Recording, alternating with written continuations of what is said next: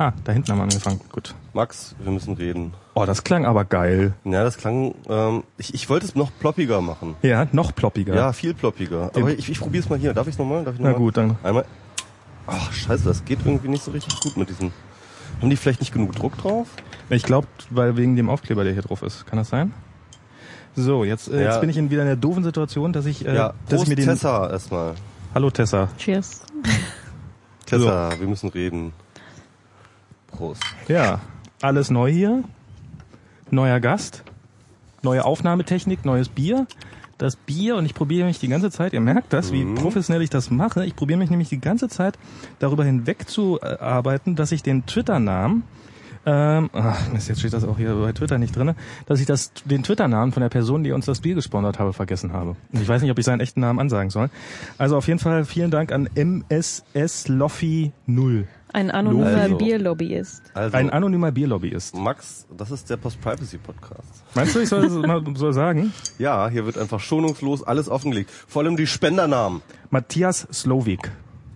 Der hat uns äh, aus Franken mit der äh, Kommt der aus Franken? der kommt aus Franken. Nee, äh, also die, das Päckchen kam jetzt aus Mainz, keine Ahnung warum, aber seine Eltern Ja. kommen auf jeden Fall aus Franken und der Ah, hat ja. uns da Bier zusammengestellt. Mhm. Und ähm, er hat noch eine ausführliche Mail, Mail dazu geschrieben. Ich habe gestern das Bier, äh, einen Kasten erstmal von den beiden, beiden, also er hat zwei so riesen Kästen mit jeweils zwölf Flaschen drinne gepackt.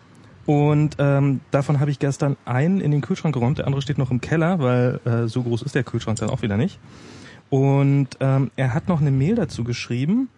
Ähm, und zwar mit zu jedem Bier, weil es gibt, ich, also ich habe da jedenfalls kein Bier doppelt drin gefunden in dem ganzen Er hat zu Kasten. jedem Bier etwas geschrieben. Er hat zu jedem Bier etwas geschrieben.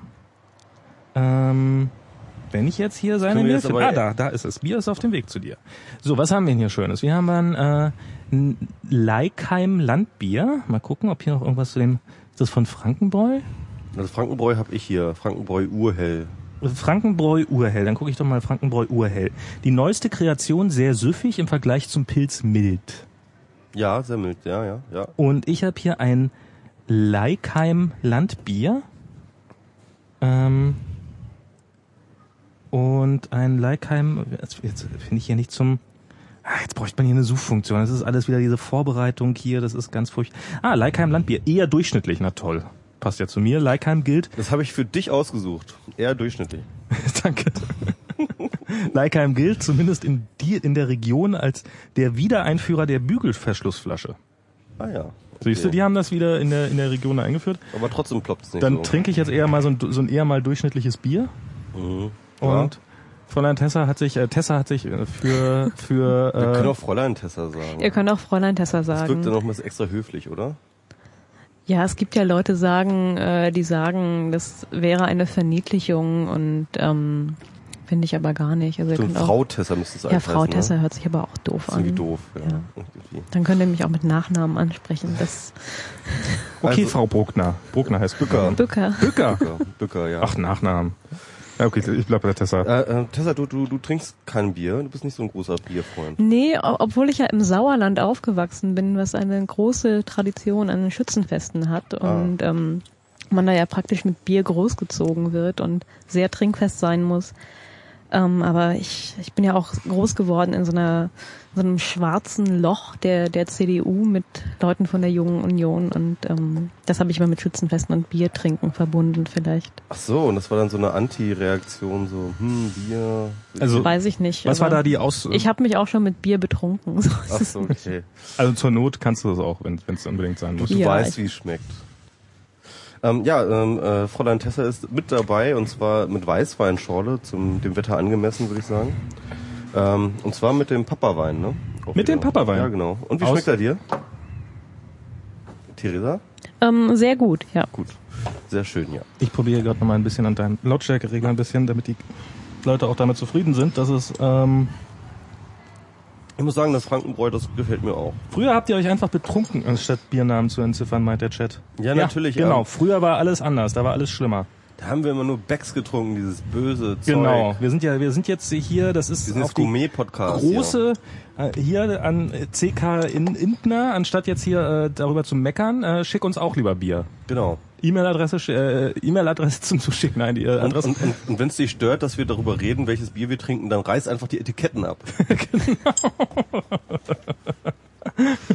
So. Haben wir das also, auch geklärt. vielen Dank dafür. Ich glaube, das wird hoffentlich noch ein paar Sendungen reichen. Das Bier jetzt erstmal. So. Und es hält auch länger. Es hält auch nicht so wie, wie bei Herrn Prittlaff, wo das Bier, äh, wo man immer beim Bier schon darauf achten muss, dass es nicht abgelaufen ist. Äh, weil das schmeckt dann wirklich sehr, sehr ekelig. Ja, 2013, das geht. 2013 hat das. Ich, ob das noch gärt, also ob das noch nachgärt, so in der Flasche, das ist nicht Ich glaub schon. so, süß ist halt, ne? Also da, Ich glaub da ist schon. Da ist ja noch was drin sozusagen. Da Du hast den, du hast den Bier-Podcast gehört. Ja, ich habe den Bier. Ähm, ja, also alles, was da sozusagen, alle Zuckerinhalte, die können dann sozusagen immer noch ja auch noch in Alkohol umgewandelt werden. Ne? Also Also wenn man ein bisschen wartet, dann kriegt, hat es mehr Alkohol.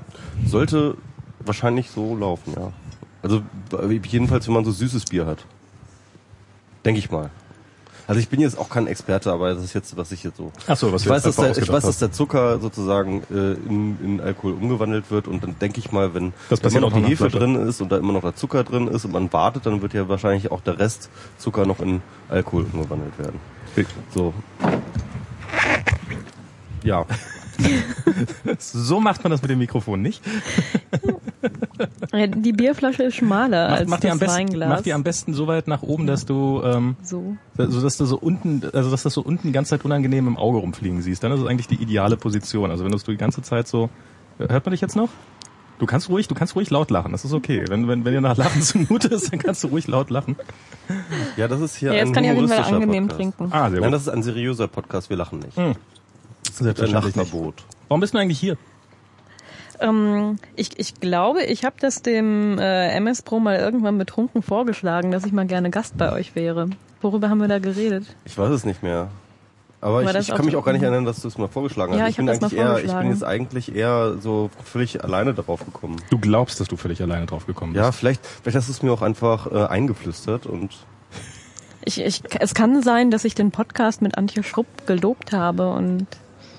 War das nicht vielleicht auf Twitter und du und Autofokus, ihr hättet, glaube ich, irgendwie euch drüber unterhalten und dann irgendwie vielleicht war es auch auf Twitter. Ich verwechsel ja oder ich, ich unterscheide ja dann nicht, nicht, wirklich. Ja. was, was, was ich im Internet sage und ähm, was, wenn ich neben jemandem sitze. Du unterscheidest nicht, ob du auf Twitter oder in Real Life betrunken wirst. Das kommt auch meistens zusammen. Ich twittere so. ja sehr gerne, wenn ich betrunken bin. Das kann man schön in meiner Timeline nachverfolgen. Und ich hoffe dann immer, dass, weil ja mittlerweile auch viele Kollegen oder Personen, die mir nicht so nahe stehen, mir auf Twitter folgen, ähm, twittere ich die, die pikanten Sachen wirklich nur tief in der Nacht. Aber ich mache das eben sehr gerne, wenn ich getrunken habe und ähm, weil auch nachts immer viel skurrilere Sachen noch passieren. Das ist ja das Gemeine, wenn man sich mal in einer anderen Zeitzone aufhält, als ich in Kalifornien war. Ähm, dass plötzlich hat man, äh, die Timeline ändert sich total, weil Ja, ja, plötzlich ja. hat man nur noch tagsüber dieses ganze 3 Uhr, 4 Uhr nachts Gedöse. Irgendwelche Leute, die äh, nachts um vier an irgendwelchen Gewinnspielen teilnehmen, bei denen sie irgendwas retweeten müssen, das dann irgendwie so immer um so eine Zeit machen, damit das die Follower nicht mitkriegt. Jens Best, der sich nochmal so richtig schön Rage ir- über irgendwas aufregt. und Nerdcore-Blog, der einfach nur durchdreht. Ja, aber du, du hast tatsächlich recht gehabt. Das war in einem Gespräch mit Autofokus über Twitter. mhm. Ja, ja, ja. Aber, aber ich unterscheide da wirklich überhaupt nicht mehr. Also ich kann mich bei vielen Personen gar nicht erinnern, wo ich sie kennengelernt habe. Das hatte ich nämlich auch mit Habichtorn. Als wir unseren Republika-Vortrag vorbereitet haben letztes Jahr, habe ich sie irgendwann gefragt, sag mal Habicht, haben wir uns eigentlich über Twitter kennengelernt? Und es war tatsächlich so. So, so. Aber Max, was für eine doofe Frage, weil ähm, wenn man einen Podcast macht und man lädt sich weibliche Gäste ein, Ja. um über Netzthemen und unter anderem Netzthemen zu diskutieren, dann kommt man an Fräulein Tessa auch einfach nicht vorbei. So Ah. ist das nämlich. Also du wolltest, du wolltest sie gar nicht einladen, du bist einfach nicht dran vorbeigekommen. Hab wirklich alle Wege gesucht. Ja. Ich habe wirklich alle Wege gesucht. Wen haben wir nicht alles eingeladen? Ist? Ja, aber nein. Welche, welche weiblichen Netzkoryphäen gibt es denn noch? Ach, es gibt viele. Ich meine, wir hatten jetzt einige in der Sendung und äh, wir haben noch einige auf der Liste, die wir einladen werden. Ähm, ich werde dir natürlich jetzt nicht vorher verraten, wen wir da noch auf der Liste Nicht, dass sie haben. nachher von Alternativlos hier abgegriffen werden. Genau, Und dann haben, dann ist, ist wieder, können wir wieder nicht Döpfner einladen. Stimmt. War, war das Döpfner? Das war Döpfner, ne? Döpfner, ja. Hast du die neue Folge eigentlich gehört? Nee. Äh, Die ist eigentlich ganz cool. Also ähm, da haben sie Scheiße, jetzt habe ich den äh, Namen vergessen. Von, aber aber so eine Journalistin hatten sie dabei, ähm, die schon ziemlich lange im Geschäft ist und die echt ziemlich krasse investigative Recherchen gemacht haben. Und die hat da krasse Sachen erzählt. Also ähm, die hat da Bücher geschrieben über äh, wie das ganze Ding irgendwie mit ähm, Ach, das muss man sich selber anhören. Ich, also ich, ich, muss, ich muss ganz ehrlich sagen, ich, ich bin da schon irgendwie schon wieder ein bisschen skeptisch, dass ich, ob ich da alles glauben kann, was sie da ähm, dort alles erzählen, weil das wirklich so absurd klingt und äh, äh, jetzt sich auch mit den offiziellen Versionen von bestimmten Dingen nicht deckt. Ähm, aber ja, also äh, ist auf jeden Fall spannend zu hören. Also wenn man so auf äh, so skurrile Verschwörungstheorie oder Verschwörungstheorieartige Geschichten steht, dann kann man sich das auf jeden Fall anhören. Ja. Ähm. Wollen wir über wichtige Sachen reden? Ja, Über Überraschungseier? Ich will unbedingt über Überraschungseier reden. Ich finde ich find das so skurril. na gut, dann fangen wir doch damit an. Also wie, wie, wie ihr vielleicht mitbekommen habt, äh, es gibt von äh, Ferrero ist das, ne? Äh, gibt es jetzt die Kinderüberraschungseier, auch in einer speziellen rosa Variante nur für Mädchen.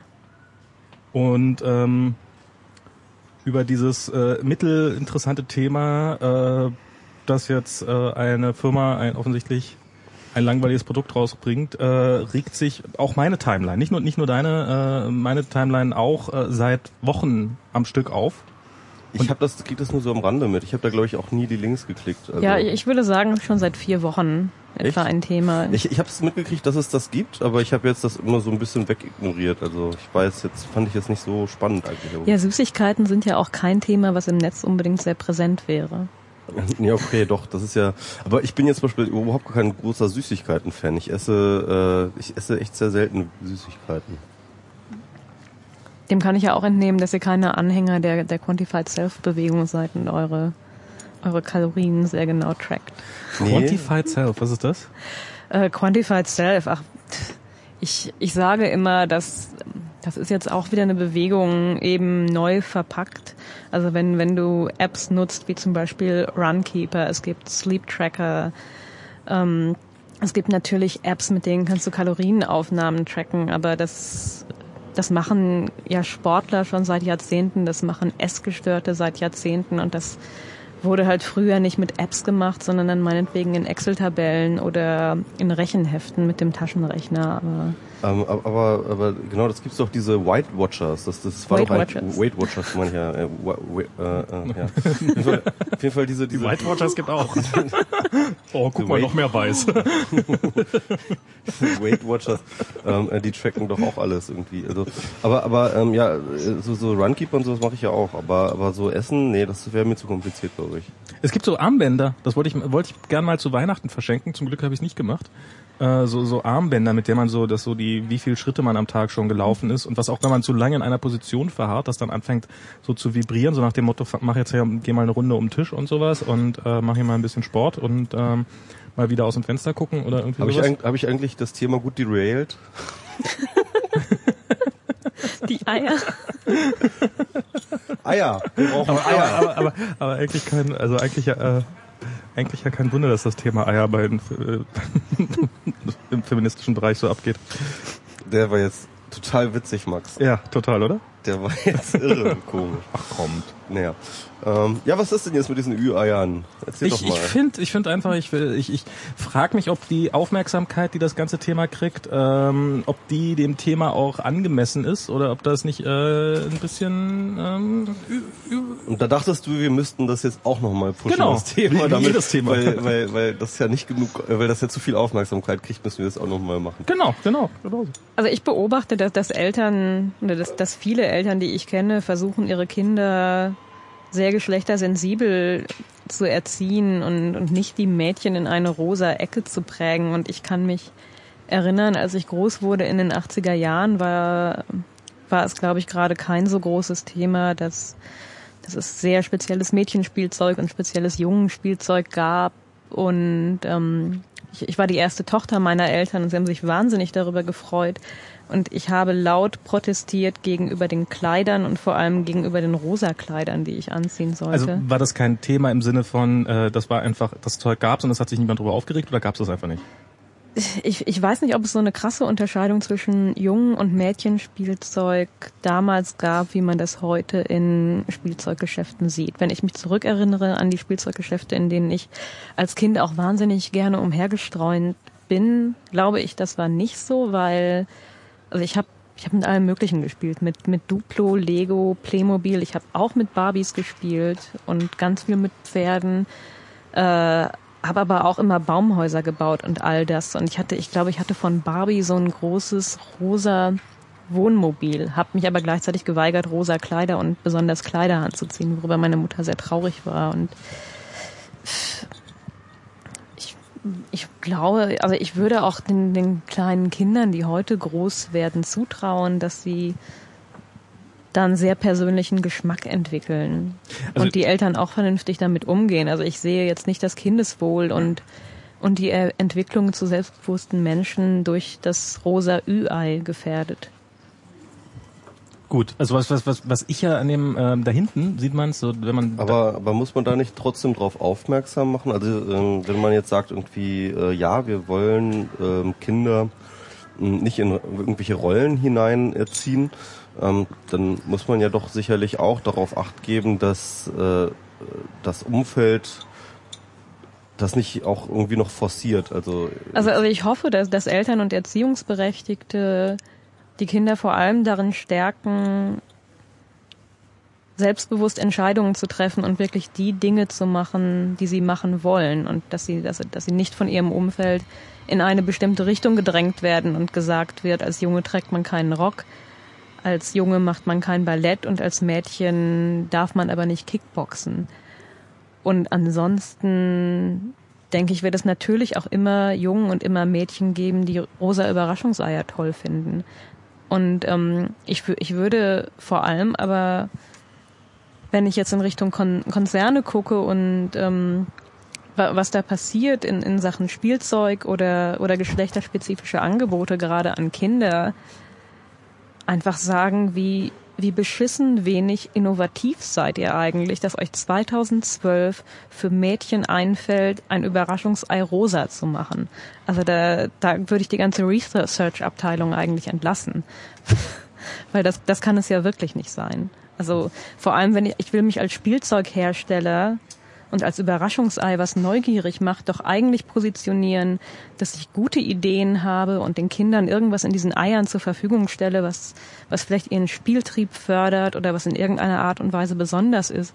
Aber die Verpackung jetzt rosa zu machen, das finde ich, ist eigentlich ist völliges Versagen in der Produktentwicklung. Mhm. Meinst du nicht, dass das, ich frage mich ja, dass, dass, dass der Hinweis an die Großeltern ist, die das kaufen sollen, dass äh, Achtung, da sind Mädchen, also ich, ich, ich frage mich, ob das sich wirklich, ob dieses ähm, das Rosa in dem Fall wirklich was ist, was den Mädchen sagen soll, guck mal, das ist was für euch, oder ob es nicht eher den Jungs sagen soll, guck mal, das ist nix für dich.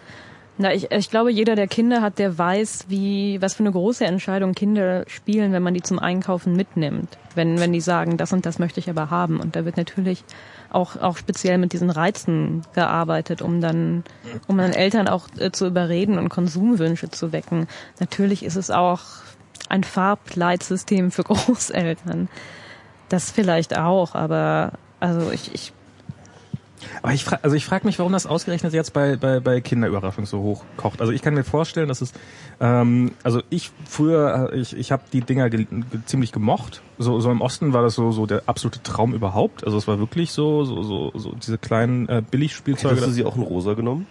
ähm, ich fand es immer doof, wenn irgendwelche Sammelfiguren drin sind. Das ist nämlich das, was mir jetzt aufgefallen ist. Ich fand nämlich diese Happy Hippos fand ich doof oder die, die Vorgänger davon und ich bilde mir auch ein, dass es früher weniger war mit diesen, mit diesen Figuren. Und dass das dann erst im Laufe der Zeit gekommen ist. Und ich wollte immer irgendwas, was man zusammenstecken konnte. Nee, also es gab schon immer irgendwie diese Figuren. Also ich weiß, dass meine ähm, Großtante die nämlich ganz lange gesammelt hat. Okay. Ähm, die war, hatte irgendwie so eine komische Sammelleidenschaft Ah, für diese. Und ja, es ist tatsächlich so, dass ähm, dass mittlerweile tatsächlich auf Ebay halt echte Sammlerwerte generiert. Total, klar, also natürlich. Diese, gerade diese Figuren. Ich, ich fand die auch ganz toll. Ich kann mich auch an die Happy Hippos erinnern und die an Schildkröten kann ich mich erinnern. Was ich gut erinnere, war tatsächlich, dass es gab immer so eine Range von, glaube ich, 10 bis 15 Sammelfiguren vielleicht. Und die hatten eine sehr niedrige Frauenquote. Also ein, ein weiblichen, eine weibliche Schildkröte oder einen weiblichen Happy Hippo zu ergattern, war schon schwieriger als einen, der jetzt einen Stapel Bücher unterm Arm hat oder einen Tennisschläger. Aber ist es denn, kommt es nicht eher auf den Inhalt an als auf die Farbe, die es draußen hat? Ich, also aber, ich, aber ist das nicht irgendwie schon irgendwie schon, schon abgefahrene ähm, Unterscheidung? Es gibt den Happy Hippo mit den Büchern, es gibt den Happy Hippo mit dem Tennisschläger, es gibt den Happy Hippo Frau. Also so, nee, nee, ich glaube, so, es, gab, ne, also, also es gab mindestens zwei oder drei Frauenfiguren schon, die auch irgendwas machen. Ach so, okay, ja, ich, ich kann, kann, mich aber im Einzelnen nicht erinnern, ob die jetzt nochmal eine spezielle Zuteilung hatten und ob die dann ein Ballettröckchen anhatten oder dann doch ein Rugby. Doch, es gab garantiert irgendein Happy Hippo mit Ballettröckchen. Ich kann, ich kann es bildlich vor mir sehen. Irgendein, das muss ja sein. Ein dickes Nilpferd mit einem Ballettröckchen an. Das ist, ich kann es kann, es kann gar nicht anders sein. Ich, ich sehe es direkt vor mir so. Aber äh, was ich daran damit meine, warum, warum kocht das jetzt ausgerechnet bei denen so extrem hoch? Also es ist so, ich habe mitgekriegt, dass das jetzt bei Lego hochgekocht ist. Äh, mhm. wo Was war da bei Lego?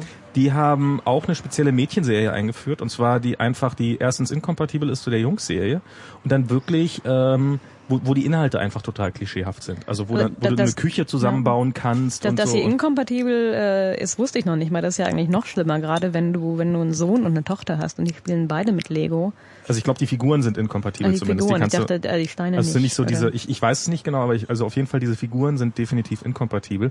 Und die sind halt dann wirklich auf so Klischee-Frauenthemen offensichtlich ausgelegt. Also du kannst so Donuts backen und so ein Scheiß. Was, was halt bei einem, bei einem, bei dem klassischen Lego oder bei dem Jungs-Lego niemals passieren würde, was, was gar nicht in die Tüte kommt, wo, wo Feuerwehrmänner und sowas sich Also ich, ich, ich könnte mir eben, äh, wie ich eben schon gesagt habe, vorstellen, dass es gerade so sensibel ist, weil, weil wir ja eigentlich glauben, dass sowas vorbei sein müsste, dass es tatsächlich noch kreischend pinke Spielzeug speziell für Mädchen gibt. Das ist ja, also eigentlich denken wir ja, dass die Gesellschaft insgesamt weiter wäre.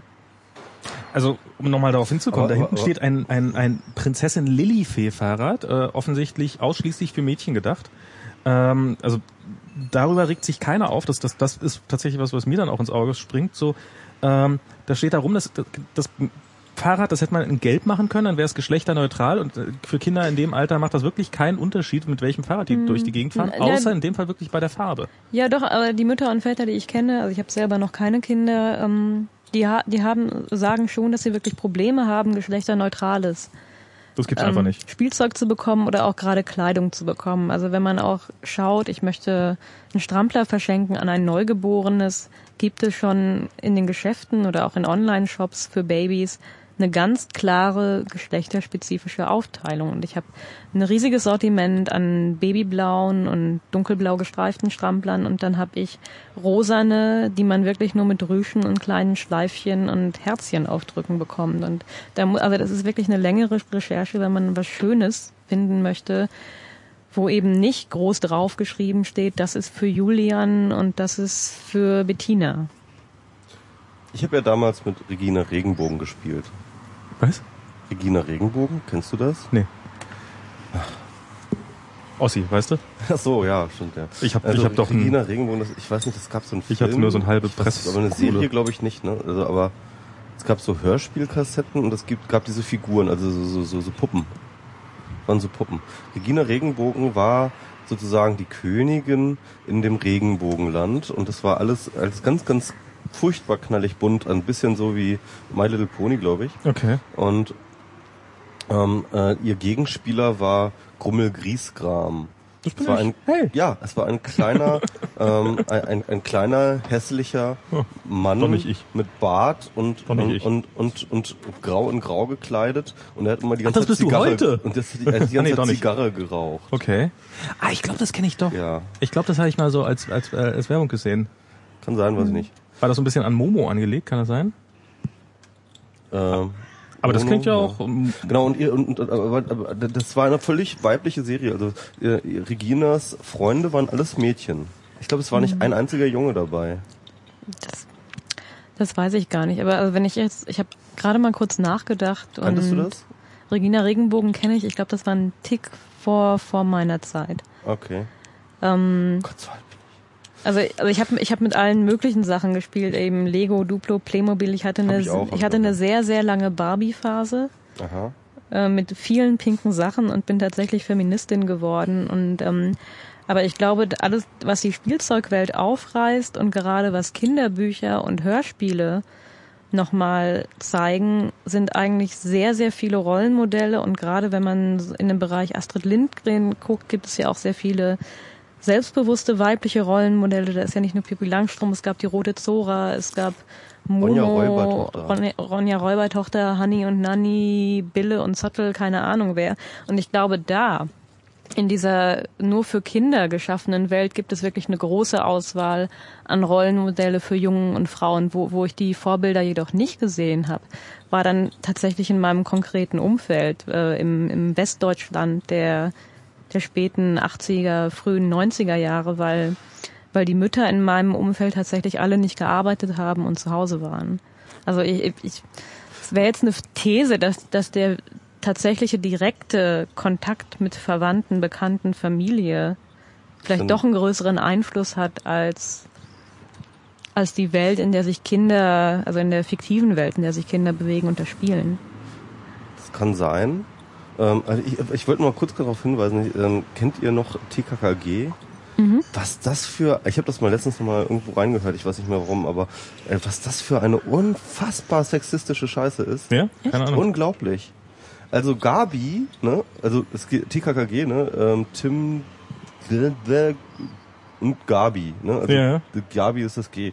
Und ähm, bei jeder Folge ist es so, dass irgendwie Tim, das ist irgendwie ihr Freund oder so, der sagt immer so, Gabi, du hältst dich hier raus, das ist hier gefährlich und dies und jenes. Und sie wird die ganze Zeit nur bevormundet und zwar auf Okay. echt die krasseste Weise. Und sie immer so, hm, ja, hm, äh, mach ich doch mal. Oh, das ist aber gefährlich. Nein, mach du mal. Tim, geh vor. Oh, ich hab Angst. Also wirklich halt so, also sowas von, ähm, also, also so total Rollenklischee-mäßig. Äh, und, und teilweise äh, behandelt äh, Tim sie auch irgendwie wie die letzte Scheiße und so. Also das ist halt, also das muss man sich mal nochmal anhören, irgendwie aus, aus so einer feministischen Perspektive. Da, da dreht man, glaube ich, ab. Vielleicht gibt es Also- ja mehr von diesen Sachen. Ich habe ich hab äh, äh, neulich mal wieder Clever und Smart gelesen, was, was ich als Teenager oder vor Teenager sehr gemocht habe, so eine, so eine äh, Comicserie. ja, ja. Mhm. Die ist in vielen Punkten einfach massiv rassistisch. Also wirklich äh, mit, äh, also so, dass es mir schon damals aufgefallen ist. Ähm, also so, dass irgendwie manchmal Schwarze auftauchen und die haben dann halt so immer diesen, diesen, diesen übertrieben großen rosa Lippen und ähm, also wirklich, wirklich, wirklich schlimm. Und ähm, ja, aber Ja, stimmt, aber man hat sich damals nicht so richtig drüber aufgeregt. Und das war dann irgendwie so, hm. das Heft war halt cool und dann wollte, dann hat man darüber halt hinweggesehen, so nach dem Motto. Mhm, Also ich ja, glaube, das ist mir schon damals Und man war aufgefallen. auch damals auch einfach nicht sensibilisiert für diese Diskurse, so, ne? Ja, und äh, man fand halt, fand's halt besser. Ich glaube, wenn ich das heute immer noch gut finden würde, würde ich sagen, ja, hm, hm, hm, aber. Und ähm, da ich das nicht mehr gut finde, sage ich halt, äh, was für ein rassistischer Schrott. Wir kriegen, hier, wir kriegen hier so leichte Tropfen ab. Ja. Also ich, Oh ich würde nein. jetzt mal hoffen, dass das jetzt hier nicht irgendwie sich einregnet oder so. Dann müssen wir hier mal langsam, muss ich mal irgendwann losgehen. Aber rüber. wenn wenn ich hier in den Chat gucke, dann, dann verlangen die Leser, äh, die Hörer nach anderen Themen. Nach anderen Themen. Nach anderen Themen. Ja, wir haben noch mehr Themen. Haben wir noch mehr Ich Themen? finde ich finde jetzt das Ü-Ei haben wir jetzt auch einfach ja, haben wir, das ist okay. Also ich dafür, das dass es eigentlich nur so wirklich- als Aufwärmthema machen. Okay. Ist das Aufwärmthema gewesen? Dann gucken wir doch und mal. jetzt ist es geschmolzen und wird Liegt hier. hoffentlich, die Produktion wird hoffentlich eingestellt. Gut. Ähm, ja, was haben wir denn noch? Also lass uns doch dann gleich irgendwie mit Assange weitermachen, oder? Assange. Stimmt. Assange ist doch ein gutes Thema. So, also. Was ist passiert? Kann das mal jemand zusammenfassen? Äh, Ich war ja letzte Woche eine Woche in Urlaub und hab, hab es nicht im Einzelnen verfolgt. Also wir wissen ja, dass äh, Assange bei ähm, den Vorzeigedemokraten in Ecuador in der Botschaft, ähm, also, also praktisch das Land der Meinungsfreiheit, wie man ja weiß, ähm, äh, bei Ecuador in der Botschaft ähm, äh, für äh, auf Asyl beantragt hat und jetzt seitdem in der Botschaft sitzt in London. Und äh, ja, das Genau. war eigentlich jetzt längerer äh, der Stand der Sache. Ich habe so was man jetzt so ein bisschen so durch Berichterstattung jetzt mitgekriegt hat, war überhaupt diese Umstände, wie das überhaupt ist. Also Botschaft, da denkt man sich immer sowas irgendwie, da denkt man so Botschaft hier wie in Berlin hier irgendwie keine Ahnung die amerikanische Botschaft oder so. Aber die Botschaft dort ist ein Apartment in einem Haus.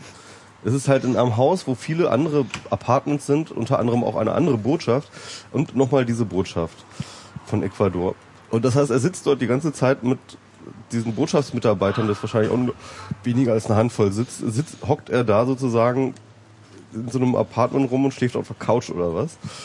Und ja, das sind die Umstände. Jetzt war es so, dass ähm, äh, ja Ecuador angekündigt hat, jetzt über das äh, Asylgesuch zu entscheiden. Und die britische Regierung machte so einen witzigen Schachzug, indem sie ähm, Ecuador eine Oh Gott, jetzt regnet das hier echt tatsächlich. Ich glaube, wir müssen hier gleich mal einziehen. Ja, ich glaube, Max ich glaube, holt schon Abdeckung. Abdeckung? Hm. Scheiße, irgendwie das äh, Regenradar hat uns nicht vorgewarnt. Guck mal, was jetzt hier so läuft. Oh, ja, ich habe ja gesagt, ganz ohne Regenradar, es regnet später noch. Ja. Das heißt du sozusagen dein eingebautes Regenradar. Es ist wahrscheinlich, weil ich gerade eine Woche auf dem Land war und dann. Ja, da braut sich hier auch gerade was anders. zusammen. Ich glaube, wir sollten tatsächlich reingehen oder so. Ernsthaft? Ich habe jetzt gerade Ich weiß nicht, also da könnte noch mehr kommen. Oh. Also. Ja. Ja, wir werden hier gerade zugeregnet und das ist natürlich nicht so richtig gut, weil das äh, Equipment ja jetzt gar nicht so billig ist. Und eventuell müssen wir vielleicht jetzt den Livestream unterbrechen. Ich probiere jetzt mal hier so ein bisschen das hier oben drauf zu legen. Also so, wenn. Achso, brauchst du noch einen Müllbeutel für dein, für dein MacBook? So, ich kann das zur Not einfach auch zumachen. So. Sorry, ich habe jetzt überhaupt nicht dran gesagt, dass du ja auch Zeug draußen hier draußen hast. Tja, ähm, ja, gucken wir mal, wie weit wir damit kommen. Wollen wir es noch mal einen Moment probieren oder ja, wollt ihr sofort ja, rein? Okay. Also ich glaube, ich bin zu dem Moment in, in das Assange-Thema letzte Woche eingestiegen, wo die Debatte schon wieder unheimlich verstrickt war, weil es, es äh, scheint in der Diskussion sehr schwierig zu sein, für sowohl ähm, alle, die diskutieren, als auch journalistische Beiträge, die Themen wirklich schön auseinanderzuhalten und zu sagen, da ist einmal die Person und vielleicht der Personenkult, da sind die Vorwürfe, wegen denen er angeklagt ist und dann gibt es noch Wikileaks daneben. Und sobald man anfängt, das alles in einen Artikel zu schmeißen oder in eine Diskussion, wird es eigentlich sehr schwierig. Ähm, ich glaube, das hört man sogar auf der Aufnahme. Ne? Ich glaube, jetzt können wir, können wir langsam reingehen. Ach Mist. Okay, ich sag mal, wir äh, gehen mal rein und äh, melden uns wieder, sobald wir, sobald wir drinne sind. Okay? Äh, bis gleich und äh, drücke jetzt hier erstmal kurz die Stopptaste. Mist, Mist, Mist. Schade. Naja, muss ja auch mal passieren. Okay, so. Jetzt sollten wir wieder, jetzt sollten wir wieder aufnehmen, hoffe ich mal. Ja. Worüber haben wir geredet? Nach wir waren äh, noch mitten Irgendwas bei über U-Eier, oder? Nee, wir damit waren wir schon durch. Ach, wir waren schon bei wir Julian. Waren, wir waren schon bei Julian. Sorry, wir brauchten jetzt ein bisschen Zeit. Äh, wir haben jetzt, äh, also in der Aufnahme hört man das ja Gott sei Dank alles nicht. Aber wir hatten hier dann noch irgendwie einen großen Fuck-up mit dem Netz und Irgendwie dem mag Xenim, mein WLAN mich hier nicht gerade. Und dem Xenim und ähm, das WLAN mag Max nicht mehr. Jetzt wird es wieder irgendwo Aufschrei geben. Was? Du machst WLAN und keinen LAN? Du hast nicht deine ganzen Wände aufgehackt? Nee, habe ich nicht. Nee. Stimmt. Ich Könnte man vielleicht mal machen, ne? So als Podcaster? Genau, alle Wände aufhacken und dann zumachen wieder. Ja, was weiß ich. Das kann höchstens 20.000 Euro kosten. Ja, ich habe das damals in einer Wohnung, man einfach so einen großen Schlagbohrer, dann geht das. ja. Ähm, naja, aber hier die ganzen Putz aufhacken und ähm, also ich meine, du musst ja überall Loch, also so Schlitze in die Wand reinmachen und kannst ja nicht überall, kannst ja nicht einfach irgendwie über der Wand verlegen. Das, das ähm, Sieht ja dann scheiße aus. Na gut, bleiben wir mal beim Thema. Genau. Ähm, ich glaube, ich habe irgendwie noch erzählt, ich war gerade erzählt, was, was die Abläufe der äh, die Abläufe sind. Auf jeden Fall, genau. Julian Assange immer noch in der ecuadorianischen Botschaft. Die englische Regierung schickt ein Memo mit einem freundlichen Hinweis an die ecuadorianische Regierung, dass ähm, sie doch bitte nicht so töricht sein sollen und bla bla und hier und da und äh, internationale Verwicklung und verweisen im Nebensatz darauf hin, dass England ein Gesetz hat, nachdem sie auch zur Not ähm, halt auf die Botschafts ähm, Die Extorialität. die Exterritorialität der Botschaft scheißen können und einfach den rausholen. Okay. Was halt, glaube ich, einen ziemlich großen Shitstorm gab in der ganzen, ähm, in der ganzen Netzszene vor allem, aber auch nicht nur, also auch vor allem beim Journal bei Journalisten, weil sie jetzt äh, plötzlich äh, das so interpretiert wurde, okay, gleich wird ähm, England hier mit seiner Armee da reinmarschieren und Das war ja auch eine weitgehend raus- offene Drohung, oder? Also so nach allem, was ich mitbekommen habe. Das war ja so. Übrigens, ich, glaube- weiß, wir dürfen nicht, ah, wir wissen, wir, wir sollten eigentlich nicht, aber wir haben hier gerade so ein Gesetz gefunden, dass wir unter Umständen auf eure Gesetze scheißen und äh, einen internationalen Konflikt bereit Also, also, sind. also tatsächlich war diese, dieser Hinweis innerhalb des Schreibens wirklich nur ein Nebensatz und ähm, äh, der war jetzt nicht wirklich äh, sozusagen die Hauptaussage des ganzen Sondern Schreibens. das war die Hauptaussage? Die Hauptaussage war irgendwie, keine Ahnung, äh, mal seid nicht so blöd und äh, äh, gebt den da raus oder so, ja. Ähm, aber jedenfalls, äh, das ist nämlich tatsächlich, hat äh, einen historischen Hintergrund, äh, nämlich äh, ähm, da war irgendwann mal äh, Schüsse aus bei einer Demo, aus irgendeiner Botschaft in, in London ähm, auf äh, von einer von einer Botschaft aus auf eine Demonstration gegangen, wobei irgendwie, glaube ich, ein oder zwei Polizisten gestorben sind. Und ähm, die englische Regierung hat dann irgendwie ein Schnellgesetz irgendwie erlassen, in dem sie ähm, es dann sozusagen ähm, für legitim achtet oder dass es äh, legal ist, dass sie nach irgendwie, keine Ahnung, einer Woche Ankündigungszeit dann tatsächlich in so eine Botschaft reingehen und sich den ähm, dann halt sozusagen denjenigen dort schnappen.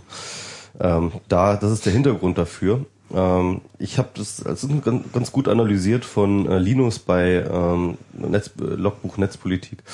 Es ist relativ unwahrscheinlich, dass sie das Gesetz anwenden und dort einen ähm, internationalen Eklat äh, provozieren.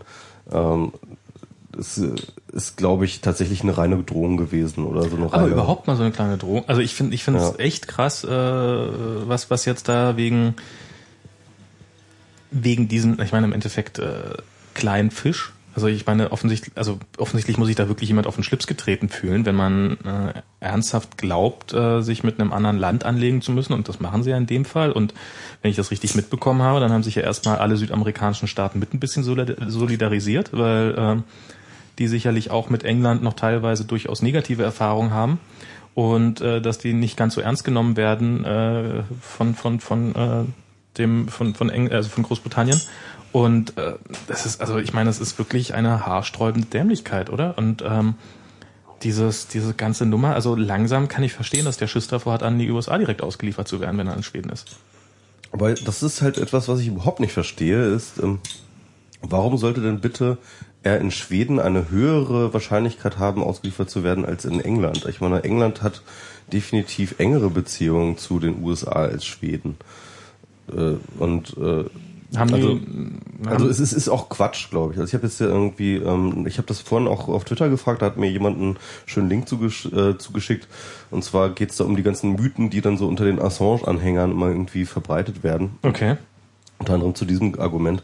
Und tatsächlich ist es wohl so, dass es halt sehr, sehr viel komplizierter ist, ihn aus Schweden ähm, auszuliefern als aus ähm, ähm, als aus England, weil sie da äh, sozusagen das mit Schweden und mit England ausdiskutieren müssten, Na, wenn als wenn sie nur von England ähm, äh, aus äh, hinschicken. Bestünde denn die Möglichkeit, dass ihm zugesichert würde, nicht in die USA ausgeliefert zu werden und sich dem Prozess in Schweden zu stellen? Das war ähm, tatsächlich äh, die Forderung von Ecuador. Die haben gesagt an Schweden, ähm, hier, pass auf, wir können ihn gerne ausliefern. Ich glaube, das war auch der, der, die Bedingung, unter der das Asyl für äh, Ass- Assange galt. Also Genau.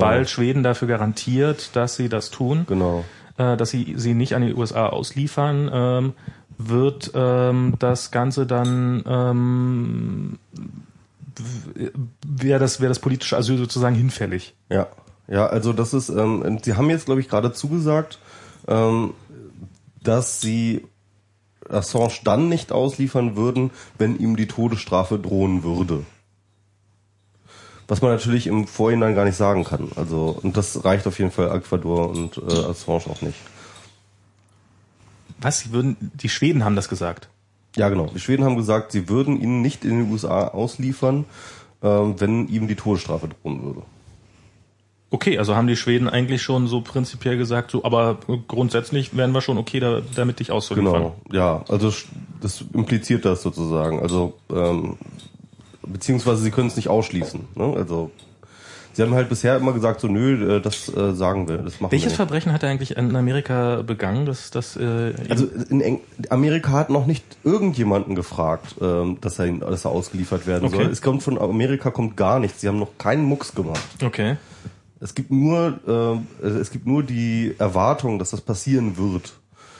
Was jetzt nicht ganz unrealistisch ist, dass die den haben wollen. Wenn man bedenkt, wie sie Bradley Manning behandeln. Genau, und ähm, äh, äh, allerdings kann ich mir auch vorstellen, es gibt auch gute Gründe, warum sie es zum Beispiel nicht haben wollen, warum sie nicht haben wollen.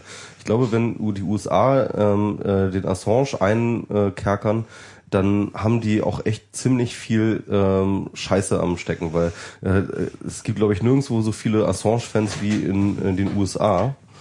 Und Aber ich ich glaube, glaub- das würde tatsächlich ein richtiges Politikum irgendwie ähm, äh, heraufbeschwören. Meinst nicht, dass die darauf scheißen? Ich Da meine, wird gewählt. Hm? Da wird jetzt gewählt. ja, aber das interessiert, also, Also für, das, für doch, das, ist wirklich, das ist wirklich ein, ein politisches Pulverfass, Assange im Land zu haben. ja, dann bringst du ihn halt nach, äh, nach, nach Guantanamo. Nee, das ist noch, noch umso krasser. Also, Meinst du, dass das? Ja, klar, natürlich. Also, ich, also äh, keine Ahnung, aber meine Vermutung wäre, dass es die eine Hälfte der Amerikaner nicht interessiert und die andere Hälfte der Amerikaner würden sagen, wow, endlich wird der mal in den Knast gesteckt, lass ihn da verrotten.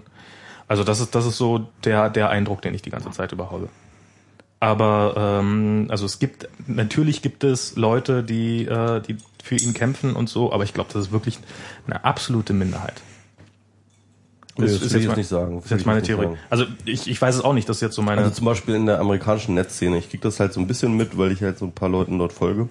Ähm, dort gibt es eine so uneingeschränkte Solidarität mit Assange, ähm, dass es einem teilweise ein bisschen übel wird, so ja. Ähm, äh, und zwar völlig unreflektiert, auch gerade was diese Schweden-Vorwürfe angeht. Ähm, dort glaubt, äh, dort glauben halt die meisten Leute an einer Verschwörungstheorie, dass halt die Mädels dort in Schweden ähm, ihn ja nur irgendwie in die Falle locken wollten und dies und jenes und CIA und hast du nicht gesehen, ja, irgendwie, da, da geistern echt diese Verschwörungstheorien rum. Und äh, auch wirklich von Leuten, die man, denen man eigentlich irgendwie relativ ähm, die man relativ für intelligent hält, ähm, äh, propagieren so einen Quatsch halt auch, ne? Äh, in der amerikanischen Netzszene. Also der hat dort echt ein riesengroßes Forum, der hat dort echt groß, große, große Fans, also äh, von diesen ganzen Internetaktivisten. Und äh, das heißt, äh, ich glaube, da, äh, da, da geht jetzt schon auch einiges. aber meinst du mehr? äh, Also Solidaritätskram so. Meinst du, die Leute, die äh, für Julian Assange sind, die den, also die, dass die nicht jetzt schon engagiert sind wegen Bradley Manning? Doch, die sind auch wegen Also Bradley die Manning, ja, würden klar. Obama sowieso nicht wählen. Ja, aber Julian Assange ist nochmal irgendwie, ähm, weil er halt halt diese diese diese diese charismatische Führungsfigur ist, ja, ähm, ist er einfach so der geeignetere ähm, äh, Märtyrer, sag ich mal.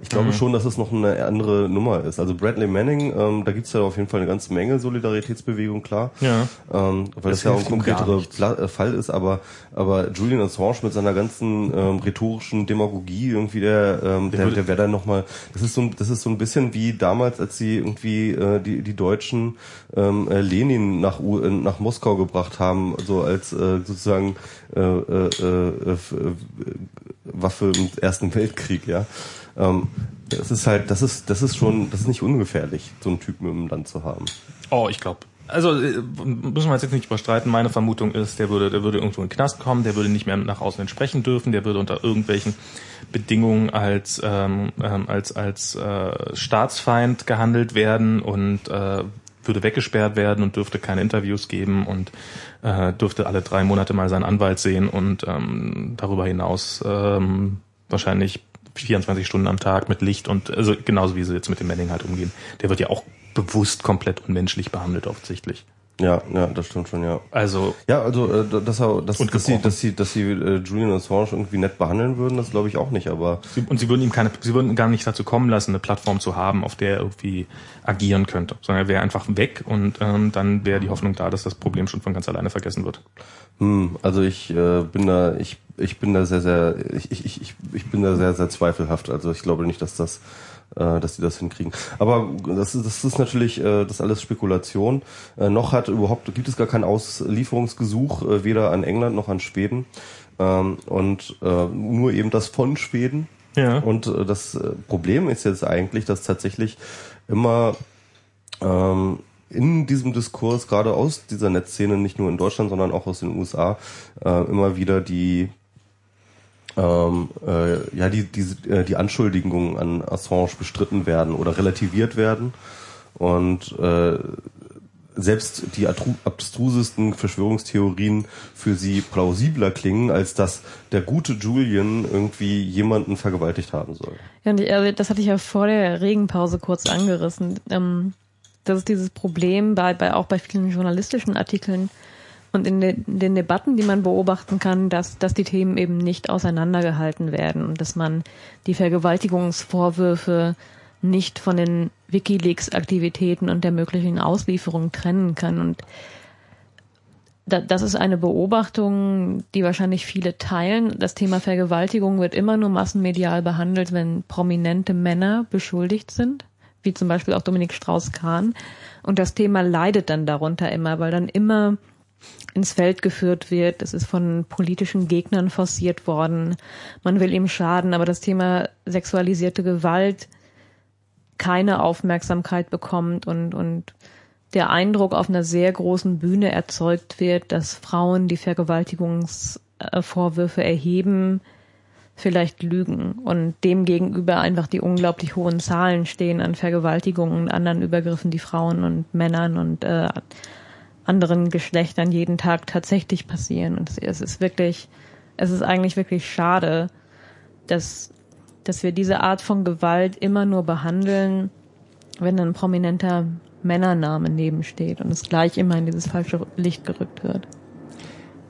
Naja, wobei äh, ich finde es in dem Fall ist es, also es ist jetzt, ähm, was ihm nicht vorgeworfen wird, ist irgendwie äh, Massenvergewaltiger zu sein oder oder oder äh, sehr brutal vorgegangen. Na, das ist ja völlig egal. Also du kannst ja jemanden auch nicht nett vergewaltigen. Also nee, Vergewaltigung ist Vergewaltigung und versuchte Vergewaltigung ist auch auch schon schlimm genug. Na ja, es ist schlimm, es ist schlimm genug und ich meine, ich will jetzt gar nicht, dass er dafür irgendwie äh, nicht äh, nicht äh, entsprechend äh, ähm, vor Gericht kommt, aber äh, also es gibt es gibt schon Unterschiede zwischen Vergewaltigung, also es gibt jetzt äh, und ähm, Ehrlich, und, äh, zwischen Vergewaltigung und was? Na, zu, genau. Es gibt unterschiedlich schwere, schwere Grade von Vergewaltigung und ich habe das. Mm, nee, aber das, das würde ich nicht so sehen. Also ähm, doch.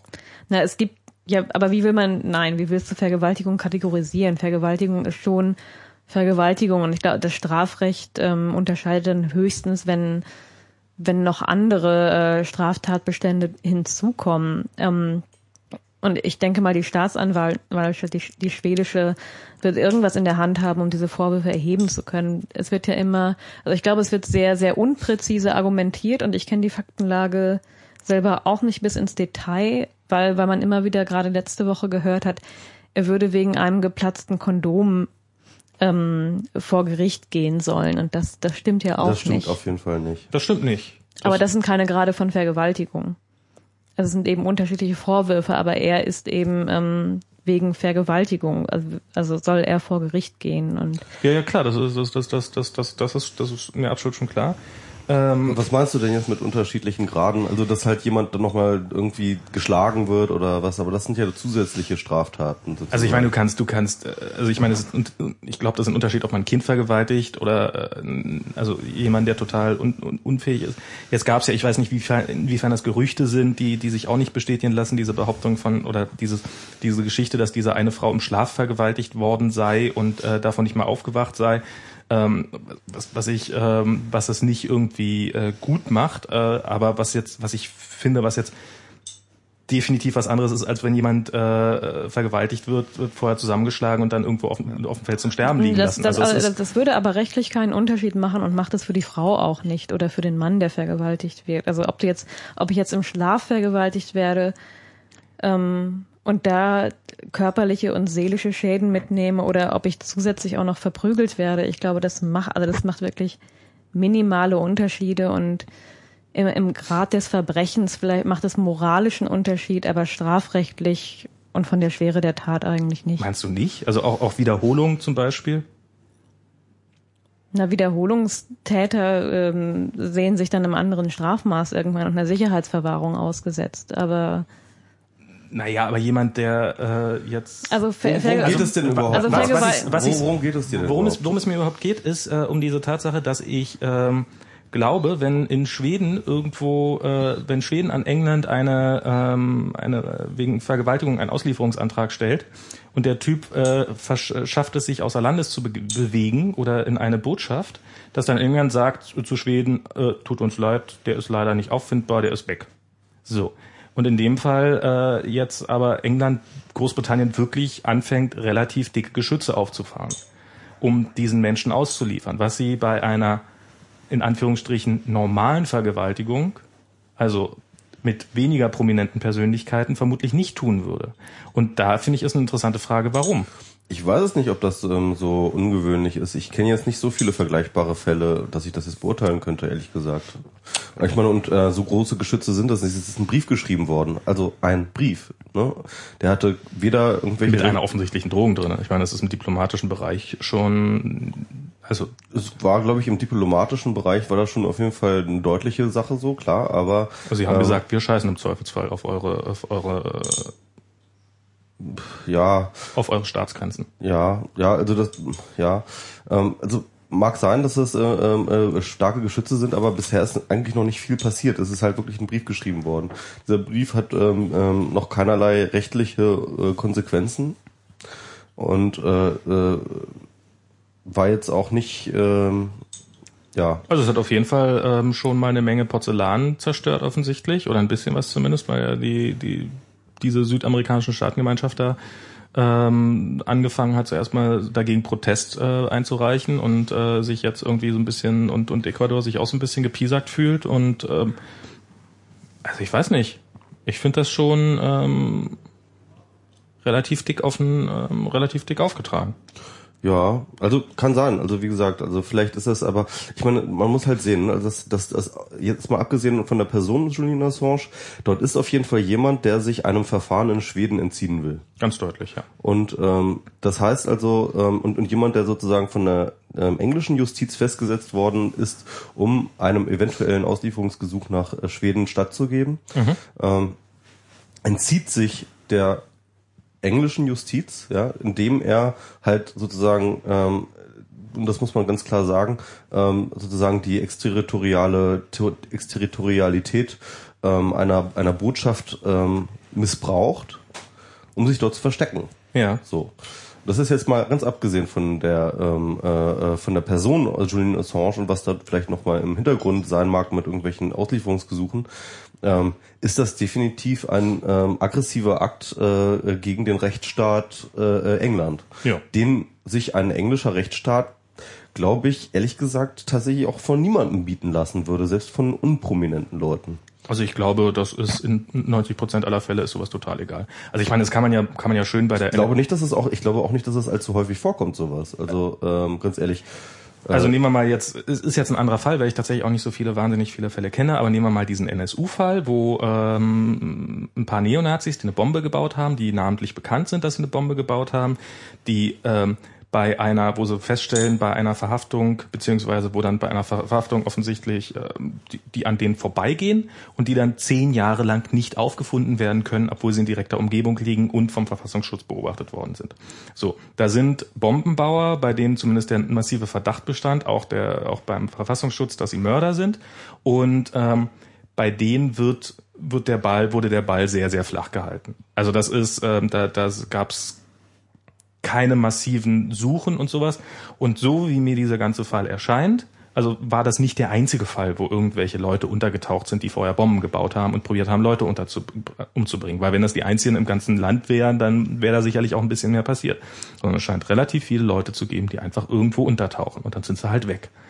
Und ähm, das interessiert, also ja, da sind bestimmt irgendwelche Leute auch hinterher und Aber da war ja schon jemand festgesetzt. Es war jetzt nicht irgendjemand, der gesucht wurde, sondern es war ja schon jemand, der schon unter der Fuchtel der, äh, Schwe- der, der, der englischen Justiz war. Also es war jetzt Ja, er ist dann, er ist dann in Botschaft drüber spaziert. Okay, das hat er, das hat er tatsächlich gemacht. Und er hat halt tatsächlich einfach die Extraterritorialität einer Botschaft einfach komplett ausgenutzt. Und zwar missbräuchlich. Und das ist, glaube ich, ehrlich gesagt. missbräuchlich? Das Das ist- ist missbräuchlich, doch durchaus. Er fühlt sich, also ich meine, ob das jetzt Es war jetzt äh, sich tatsächlich einem einem äh, einem ähm, legitimen Aushilfe äh, Auslieferungsgesuch Ja, genau, aus das, Schweden. also er behauptet ja, dass es nur darum ginge, Das dass behaupten doch illegitim alle, sei. Nein, aber, nein, aber ich äh, meine, damit ist es nicht missbräuchlich. Also damit mag es aus englischer Perspektive missbräuchlich sein, aber Ecuadorial, äh, äh, Ecuador scheint das für nicht so missbräuchlich zu halten. Für ganz so, weil ansonsten hätten sie dem wahrscheinlich nicht zugestimmt. Also es ist immer eine Frage der Perspektive, ob man das für missbräuchlich hält oder nicht. Darum finde ich diesen Begriff jetzt hier gerade falsch. Ja, Also ja, natürlich, ich kann mir kann gut verstehen, dass die, dass, dass die, die britische Staatsanwaltschaft sich da sehr angepisst fühlt und jetzt ähm, aber ich frage mich trotzdem, ob die, die, die Mittel da noch verhältnismäßig sind. Und habe das, das Gefühl, dass sie in anderen Fällen da nicht ganz so. Ich, ich glaube, es war definitiv, kann man sagen, ungeschickt von der englischen Regierung, diesen Brief zu schreiben, weil ähm, sie damit zumindest unverhältnismäßig rüberkommen. Oder beziehungsweise sie haben auf jeden Fall sehr viel Spielraum geboten, das als über unverhältnismäßige Drohung ähm, wahrzunehmen. Definitiv. Ähm, das war definitiv ein PR-GAU für sie. Vor allem, weil ich ja auch absolut nicht glaube, dass sie diese Drohung überhaupt wahr machen, weil das würde dann tatsächlich, dann, dann sähen sie nämlich so richtig dämlich bei aus.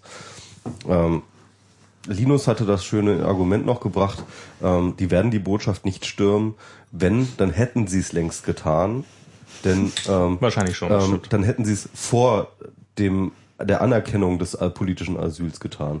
Denn es ist etwas völlig anderes, jemanden, der nur politisches Asyl beantragt hat, herauszu, ähm, äh, herauszuholen, als jemand, der bereits politisches Asyl genießt. Ja, der hat schon einen ganz anderen diplomatischen Status. Und ähm, ähm, das heißt mit anderen Worten, ähm, das wäre dann äh, auch sozusagen von den internationalen Konsequenzen viel, viel krasser, wenn sie es jetzt noch machen würden. Ähm, naja, wie dem auch sei. Also ich glaube nicht, dass da irgendwas passieren wird. Ich glaube, äh, Julian wird dort noch irgendwie ziemlich lange in der Botschaft äh, die Sessel voll pupsen. Und ähm, ähm, wenn Schweden, äh, ähm, das meinte Linus dann auch schön, ähm, Schweden ist jetzt eigentlich dran. Schweden ist am Zug. Ähm, eigentlich kann dort in keiner, keine, keiner der Parteien kann auch irgendwie wirklich agieren, ohne sich, ähm, äh, ohne das Gesicht zu verlieren. Außer Schweden, die Außer könnten, Julian, der schon lange hat. ja, Julian sowieso nicht. Ähm, der hat gar kein Gesicht mehr. Ähm, aber äh, Schweden, ähm, Schweden hätte eben tatsächlich, könnte noch relativ leicht sagen, so ja, ähm, wir geben hiermit die Garantie, ähm, Julian nicht an die USA auszuliefern. Stimmt Ich dann. weiß nicht, inwiefern das rechtlich überhaupt machbar ist, so, so eine Zusage zu geben. Ähm, inwiefern die Schweden das machen können, auch in Form, äh, also auch zum Beispiel anhand von internationalen Verträgen, inwiefern das möglich ist. Aber ähm, ähm, das wäre zum Beispiel ein Zugeständnis, wo dann die ecuadorische, ecuadorianische Botschaft ähm, äh, ihn dann eben auch nach Schweden bringen könnte und äh, ja, Julian würde dann wahrscheinlich trotzdem im Knast kommen. Aber gut, Zumindest erstmal vor Gericht. Den Rest muss man dann später sehen. genau. Meine, das wäre mal eine. Gut. Dann haben wir das Thema auch irgendwie.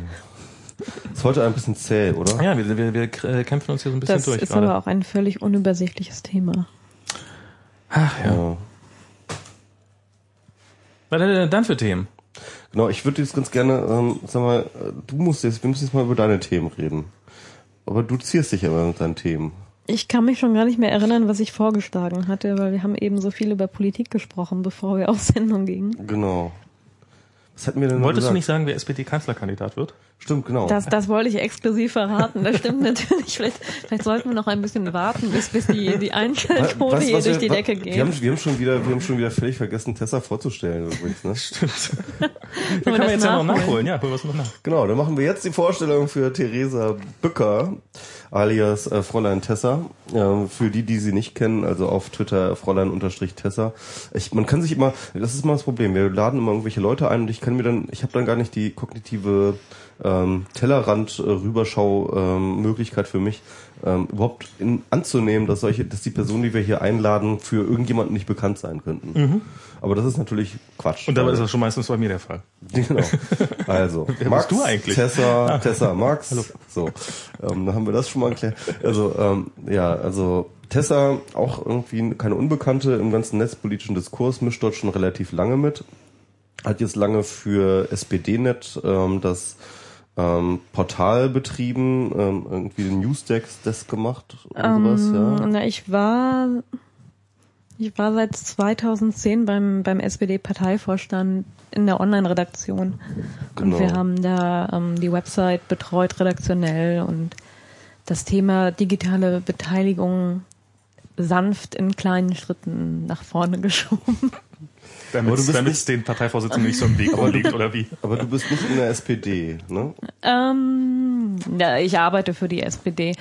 Ähm, und mein Abschiedsgeschenk dann für, für den SPD-Parteivorstand war der, war der Twitter-Account für Sigmar Gabriel. Das, ähm, das haben da einige nicht so gerne gesehen. Ich glaube, er liebt es und ich bin auch total froh, dass er das macht und finde das ganz toll. Ähm, Du bist drin schuld, dass äh, Sigmar Gabriel twittert. ja, wir haben zusammen seinen ersten Tweet geschrieben. Ah, okay. Jeder, jeder zweite Buchstabe hat euch geteilt, sozusagen. Nee, also wir, wir saßen in seinem Dienstwagen und haben, haben den Account eingerichtet und ich habe ihm das einmal so erklärt und ihm gesagt, er sollte wirklich keine Hemmungen haben und ähm, sich nicht verstellen, also so provokant sein, wie er immer ist. Und da hat er sich zum Glück dran gehalten, weil, weil vieles, was man an politischen Twitterern sieht, das, das will man ja gar nicht lesen, weil, weil es nur so komische Pressemitteilungen sind und dann nicht miteinander geredet wird Stimmt, niemand ja. schlagfertig ist und man, man soll da ruhig auch bissig sein, auch ruhig als Parteivorsitzender, meinetwegen auch als Bundeskanzlerin, aber wichtig ist ja, dass man mit den Leuten ins Gespräch kommt. Und ich bin dann gewechselt jetzt im Juni zur Bundestagsfraktion und beschäftige mich da auch mit ja, Internetbeteiligung, Öffentlichkeitsarbeit. Okay. Ähm, was sind so deine Projekte da oder kannst du darüber reden? Ja, ich habe jetzt ja angefangen zur Sommerpause, obwohl, da hatten wir uns ja eben kurz drüber unterhalten, es keine wirkliche Sommerpause dieses Jahr gab, weil Europa immer so präsent ist. Ähm, naja, was, was ich da mache, ist auch die, die Website weiterentwickeln, die, die Social Media Sachen betreuen, eben klassisch Öffentlichkeitsarbeit im digitalen Raum. Ich arbeite an netzpolitischen Themen mit, ähm, und wir haben die letzten Monate schon ein Projekt gehabt, das hieß Zukunftsdialog. Das lief auf ähm, Adhocracy vom Liquid Dem- Democracy e.V. und das wollen wir auch in den nächsten Monaten irgendwie sinnvoll weiterführen und da schon auch zusehen, dass wir Bürgerinnen und Bürger digital beteiligen, was ja bei, bei der SPD noch eher unterentwickelt ist. Okay, gut. Wie Ähm, ist das? Wie, wie, arbeitet ihr da vor, alleine für euch hin? Also was, was, was machst du? Wie sieht deine tägliche Arbeit jetzt aus, zum Beispiel jetzt in der Fraktion? Ähm, also momentan sitze ich relativ allein in meinem Büro, was aber auch daran liegt, dass Sommerpause ist und die Abgeordneten nicht da sind. Das wird natürlich viel lebendiger, wenn, wenn die wieder alle da sind und ähm, in den Sitzungswochen eben sehr viele Themen sind und was ich perspektivisch mache, ist eben auch Abgeordnete schulen, diese Medien besser nutzen zu können. Und was Adhocracy jetzt betrifft, ähm, ist es so, dass wir die letzten Monate ganz viele verschiedene Themen parallel laufen hatten, die wir in Arbeitsgruppen gegeben haben und da erstmal sich die Leute, die vorher nicht damit gearbeitet hatten, einfinden mussten. Ähm, wie, wie kann man da mit Bürgerinnen und Bürgern eigentlich gut zusammenarbeiten? Was kommt da an Textinput? Was kommt da an Vorschlägen? Und wie kann man das in den politischen Pro Prozess sinnvoll einarbeiten? Das war ein recht großes Projekt. Kann man sich vielleicht vorstellen, weil ich glaube, wenn, wenn Parteien sich abseits der Piraten gerade an solche digitalen Projekte wagen, denkt man immer, ach, wir stellen da irgendwas ins Internet und das macht sich von alleine. Das ist aber natürlich sehr viel Arbeitsaufwand, gerade wenn man Klar. koordinieren muss und das, äh, was die Nutzerinnen und Nutzer eingeben, wieder in die Arbeitsgruppen, die aber offline tagen. Also das ist schon wirklich viel Arbeit. Und wir wollen versuchen, uns ähm, in den kommenden Monaten vielleicht eher immer auf ein Thema pro Zeiteinheit zu konzentrieren, um damit für beide Seiten auch was dabei rauskommt.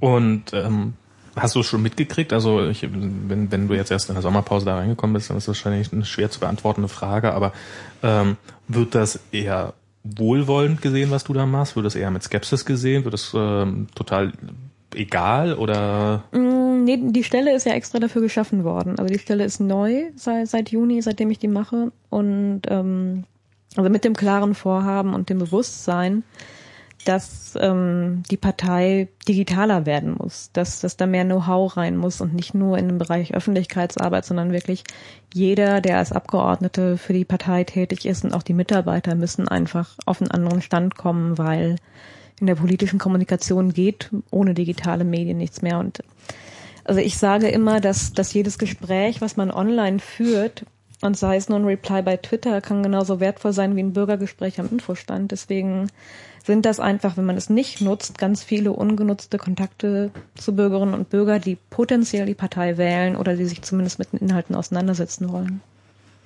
Okay, also äh, aber ähm, wie, wie, wie sieht denn das aus mit, äh, mit so Werkzeugen, die über die, die, die direkte Kommunikation. Also ich meine, das ist jetzt, dass Twitter jetzt ein Werkzeug ist, mit dem man äh, mit Menschen in Kontakt treten kann. Das ist jetzt, hat sich jetzt wahrscheinlich mittlerweile rumgesprochen.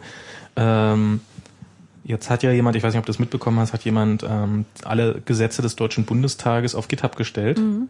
Ähm, was ich ja, also ich vielleicht jetzt mal kurz erklären, was GitHub ist. Äh, GitHub ist ein Versionskontroll äh, oder Git ist ein Versionskontrollsystem. Also das äh, nutzen wir in der Softwareentwicklung äh, den ganzen Tag über. Ähm, ist dafür gut, um ähm, an großen Textmengen, an großen äh, äh, Mengen da zu gucken, was hat sich da geändert, eine, ähm, quasi eine, eine Versionierung zu haben, also zu gucken, wann ist was hinzugekommen, Daten nicht zu verlieren, wenn man mal versehentlich eine Datei löscht, löscht man, holt man sie wieder.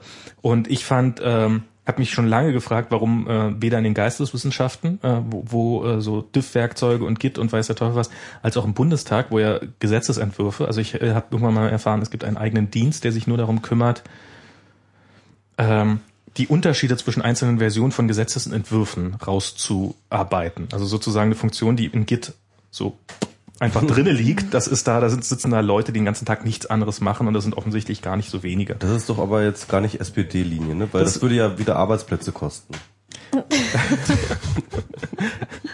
meinst, du, meinst du, stellt man sich Meinst du, stellt man sich du Neoliberaler, du, na, du ja, Neoliberaler Technologiefetischist, du. Aber, aber es entstehen da auch einfach unheimlich viele Arbeitsplätze, die eher in der digitalen Welt äh, beheimatet sind, weil meiner ist ja auch entstanden, weil das Internet auch mehr und mehr den Einzug in die Politik findet. Und hätte es ja vor 20 Jahren auch nicht gegeben. Vor 20 Jahren wäre ich dann Referentin für schönere Flyer für den Bundestagswahlkampf gewesen oder Wenn man so. damals schon gewusst hätte, was das Wort Flyer bedeutet. Ja.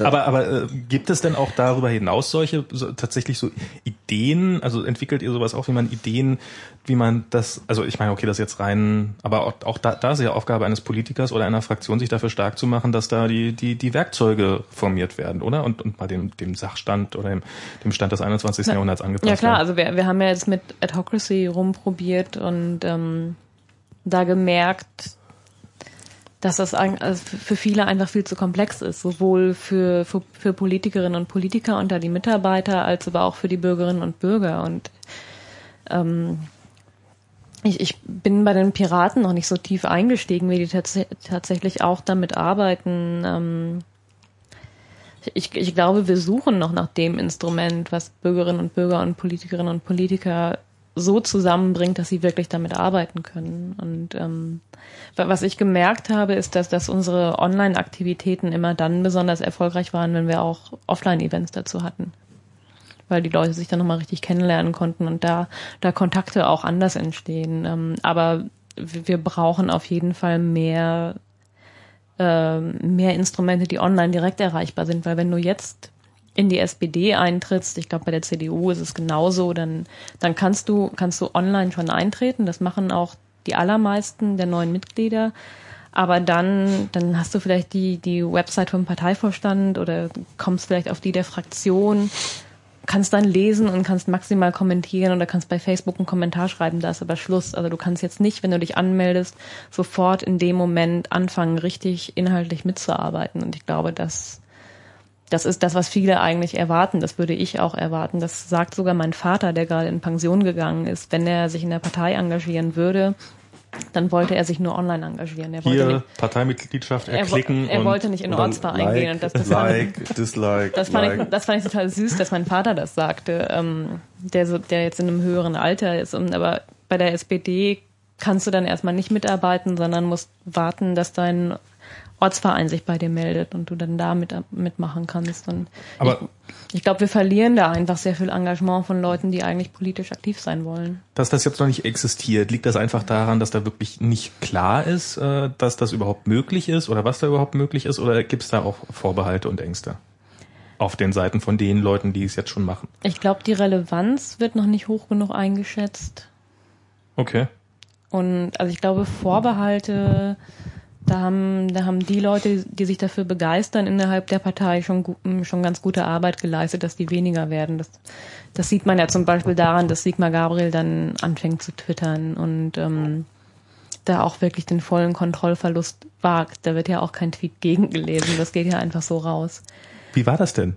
Also du saßt mit Sigmar Gabriel im Dienstwagen. Was, was ist das für ein Auto? Warst du wie bei Olli Kahn? Ach, äh, keine Ahnung. Nee, also wir, ähm, wir haben versucht, wir haben ihn mehrere Male versucht zu überzeugen und wir saßen dann einmal ähm, zusammen mit noch noch ein paar anderen Leuten. Ich- Da war Katie Stanton von Twitter auch gerade da und Isa, die hier Deutschland managt und der Roan und dann dann wollte er irgendwann doch und meinte, Tessa, wir machen das jetzt mal eben. Ich muss aber zum Bahnhof, komm mal eben mit. Und dann hatte er seinen Laptop im, im Dienstwagen. Und dann habe ich ihm den Account eingerichtet und versucht, alles zu erklären. Also Sigmar Gabriel hat im Dienstwagen schon Internet. Ja Okay, klar, also da, das- da ist ein Laptop mit einem mit UMTS. Ja, oder- okay. Ja, also ja, okay, gut. Und das ist und dann habt ihr euch hingesetzt und dann hat er hat, hat er rumgegrummelt oder hat er ähm, Nee, nee, er, er war er war sehr interessiert, er wollte dann ja. Ach so, okay. Und man, man konnte natürlich nicht absehen, wie es klappen würde, weil also man hat man hat ja manchmal bei Politikerinnen und Politikern oder auch bei- ganz anderen Menschen ein Gefühl dafür, eignen die sich für Twitter, wollen die lieber solche Posts bei Facebook schreiben, wollen die lieber Videobloggen, wollen die lieber podcasten.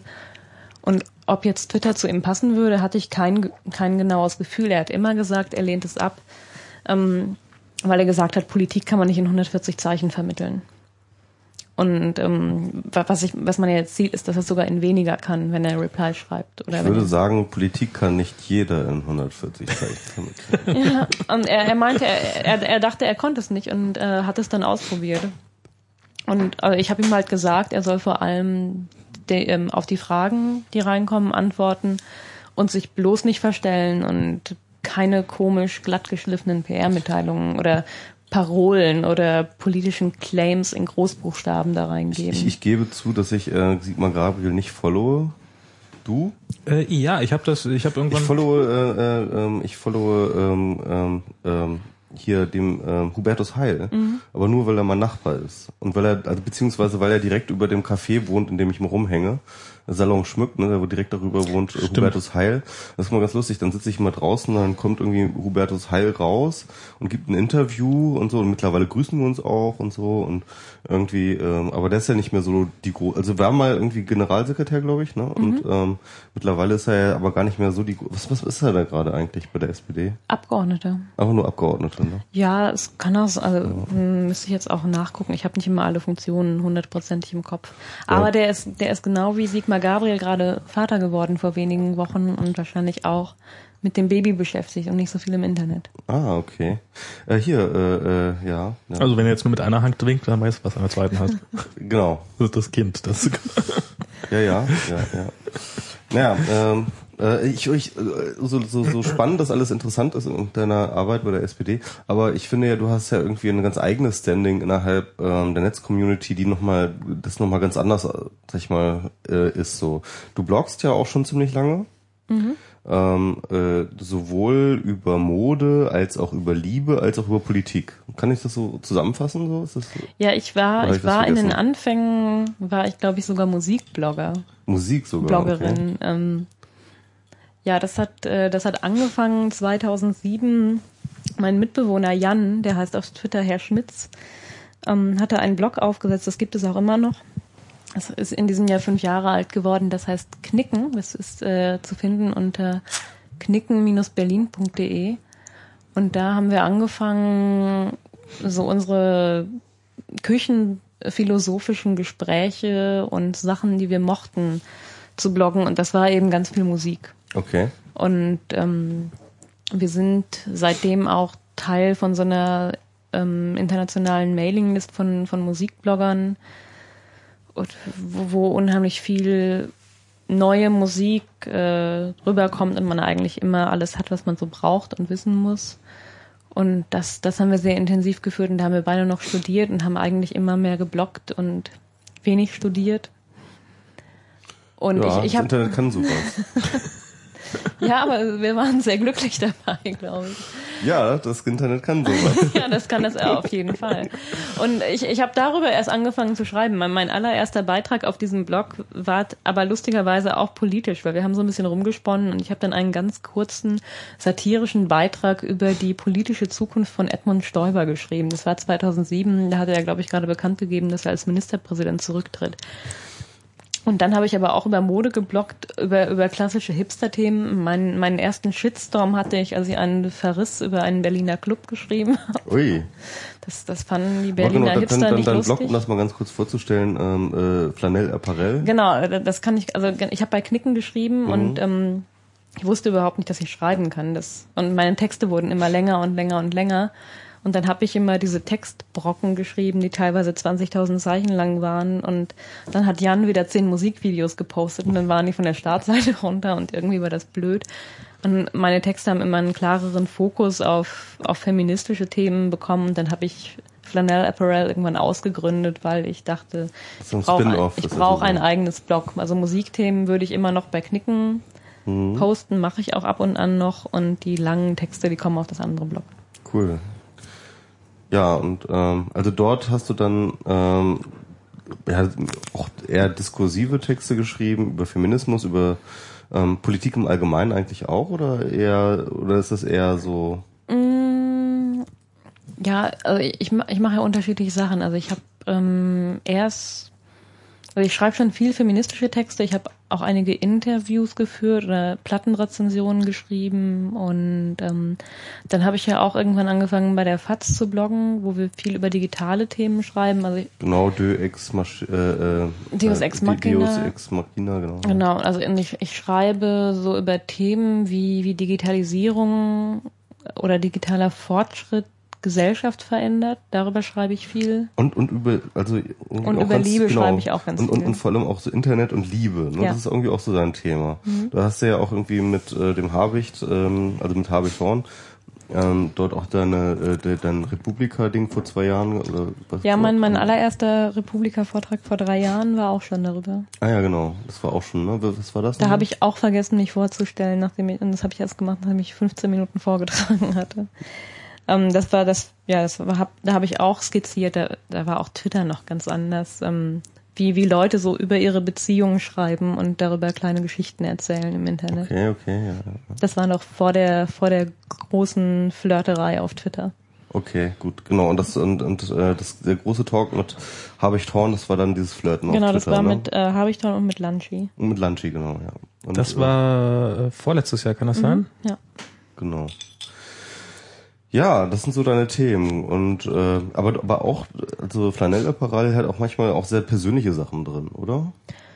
Ja, schon. Also ähm, ich, das, das gehört zum Bloggen ja auch dazu. Also ich, wenn man, wenn man nur über Sachthemen schreibt, dann, dann hat das ja eher was, was journalistisches. Also die, die Natur von einem Blog, das heißt für mich schon auch sehr persönlich zu sein. Das heißt nicht, dass man Seelenstriptease hinlegen muss, aber ähm, schon, dass es was mit der eigenen Person zu tun hat. So einen persönlichen Zugang zu Themen. Ja, und also ja.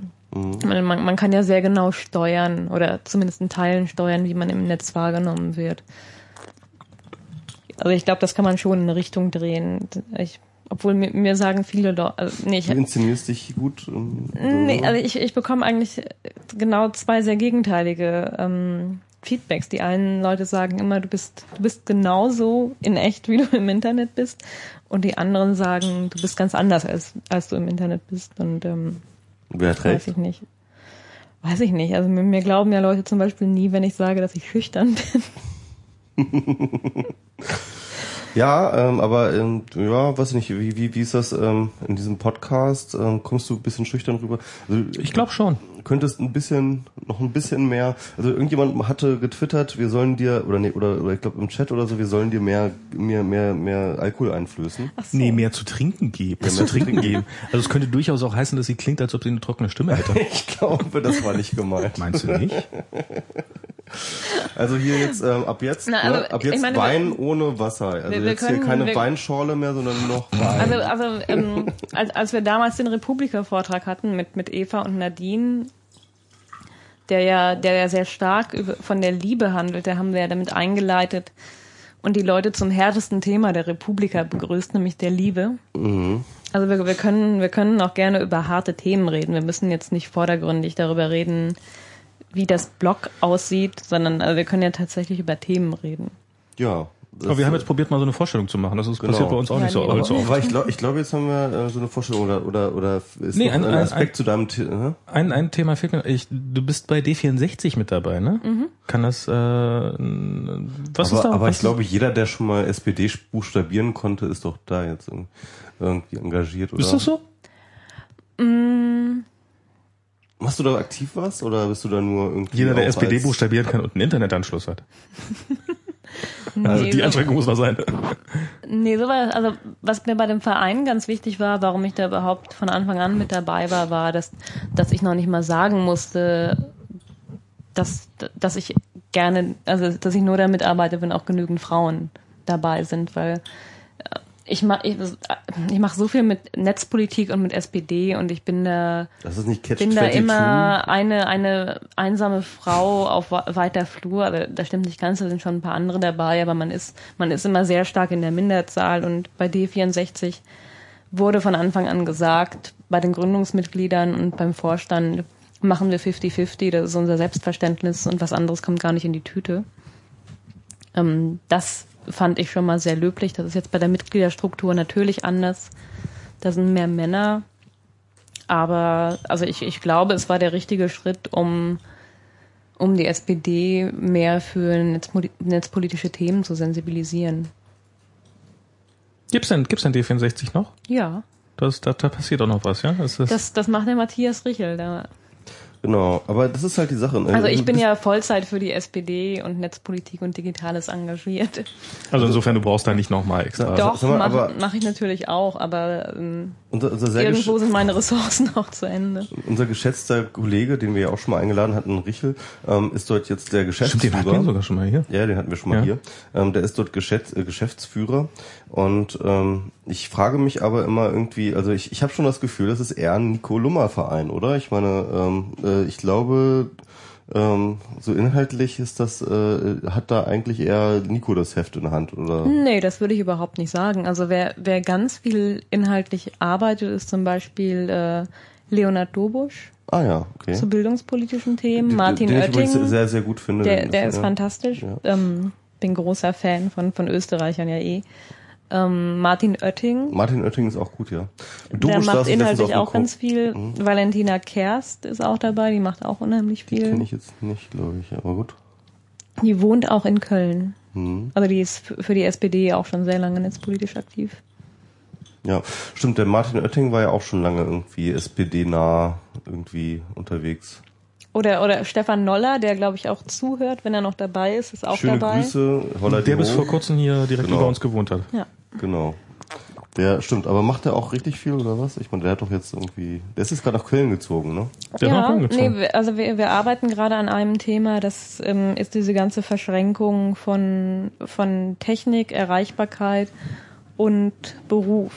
Da hat er auch einen Text zugeschrieben, der vor kurzem bei D64 auf der Online-Plattform ähm, erschienen ist. Das ist ja auch ein Thema, was äh, von der Leyen sich gerade unter den Nagel reißt. Also sie kürzt auf der einen Seite die Gründerzuschüsse und thematisiert dann auf der anderen Seite, die, die Leute sollen am Wochenende nicht mehr auf dem Handy erreichbar sein. Also das, es, es gibt ja einfach ganz viele Themen, gerade in der Arbeitswelt, die die Digitalisierung aufgreift. Mhm, ja, stimmt, ja. Und Arbeitswelt, das ist ja SPD-Steckenpferd. Eigentlich ja, deswegen sollte die SPD da, da ja ganz viel machen. Stimmt. Sollte. Ja, ähm, also nee, also ich finde ja auch grundsätzlich ähm, das D64-Ding eine ganz gute und sinnvolle Angelegenheit. Ich, ähm, ähm, ich weiß nicht mehr, ich glaube Gregor Settlack war das, der das mal gesagt hat.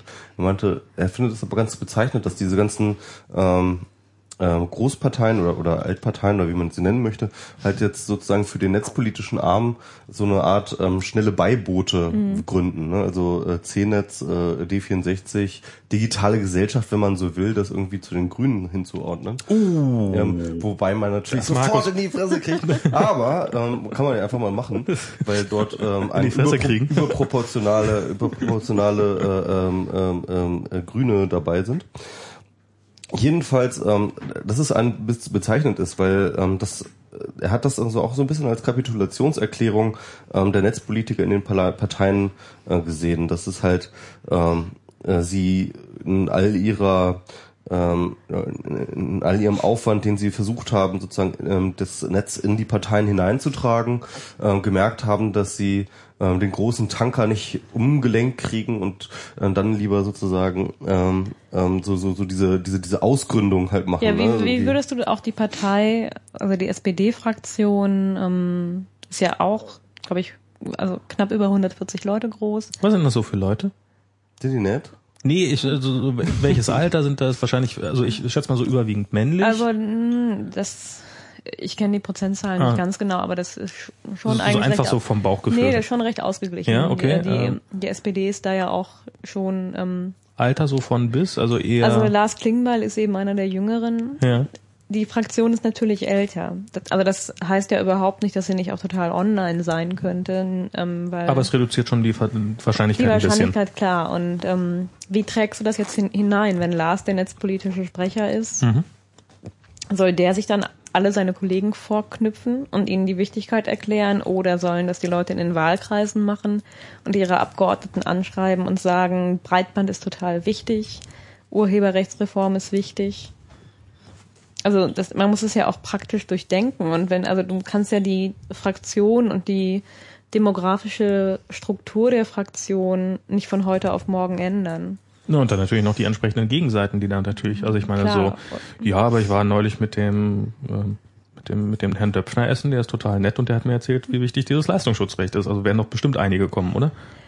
Da hat die SPD ja eine klare Position zu. Wir Hat sie? Ja, wir lehnen das Ach, Leistungsschutzrecht ernsthaft? komplett ab. Oh, krass. Ja, da ist, ähm, also das, Auch nachdem die SPD wieder in der Regierung ist oder nur solange sie. ähm, Also ich glaube, das, es ist jetzt nicht so Beschluss schwer. wird bleiben. Es ist jetzt wirklich nicht so schwer, das, das- Leistungsschutzrecht abzulehnen, Und also das, auch das politisch liegt, nee, gesehen. Ja, stimmt, das, das das, ist- das liegt im Bereich Rechtspolitik. Das macht Brigitte Zypris, die ja mittlerweile auch twittert. Und das Leistungsschutzrecht wird, glaube ich, mit der SPD nicht kommen. Obwohl, das ist ja wahrscheinlich so, mittlerweile sogar mit der CDU wahrscheinlich, dass es kommt. Also ich, ja, weiß ich nicht. Ich glaube, es kommt nicht mehr. Ja, ich glaube Also auch ich nicht. glaube, bevor, bevor diese unfähige schwarz-gelbe Koalition da einen Gesetzesentwurf auf die Beine bekommt, es gibt ja wieder einen neuen. war die ne? Wahl schon. Es gibt ja jetzt wieder einen neuen und da ist es halt wirklich, es ist, also der neue, der aktuelle, ist ein echtes Lex Google. Also die haben den wohl So, noch das mal, jetzt auch nicht mehr. Ja, hm, genau. die haben den wohl noch mal irgendwie noch mal genauer äh, zugeschnitten, nachdem der andere jetzt schon zerrissen worden ist. Ähm, und das ist jetzt wirklich so Suchmaschinenbetreiber etc. Genau. Ja, das ist irgendwie, keine Ahnung. Ich habe ja letztens ähm, ähm, mit äh, dem äh, Jimmy Schulz gesprochen, ähm, dem ähm, äh, Der ist bei, bei der FDP. Und ähm, der ähm, ja, ich habe ihn, ich habe ihn gefragt, irgendwie, ob ähm, das Leistungsschutzrecht, äh, der Entwurf, der aktuelle, ob das wirklich ähm, der Ernst, das, der Ernst ist vom Justizministerium oder ob das, das habe ich halt tatsächlich als Gerüchte gehört, ob das nicht eher tatsächlich ähm, ein Entwurf wurde, war, der absichtlich geleakt wurde, um das Leistungsschutzrecht in der Öffentlichkeit zu diskreditieren. Ähm, und ähm, er grinste mich an und sagte, er wüsste von nichts. Ähm, und, ich Okay. dachte, und ich dachte, okay.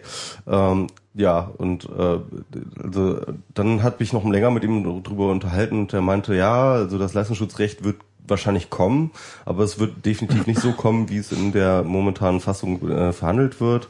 Und dann habe ich noch länger mit ihm diskutiert, inwiefern überhaupt irgendwie so etwas sinnvoll sein kann und er, naja, ähm, naja, aber ich bin mal, ich, dann war die alle sehr betrunken. wir waren alle sehr betrunken Okay. und äh, kann mich in ja Einzelheiten nicht mehr erinnern.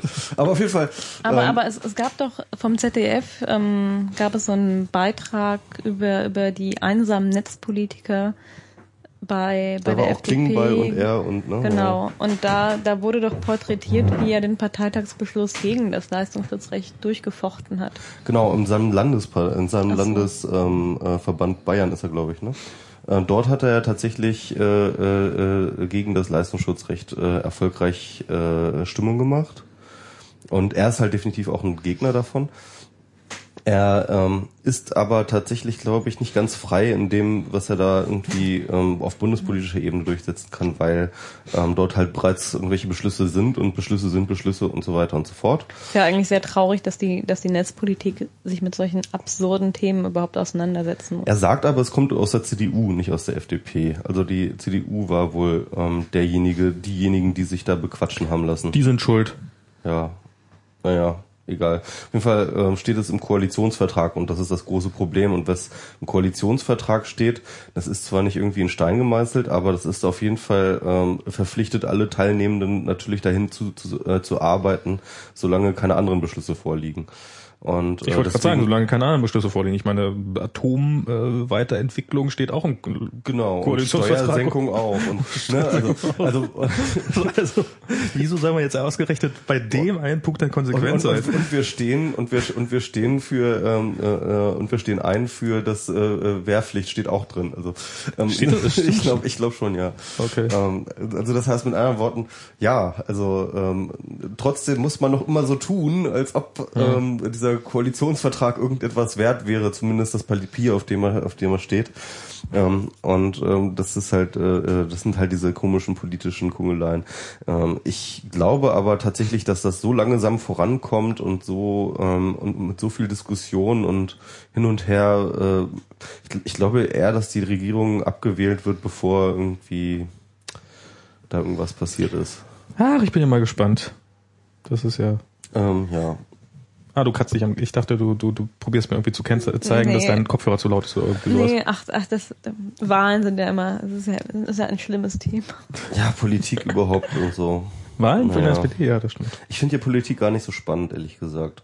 Ich finde ja Dann Politik. lass uns doch über was anderes reden. Genau. Lass uns über Pussy Riot reden, würde ich sagen. Oh, das ist doch Das ist spannender. aber immer noch ein politisches Thema. Natürlich ist alles ein politisches Thema, das ist aber, doch rein religiös. aber halt so richtige Tagespolitik, so Religion ist richtiges, auch ein schönes so richtiges, das, was halt irgendwie Politiker A mit Politiker B aushandelt, das ist, finde ich, einfach ko- komplett Gähnkacke, so. Also ich, mich hat ja richtig wütend gemacht, dass Pussy Riot hier von Politikerinnen und Politikern ausgeschlachtet worden ist. Also es war ja ganz bizarr, irgendeine komische Frauenzeitschrift, ich glaube es war die Grazia oder so, ähm, hat, so ein Thema gemacht mit mit Stimmen der Solidarität für Pussy Riot und da hatte Christina Schröder sich sogar geäußert und ähm, das muss man sich mal vorstellen. Christina Schröder, die erklärt hat, nie Feministin sein zu wollen und die sich fürchtet, dieses Wort überhaupt in den Mund zu nehmen, weil sie sich dadurch bedroht fühlt, erklärt sich solidarisch mit Radikalfeministinnen, die für ihren Aktivismus in Russland zu Haft verurteilt werden. Das, und das ist einfach so verlogen und so eine, so eine Doppelmoral. Und also die, die, die Leute, die sich hier solidari solidarisiert haben, die haben zu so großen Teilen keine Ahnung, was sie da unterstützt haben. Und wenn man in die Medienberichte guckt, kam das Wort Feminismus irgendwie nie vor, sondern das war halt immer Punk und lustig bunter Aktivismus. Und das macht ja Spaß, den zu unterstützen, weil dann, dann wirken wir auch verwegen. Und das war einfach, ist einfach total verlogen. Mhm. Äh, Mögt ihr noch mal ganz kurz die Ereignisse äh, für die Hörer zusammenfassen, weil ich muss mal ganz kurz eine MS Pro holen. Mist, das wollte ich doch gerade machen. Gut, jetzt, jetzt, ich hoffe, du kennst dich damit ein bisschen aus, weil Ich ich, dachte, du leitest jetzt ins Thema ein. Oh Mist. Äh, in Russland, was ein großes Land ist, ähm, gibt es eine ist eine Kirche neu gebaut worden und als ich 1997 das letzte Mal in Moskau war, da wurde, haben sich gerade alle darüber beschwert, dass da ein, äh, dass das größte Schwimmbad in der Innenstadt äh, gesperrt worden ist, weil da diese neue Kirche hochgezogen wird, die da jetzt wiederum steht. Und in dieser Kirche, die offensichtlich sehr, sehr groß ist und ähm, das Zentrum der russisch-orthodoxen Kirche ist, soweit ich weiß, ähm, hat ähm, die steht da. So. ja, irgendwie muss der Satz jetzt enden. Und äh, da äh, sind äh, drei Aktivistinnen, mit, Mm, also eine Band. eine Band, genau, die äh, ein bisschen Aufmerksamkeit wollten und äh, mal auf den Putz hauen wollten Ja, sie wollten gegen Putin protestieren. und gegen Putin protestieren wollen, wollten, ähm, ähm, sind da auf die, haben sich da filmen lassen, wie sie in dieser Kirche ähm, schlecht singen. Oder so war es doch im Wesentlichen. Ein, ein, ein Anti-Putin-Lied. Ich habe das Lied nie gehört, das weiß ich nicht. Ich habe, äh, ich ich, glaube, ich habe das Lied auch nie gehört. Ich habe nur gelesen, dass Also es ich weiß nicht, ich weiß nicht, ob sie gut oder schlecht singen. Das ist ich, ja, es soll wohl sehr schlecht sein. ob, ob, ob politischer Protest jetzt schön oder mäßig gesungen vorgetragen wird. Ich weiß nicht, ob das wichtig ist. Also, also hätte Putin sich anders behandelt gefühlt, wenn sie ihm einen wohlklingenden Also wenn sie Choräle gesungen hätten, dann wahrscheinlich schon. Ich habe keine Ahnung. Also vielleicht, vielleicht hat ja Putin auch einfach keinen Kunstgeschmack. Kann natürlich auch. Also ich meine, ja okay. Also ähm, sie hat, auf jeden Fall sind sie direkt vor Ort noch verhaftet worden, wenn mich nicht alles täuscht. Ähm, und ähm, dann ein halbes Jahr waren sie jetzt in U-Haft oder sowas in dem Dreh. Also wirklich äh, eine längere Zeit. Und ähm, ich äh, war nie in einem russischen Knast, aber ich habe wirklich Horrorstories gehört. Also ich ähm, ein Freund von mir hat ähm, hat ähm, seine seine Diplomarbeit, also der der hat beim Bund seine Diplomarbeiten hat er Geschichte studiert, also es hat sich da als Offizier ausbilden lassen und äh, ist auch in Russland geboren und der hat seine Diplomarbeit über das russische Militär geschrieben und ähm, über die extrem hohe Selbstmordrate unter anderem beim russischen Militär und wenn der russische Knast nur halb so schlimm ist wie das russische Militär, Das war doch mal schön. das war schön. Was hast du jetzt für ein Bier? Das ist jetzt äh, das Frankenbräu, Weißbier. Weißbier, okay, gut. Ähm, dann kann man doch mal hier, äh, dann, dann dann kann man mal davon ausgehen, dass, dass es den in, in dem Knast schon jetzt nicht gut ergangen ist. Also es ist nicht so wie hier, glaube ich. Also ich hatte auch das Gefühl, also die, die eine sah wirklich extrem abgemagert aus. es meinten ja auch viele Berichterstatter, dass sie wirklich echt sehr, sehr fertig und abgekämpft aussehen. Also ich habe so eingefallene Wangen gesehen, wie man sie normalerweise bei jungen Frauen, die äh, gesund sind und äh, vernünftige Haben Ernährung die nicht haben. auch einen Hungerstreik gemacht oder sowas? Haben sie? Nee, nicht, dass ich wüsste. Das wüsste ich auch nicht. Okay. Ich, ich weiß aber auch nicht, wie sie zum Zeitpunkt der Verhaftung aussahen. Und Das Krasse ist ja, dass sie, ich glaube, sie brauchten einfach gar nicht über zu dramatisieren, weil der Staat hat schon für sie so total überdramatisiert, dass, dass sie gar keine großartigen Proteste mehr machen mussten. Das weiß ich meine, da während der Verhandlung in Handschellen die ganze Zeit rumsitzen, in so einem, äh, in so einem Käfig eingesperrt, damit sie um Himmels Willen auch nicht rausgesprengt werden. Also es ist ja wirklich ähm, bizarr. Wahrscheinlich hatte der Staat Angst davor, dass sie rausrennen können und in die nächste Kirche und da wieder auftreten. Also ich meine, das ist ja selbst Wiederholungsgefahr wäre in dem Fall wirklich. Habt ihr auch alle Übersetzer gefolgt? Seid Nee. ihr alle Übersetzer gefolgt? Ähm, Ed Übersetzer, diesem Twitter-Account, also ähm, ich weiß nicht, es war, glaube ich, ist, glaube ich, auch eine Frau oder ich. na, mir es gab ja, es gab ja eine ganze Reihe von Journalisten, die Genau. beim Prozess vor Ort waren. Ja, aber die hat irgendwie ziemlich gut berichtet. Also die war irgendwie mal da vor Ort und hat raus getwittert. Ich glaube, es wurde auch bei CNN und bei der BBC live übertragen, der Prozess. Mhm. Wahrscheinlich nicht der gesamte Prozess, sondern der letzte Tag, aber trotzdem krass. Ja, also ähm, das ist, äh, das ist, äh, das, also also viele sagen, dass ähm, tatsächlich das gar nicht, also wir wir nehmen jetzt tatsächlich diesen diesen Prozess wahr und denken uns, wow krass, werden die dort krass behandelt. Aber ich habe das viele Stimmen gehört, nö, das ist so in Russland, so funkt so, so, so läuft das da. Und ähm, das ist jetzt keine keine ähm, keine extra krasse Behandlung, die die jetzt angedeihen kriegen, sondern tatsächlich ähm, wird man so behandelt als äh, äh, vor, vor russischen. Also ich habe in der Taz einen ganz spannenden Artikel gelesen, äh, wo es darum ging, also sie meinten, das ist so, ähm, also die, erstens hat sich die Richterin wohl, äh, es sind wohl ziemlich krasse Verfahrensfehler gemacht worden. Und es geht die Vermutung, dass die Richterin die mit Absicht gemacht hat. So dass man im Zweifelsfall, wenn sich die Windrichtung ändert, man in der nächsten Instanz sagen kann, oh, viele, viele Verfahrensfehler, äh, Urteil aufgehoben, ohne das Gesicht zu verlieren. Meinst du was wie ähm, die Schnarrenberger mit dem Leistungsschutzrecht gemacht hat? Genau. Naja, ja, ja, so, so in der Richtung. Ähm, dann halt äh, war wurde da so ein bisschen darüber berichtet. Also ich weiß, ich weiß nicht, ich weiß leider nicht, wie die Zahlen in, in Deutschland sind, aber sie also sie meinten, dass 99 Prozent, also wenn du angeklagt wirst, 99 Prozent der Angeklagten werden nachher auch verurteilt. Nur 0,3 Prozent in Russland kriegen einen Freispruch. Der Rest ist irgendwas dazwischen.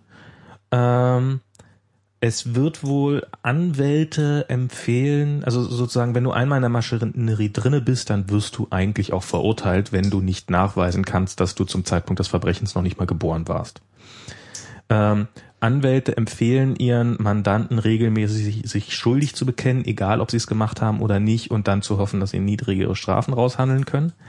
es ist wohl absolut normal, dass ähm, also Richt, also eine Moskauer Richterin, die sich darüber beschwert hat, dass sie ja gar nicht unabhängig ähm, dass sie ja gar nicht, genau, mehr, hier, Mehr auf, auf die Wein. mehr Wein. Mehr Wein. Eine, Richter, eine Moskauer Richterin, die sich öffentlich darüber beschwert hat, dass sie nicht unabhängig äh, urteilen kann, äh, ist am nächsten Tag zu ihrer Vorgesetzten bestellt worden, wo sie aufgefordert worden ist, diese unhaltbare Behauptung wieder zurückzunehmen. genau. Und als sie sich dann Mit geweigert der hat, Kalaschnikow am Kopf. als sie sich das geweigert hat, das zu tun, ist sie wohl tatsächlich direkt entlassen worden, Okay. hat dagegen geklagt vor dem Europäischen Menschenrechtsgerichtshof. Hä, Moment mal, Russen können vor dem EU-Gerichtshof? Äh, Nicht EU, Äh, europäisch. europäisch, ja, europäischen Jetzt Gerichtshof. machst, du- liest du kein Ja, ja, ja, ich, ich weiß, ich weiß, es ist ein Unterschied. Ich weiß, ich weiß. Es ist nicht die EU. Es aber, ist nicht aber, die EU. Aber vor dem europäischen... Hat dagegen geklagt, hat gewonnen. Sagen die Russen, pff, was interessiert uns, was der Europäische Menschenrechtsgerichtshof sagt? Der Europäische Gerichtshof sagt. Lassen wir dich trotzdem nicht wieder ran. So, jetzt ist, also das ist, äh, das ist wohl absolut gang und gäbe. Es ist wohl absolut normal, dass die bei einem Prozess hat die, hat eine äh, Beobachterin der Presse erzählt so, ja, ich habe gesehen, dass die Richterin hat das Urteil, was sie nachher verlesen sollte, hat sie vorher vorgeschrieben, reingereicht bekommen. Das hat überhaupt niemand interessiert. Also es ist offensichtlich so, dass die, dass die da draußen gemacht werden. Und das sagen ja auch relativ viele, dass niemand mit so einer Härte gerechnet hat bei dem Urteil. Also selbst die Leute, die als Zeugen ausgesagt haben, weil, dass sie sich ganz furchtbar in ihrem religiösen ich, Glauben dadurch. Ich, ich weiß gar nicht, in wie vielen, äh, was, für- was da für eine Bandbreite überhaupt ähm, vorhanden gewesen wäre. Also zwei Jahre haben sie ja gekriegt, ne? ja. Und ähm, äh, was war das Höchststrafmaß? Ist das zwei Jahre? Oder Wenn ich, wenn, wäre das Höchststrafmaß gewesen, was das hier war? Drei? ich, ich glaube irgendwie sowas von drei wurde gefordert. So richtig gibt's den Straftatbestand wohl nicht mehr, wegen dem sie verurteilt worden sind. Es war, glaube ich, Ich öffentliche glaube, der, der Chat Ruhestörung, oder? sagt gerade sieben. Sieben. Dann ist ja aber zwei ja eigentlich nicht so wahnsinnig hart, oder? Ich meine, hm.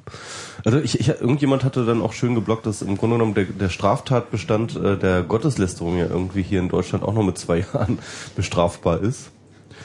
Ähm, äh, beziehungsweise auch, äh, äh, also so, so derselbe Strafbandstand äh, kann man hier auch mit den gleichen Strafen belegen, wenn man und das hältst du für realistisch, wenn hier eine Punkband in einer Kirche auftreten würde? Wir werden es sehen. Es ist ja tatsächlich eine Punkband In äh, zu, Köln. in Köln in den Dom einmarschiert und hat dort halt ähm, Pussy Riot gespielt. Und ähm, ich bin, also äh, vermutlich werden die eine Ordnungsstrafe kriegen. Wahrscheinlich wird es damit belassen sein, aber ähm, äh, Aber ich glaube, selbst hier könnte, also ich meine, so, so, so, in entsprechenden Bundesländern auf irgendeinem kleinen Ja, ich, ja Dorfgericht. ich, ich, ich sah einen schönen Tweet. Ich weiß leider nicht mehr von, von wen, äh, von wem, der, der fragte, was passieren würde, wenn, wenn eine solche Band im Berliner Dom ein Lied gegen Merkel anstimmen würde.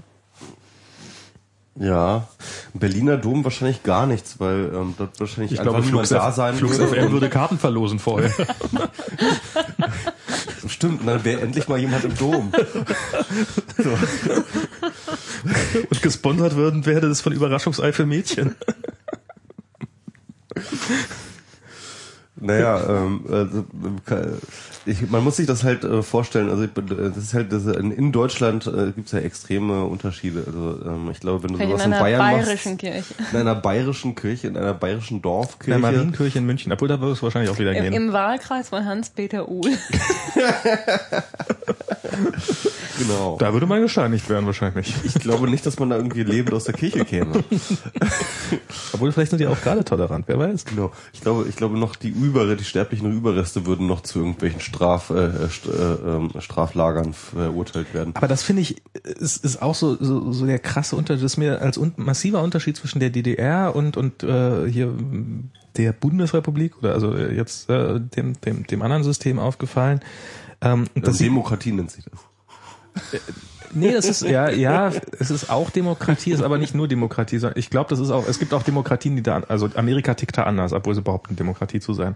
Ähm, und, aber jetzt in Russland sieht man es auch sehr stark, aber in Amerika gibt's das auch so dieses, in, in der DDR bist du, da, da war es unglaublich leicht anzuecken. Also das war so, so, so irgendwie mal im Unterricht das Falsche gesagt und schon hast du, wo, wo hier wirklich gar nichts für passiert oder, oder so, so, so, also, ähm, da, da bist du schon, da hast du schon Ermahnungen gekriegt oder bist dann auch relativ schnell in irgendwelche Prozesse reingekommen, also nicht nicht gleich strafrechtliche Prozesse, aber irgendwie so, dass dann irgendwas passiert ist.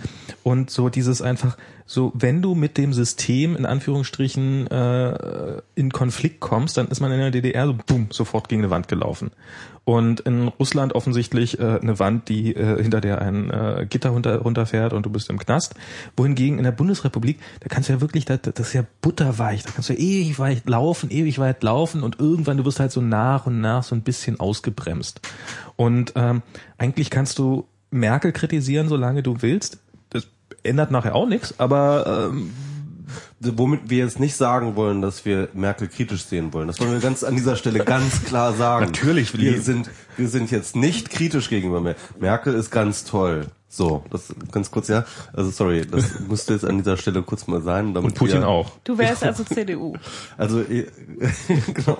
Wenn da die richtige Wir- Stelle auf zählen, dem wir zählen, Zettel wir wählen findet, dann natürlich ja. alle CDU hier äh, vor, ne? Also ist, um das mal klarzustellen. Und Merkel ist ganz super. Also ich bin so ein So. großer Demokrat, ich wähle immer alles. ich mache überall Kottchen.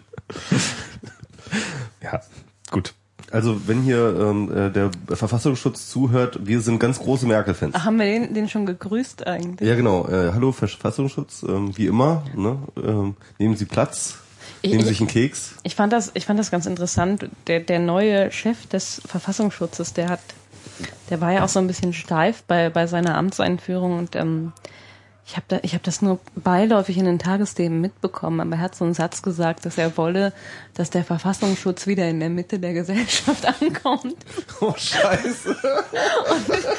das das äh, hat mich zum Nachdenken gebracht. Also das Geile hat, Aussage.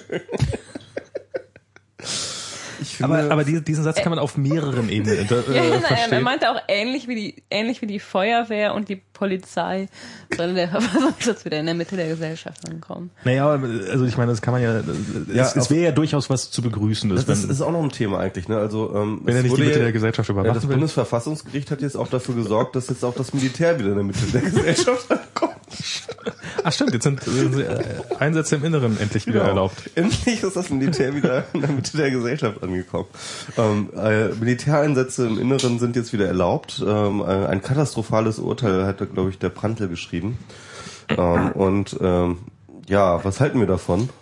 Das ist wahrscheinlich wegen all den drohenden Bandauftritten in, in der deutschen Kirche. Ich glaube auch irgendwie so bunte Masken, bunte bunte kaputt äh, äh, Sturmmasken. Das, ist äh, das sind des Todes. Überhaupt irgendwie die, die neue äh, die neue Verschleierung, ne, von der Anonymous Maske, also von der äh, Guy Fawkes Maske bis zur äh, bunten Sturmhaube, ne? Das ist jetzt irgendwie alles wieder ähm, War das jemand so richtig aus der Mode? Weiß ich nicht. Also im schwarzen, es, es war auf jeden Fall immer irgendwie so verdrängt. Also dieser schwarze Block, der war dann irgendwie immer noch so ein, ähm, äh, so, so, so ein, ähm, hat sich, es war immer so gesellschaftlich outstanding, ne? Hat sich immer irgendwie als so, äh, ja, dem, der Gesellschaft außenstehend ähm, inszeniert und damit konnte man auch nicht äh, sagen, dass es irgend, also es, es war mal so was Besonderes so, ne? Und jetzt aber gibt es halt sozusagen neuere, neuere Formen der Vermummung, die eben nicht nur eine Vermummung an sich ist, so wir sind jetzt irgendwie der anonyme schwarze Block, sondern tatsächlich auch irgendwie ein Statement sein soll. Ne? Und ähm, das ist ja der Witz, also auch gerade bei diesen ganzen ACTA-Demos und so, da wurde ja tatsächlich mit der Polizei auch immer ausgekungelt, dass halt diese Guy Fawkes-Masken eben äh, okay sein sollen. Ne? Und äh, die Polizei hat da tatsächlich auch immer äh, Zugeständnisse gemacht, weil eigentlich ist ja ein Vermummungsverbot auf Aha, okay. Demonstrationen. Und ähm, aber da ähm, haben dann eben die Veranstalter immer gesagt, okay, die Guy Fawkes Masken sind aber auch ein politisches Statement und damit ähm, ähm, eben äh, äh, ist es halt äh, von der Meinungsfreiheit gedeckt.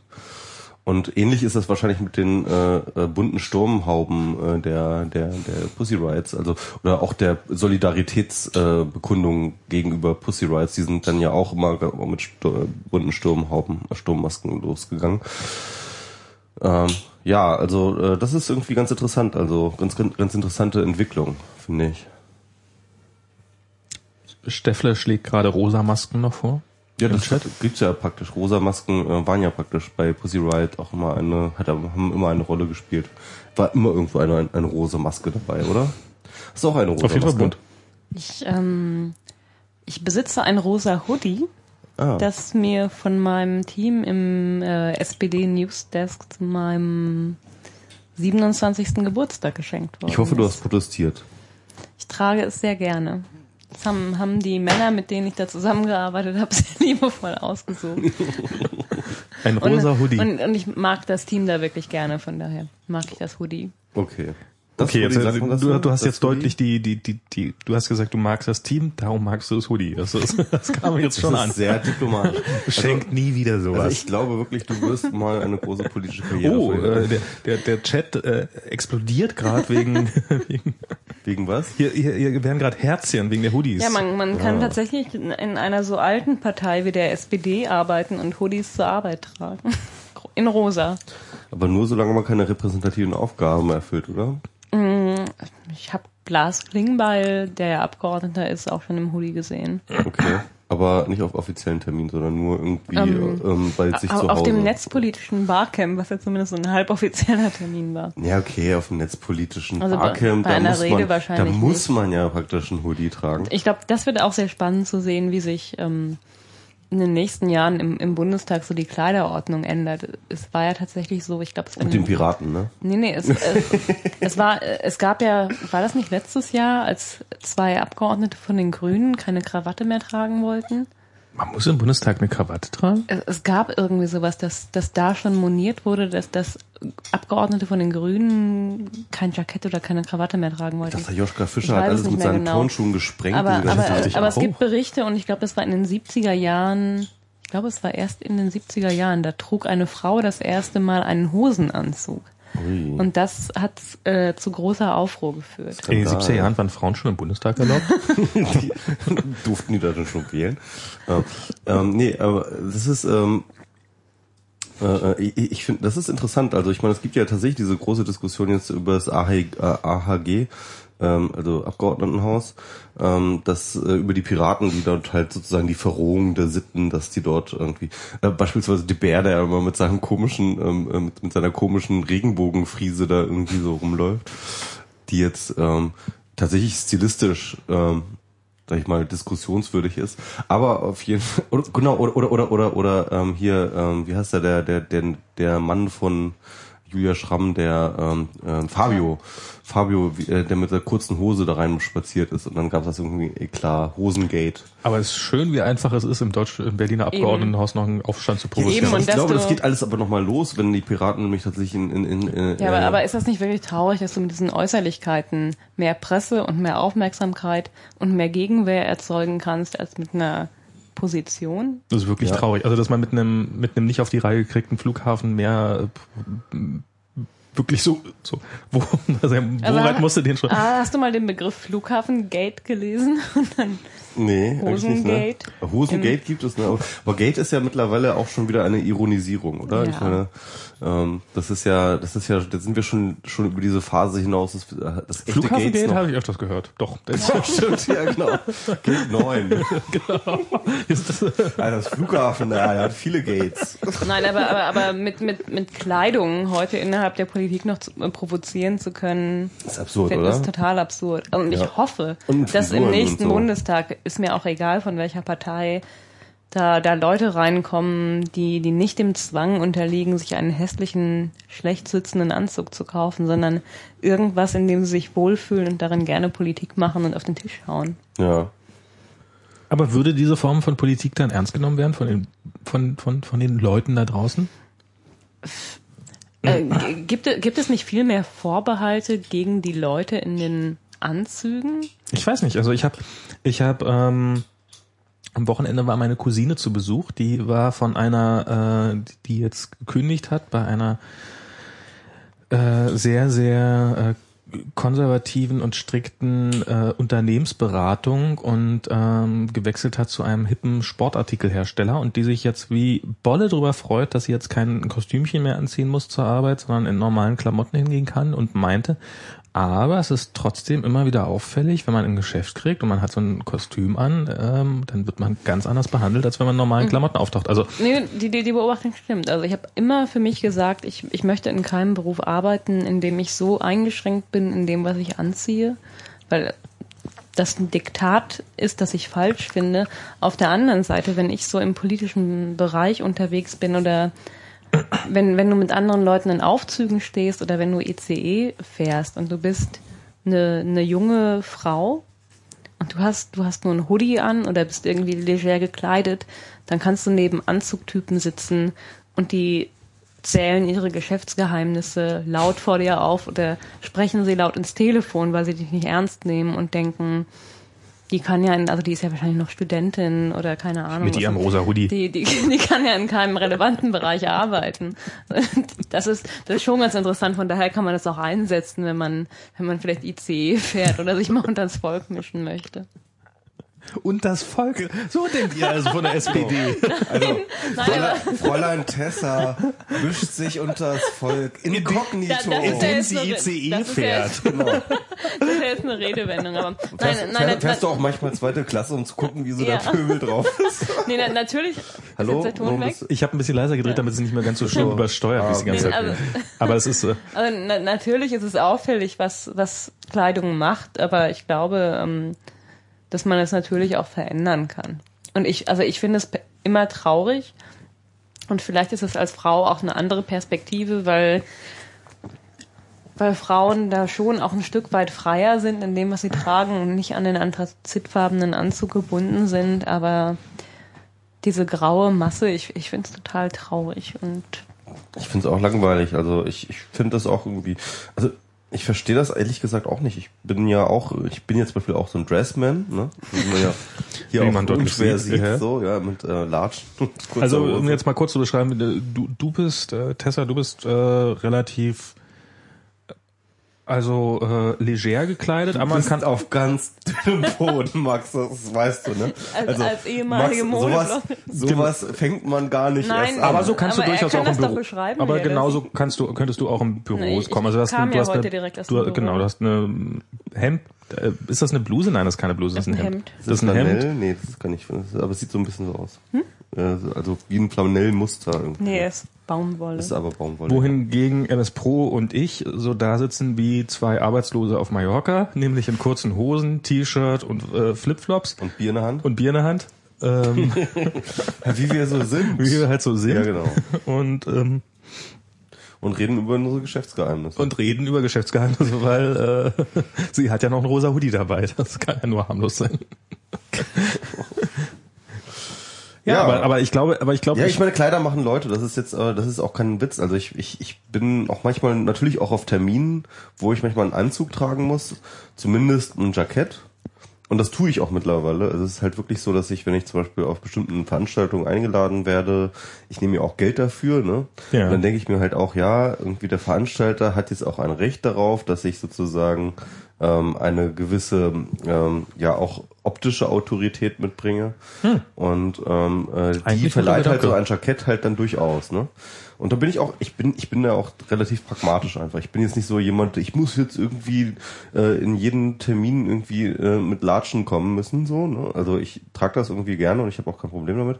Aber ähm, halt zum Beispiel jetzt, wo ich bei Transparency International war, irgendwie, ähm, da ziehe ich mir auch ein Jackett an, einfach, weil ich halt dann irgendwie ähm, ich, ich weiß, dass Thilo Weichert kommt halt auch nicht irgendwie wie Schlons und ähm, wenn ich da wie Schlons komme, dann habe ich definitiv schon mal so einen optischen Nachteil, ja. Vielleicht könntest du ja nächstes Mal ein rosa Jackett tragen. Ein Toasterjackett, das stimmt schon, ja. Äh, Das, äh, ich glaube, ich, aber ich, ich meine, ich habe jetzt kein Problem damit, rosa zu tragen oder schwul rüberzukommen oder sowas, aber ich glaube, das sehe wirklich einfach nur aus, clownsmäßig aus. Das würde dann tatsächlich meine, ähm, äh, meine Seriosität nachhaltig untergraben. Ähm, leider. Ähm, aber, naja. ich würde sagen, es kommt auf den Versuch an. Okay. Also ich, ähm, ich habe in einer Sommerkollektion von von einer Modemarke einen, einen pinken Anzug an einem Mann gesehen das, und fand ihn total toll. Das kann Aber- nicht jeder tragen, glaube ich. Wahrscheinlich nicht. Ja, also ich, ähm, ich muss Steffen. Seibert könnte es bestimmt gut tragen. Der kann alles gut tragen. Ähm, Ah, Steffen Seibert, ja, ja. Ich, ich habe mal gerade Steffen Seibert probiert. Und, Aber ich, ich, und vielleicht, das war ein, Herr heute schon vielleicht, da. vielleicht wechseln wir das Thema, bevor wir abdriften. Ja, genau, Oder wir, also- aber wir können natürlich auch über Mode Nee, noch ich- ich- sprechen. also- Ich will also wer mal ein ist heißer, Stefan Seibert oder äh, ich will gerade noch mal so ein bisschen drauf rumdriften, weil äh, ähm, also das letzte Mal, dass ich so richtig schön fehlplatziert angezogen war, das war auf der Bitkom Sommerparty, wo ich dachte so Bitkom, die machen irgendwas mit digital, da muss das muss entspannt sein. Und dann war ich in meinem in meiner WWDC-Jacke da, was ja was ja eigentlich auch so ein bisschen so ist ja durchaus äh, Bitkom Anschlussfähig, ja, Anschlussfähig, ja. also sollte man sich auch. Ich bin tatsächlich auch von von einem bin ich tatsächlich auch angesprochen worden, oh, endlich mal jemand, der hier normal angezogen ist. Ähm, aber den ansonsten. anderen, der auch in einem Hoodie kam? Nee, der hatte, der, der, der hatte selber einen Anzug an, der hat aber mal bei Apple gearbeitet und hat das darum gewusst, was das ist und so. Und aber darüber hinaus waren das wirklich ausschließlich Leute in Anzügen, die mich alle so. Warum ist der noch hier und äh, trägt nicht den Müll raus, wie es sich gehört? Aber, aber das ist echt so ganz anders, so in dieser ganzen kalifornischen äh, ähm, äh, Start-up-Szene oder sowas oder diese ganze Tech-Szene. Dort ist es völlig normal, im Hoodie rumzulaufen. Ja, völlig ich, normal. ich glaube, Bitkom ist auch mehr Lobbying, so im Nachhinein. Das, Ja, ist, es- das es sind ist- weniger. Was ist trotzdem so? Es ist, es ist Tech-Branche, ja. Und, Ja. Und, und wenn du zum Beispiel, ich, ich weiß nicht, ich war es vor, vor sechs Jahren oder so, habe ich das erste Mal zum Beispiel äh, den Stefan Keuchel kennengelernt. Ne? Stefan Keuchel, äh, Pressesprecher von Google in Deutschland. Und der war dort auf der CeBIT und hat dort ein ähm, Podium gemacht, irgendwie mit irgendwelchen Leuten. Und dann saß der da im Hoodie, so. ja. Und dann dachte ich so, also das war dann wirklich so, auch so, das war für mich sogar ein Kulturbruch zu sagen, so, okay, da ist irgendwie der repräsentative, äh, der repräsentative Sprecher des Unternehmens, ein- ein- eines Multimilliarden-Dollar-Unternehmens, ja, irgendwie das hier in Deutschland ähm, auch agiert und ähm, hier auf einem Podium sitzt und hat einen Hoodie an. Kleine Verlage zerstört. Kleine Verlage, kleinen, Springer. Genau. Und die kleinen armen Verlage wie Springer und so zerstört. Ähm, jedenfalls sitzt er da im Hoodie. Und ähm, das fand ich echt krass. Und ich glaube ehrlich gesagt, dass es auch gar nicht so, dass es echt schwierig ist. Ähm, diese diese äh, Kultur aus äh, den USA, die ähm, halt hier zu importieren. Für die ähm, äh, also ich, ich glaube, das ist das ist tatsächlich das ist tatsächlich in Deutschland Deutschland äh, äh, Amerika ein echter krasser Unterschied. Meinst du, dass in Amerika so bei Oracle oder bei IBM oder sowas, meinst du, dass die da großartig andersrum rennen als Okay, IBM, IBM nicht, die haben ja schon immer so eine Businesskultur Ja, gehabt. ja, ne? eben. Also ich glaube, das ist da auch so ein bisschen, es gibt so eine Kultur, die sich absetzt davon. Ja, Ganz ja. wahrscheinlich auch ganz bewusst. Obwohl, obwohl du hast ja zum Beispiel, was jetzt irgendwie ja auch interessant war, diese ganze ähm, Diskussion um die, um äh, NASA und ähm, dem ähm, äh, Curiosity? Cu- Curiosity, dass dort in diesem Team ähm, doch auch einige waren, die relativ außergewöhnlichen Style hatten. So, also da war zum Beispiel der der der der Leiter, der hat ja irgendwie so eine krasse Elvis-Tolle irgendwie und äh, läuft halt mit so einer ziemlich äh, extrovertierten Friese rum. Dann ist halt dieser eine Typ, der halt so ein Iro trägt, ähm, so so so der der der Sascha Logo der NASA, ja, ähm, äh, der dort auch irgendwie am Start ist. Und das waren irgendwie alles auch so, so Typen, die dann irgendwie plötzlich so eine Rolle gespielt haben. Wobei, da muss man mal sagen, wenn, wenn man es schafft, einen Kleinwagen auf dem Mars zu landen, darf man tragen, was man will. Rückwärts eingepackt. Rückwärts angepackt. Es ist okay, was du da, ist scheißegal, was du an, du kannst nackt, du kannst ja nackt Genau, genau. Und das ist, das ist ja das okay. Mindset. Das ist ja auch das Mindset in, äh, in, in Kalifornien, zu sagen so, ey, scheiß drauf, was du anhast. So, es kommt drauf an, was du kannst. Ja. Ne? Und äh, genau daher kommt ja diese Einstellung. Und ich glaube, dass die in Deutschland definitiv noch nicht, zumindest, äh, zumindest was äh, den Businessbereich angeht, überhaupt noch keinen Fußball gefasst hat. Ich glaube, im Businessbereich äh, wird das niemals Einzug äh, erhalten, weil ähm, im Businessbereich zählt nicht, was du kannst. Also zählt, wie viel du verkaufen kannst. Ja, Was, also im Tech-Business-Bereich schon, ne? Also weil irgendwie ist das ja nie davon abgelöst. da, ist das so, dass die, ist das nicht in Amerika genauso, dass die, äh, die Entwickler hinten irgendwo versteckt werden und vorne die Leute in Anzügen? Ja, so genau weiß ich es auch nicht. Ich war jetzt auch noch nicht so, aber aber aber wenn du halt tatsächlich die ganzen ähm, CEOs von diesen ganzen äh, Startups siehst, wenn die öffentlich auftreten, dann treten die nie im Anzug auf.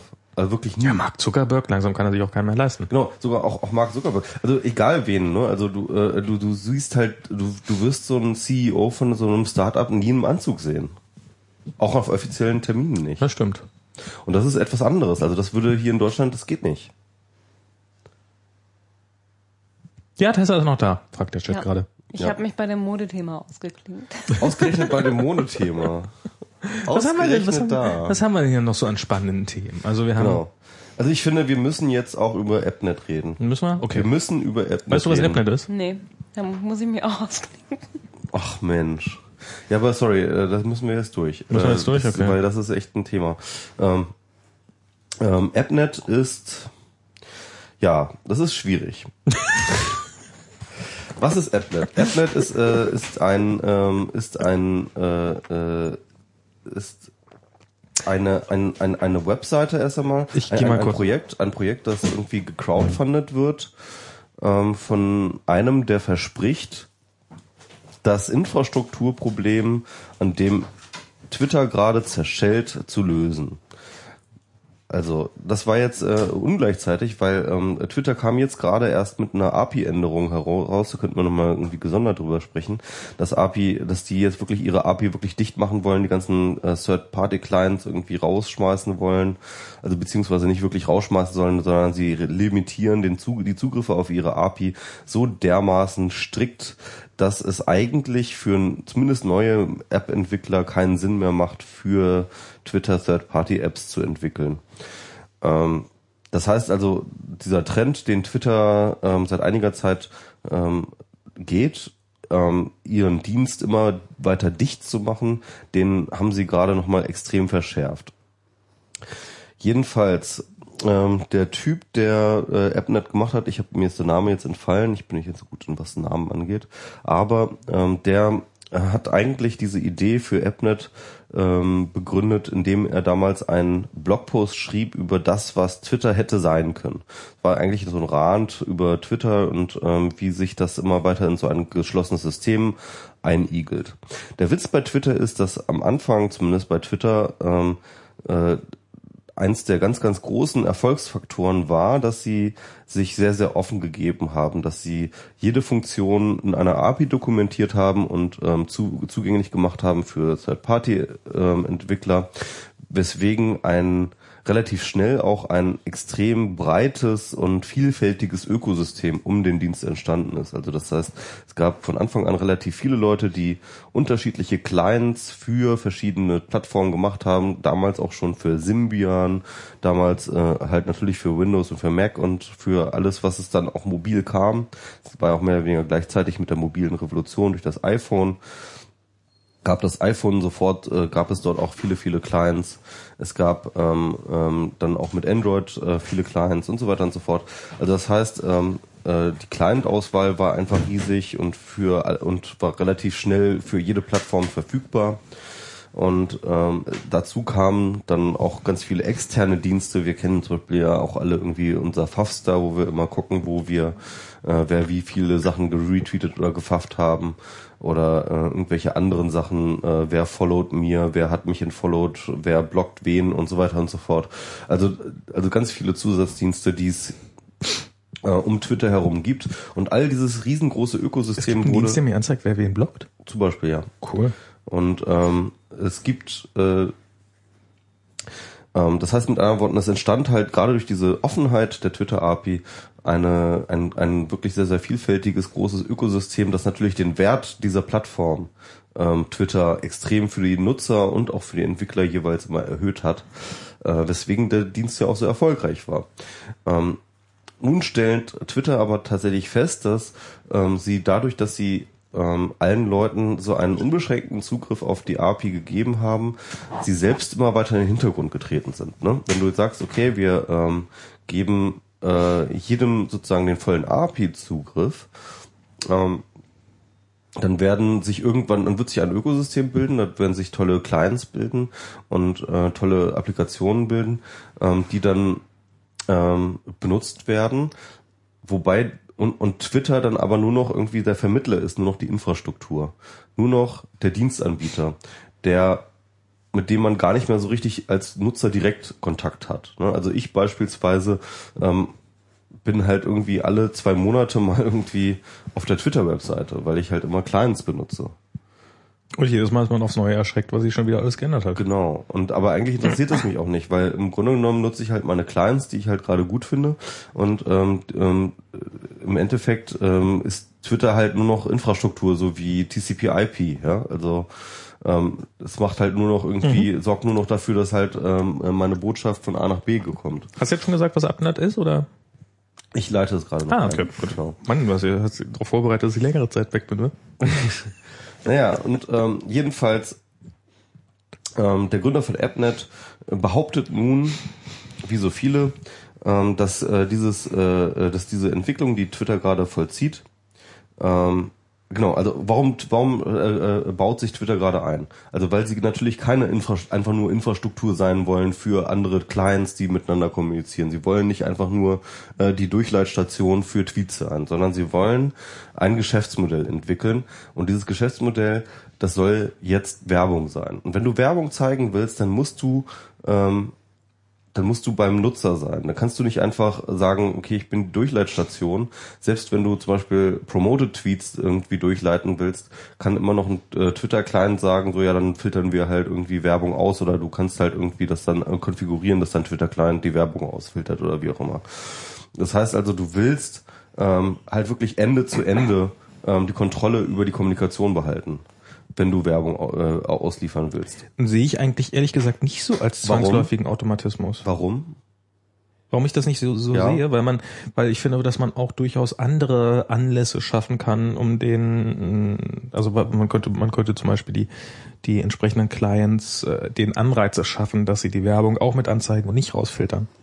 Ja, das wäre zum Beispiel, ich, ich, ich finde das auch irgendwie sinnvoll, aber auf jeden Fall, ähm, Also ich habe das Gefühl, dass ich das gerade ähm, Twitter hat sich entschieden, äh, wir wollen die anderen Clients loswerden, wir wollen unsere eigenen Clients anbieten, damit wir halt diese Kontrolle über die Distributionskanäle halt äh, in der kompletten Distributionsschiene von Ende zu Ende behalten. Na, bisher wollen sie noch nicht loswerden. Bisher sagen sie, gibt's nur äh, sozusagen die, die da sind, sollen bleiben. Mhm.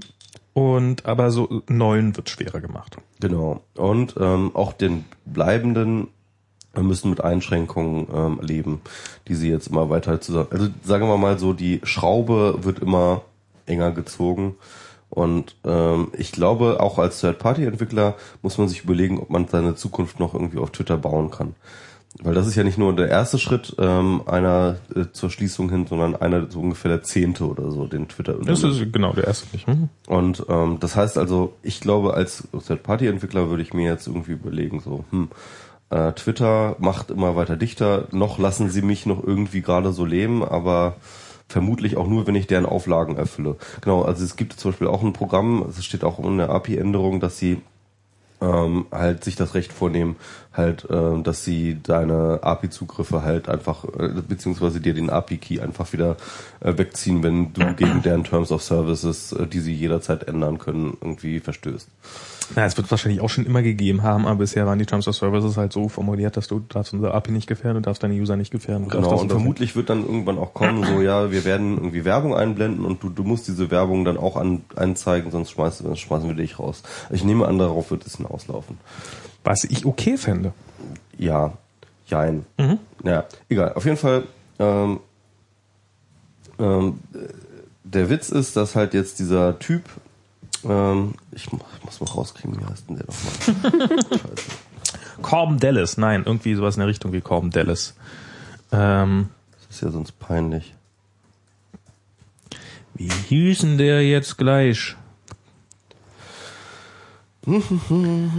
Ich kann mir echt immer mal. Jetzt, ich, ich suche ihn raus und du, und, und du sagst, äh, du redest so lange weiter. Caldwell. Dalton Caldwell heißt der. Ist doch fast Also- Corbin Dallas. Dalton Caldwell. Jedenfalls derjenige, der hat irgendwie schon ein paar Startups irgendwie hingesetzt und ein paar Sachen gemacht. Und der ähm, hat jetzt nun die Idee, wir crowdsourcen unsere eigene Infrastruktur. Und zwar das, was Twitter nicht sein wollte, beziehungsweise das, womit Twitter Probleme hat, nämlich die reine Infrastruktur zu sein, ähm, äh, das reine Protokoll irgendwie äh, von ähm, äh, von äh, Point-to-Point-Übertragung für äh, Echtzeit-Updates. Das will AppNet sein. Gar nicht mal ein Twitter-Clone, das ist irgendwie so ein bisschen missverständlich.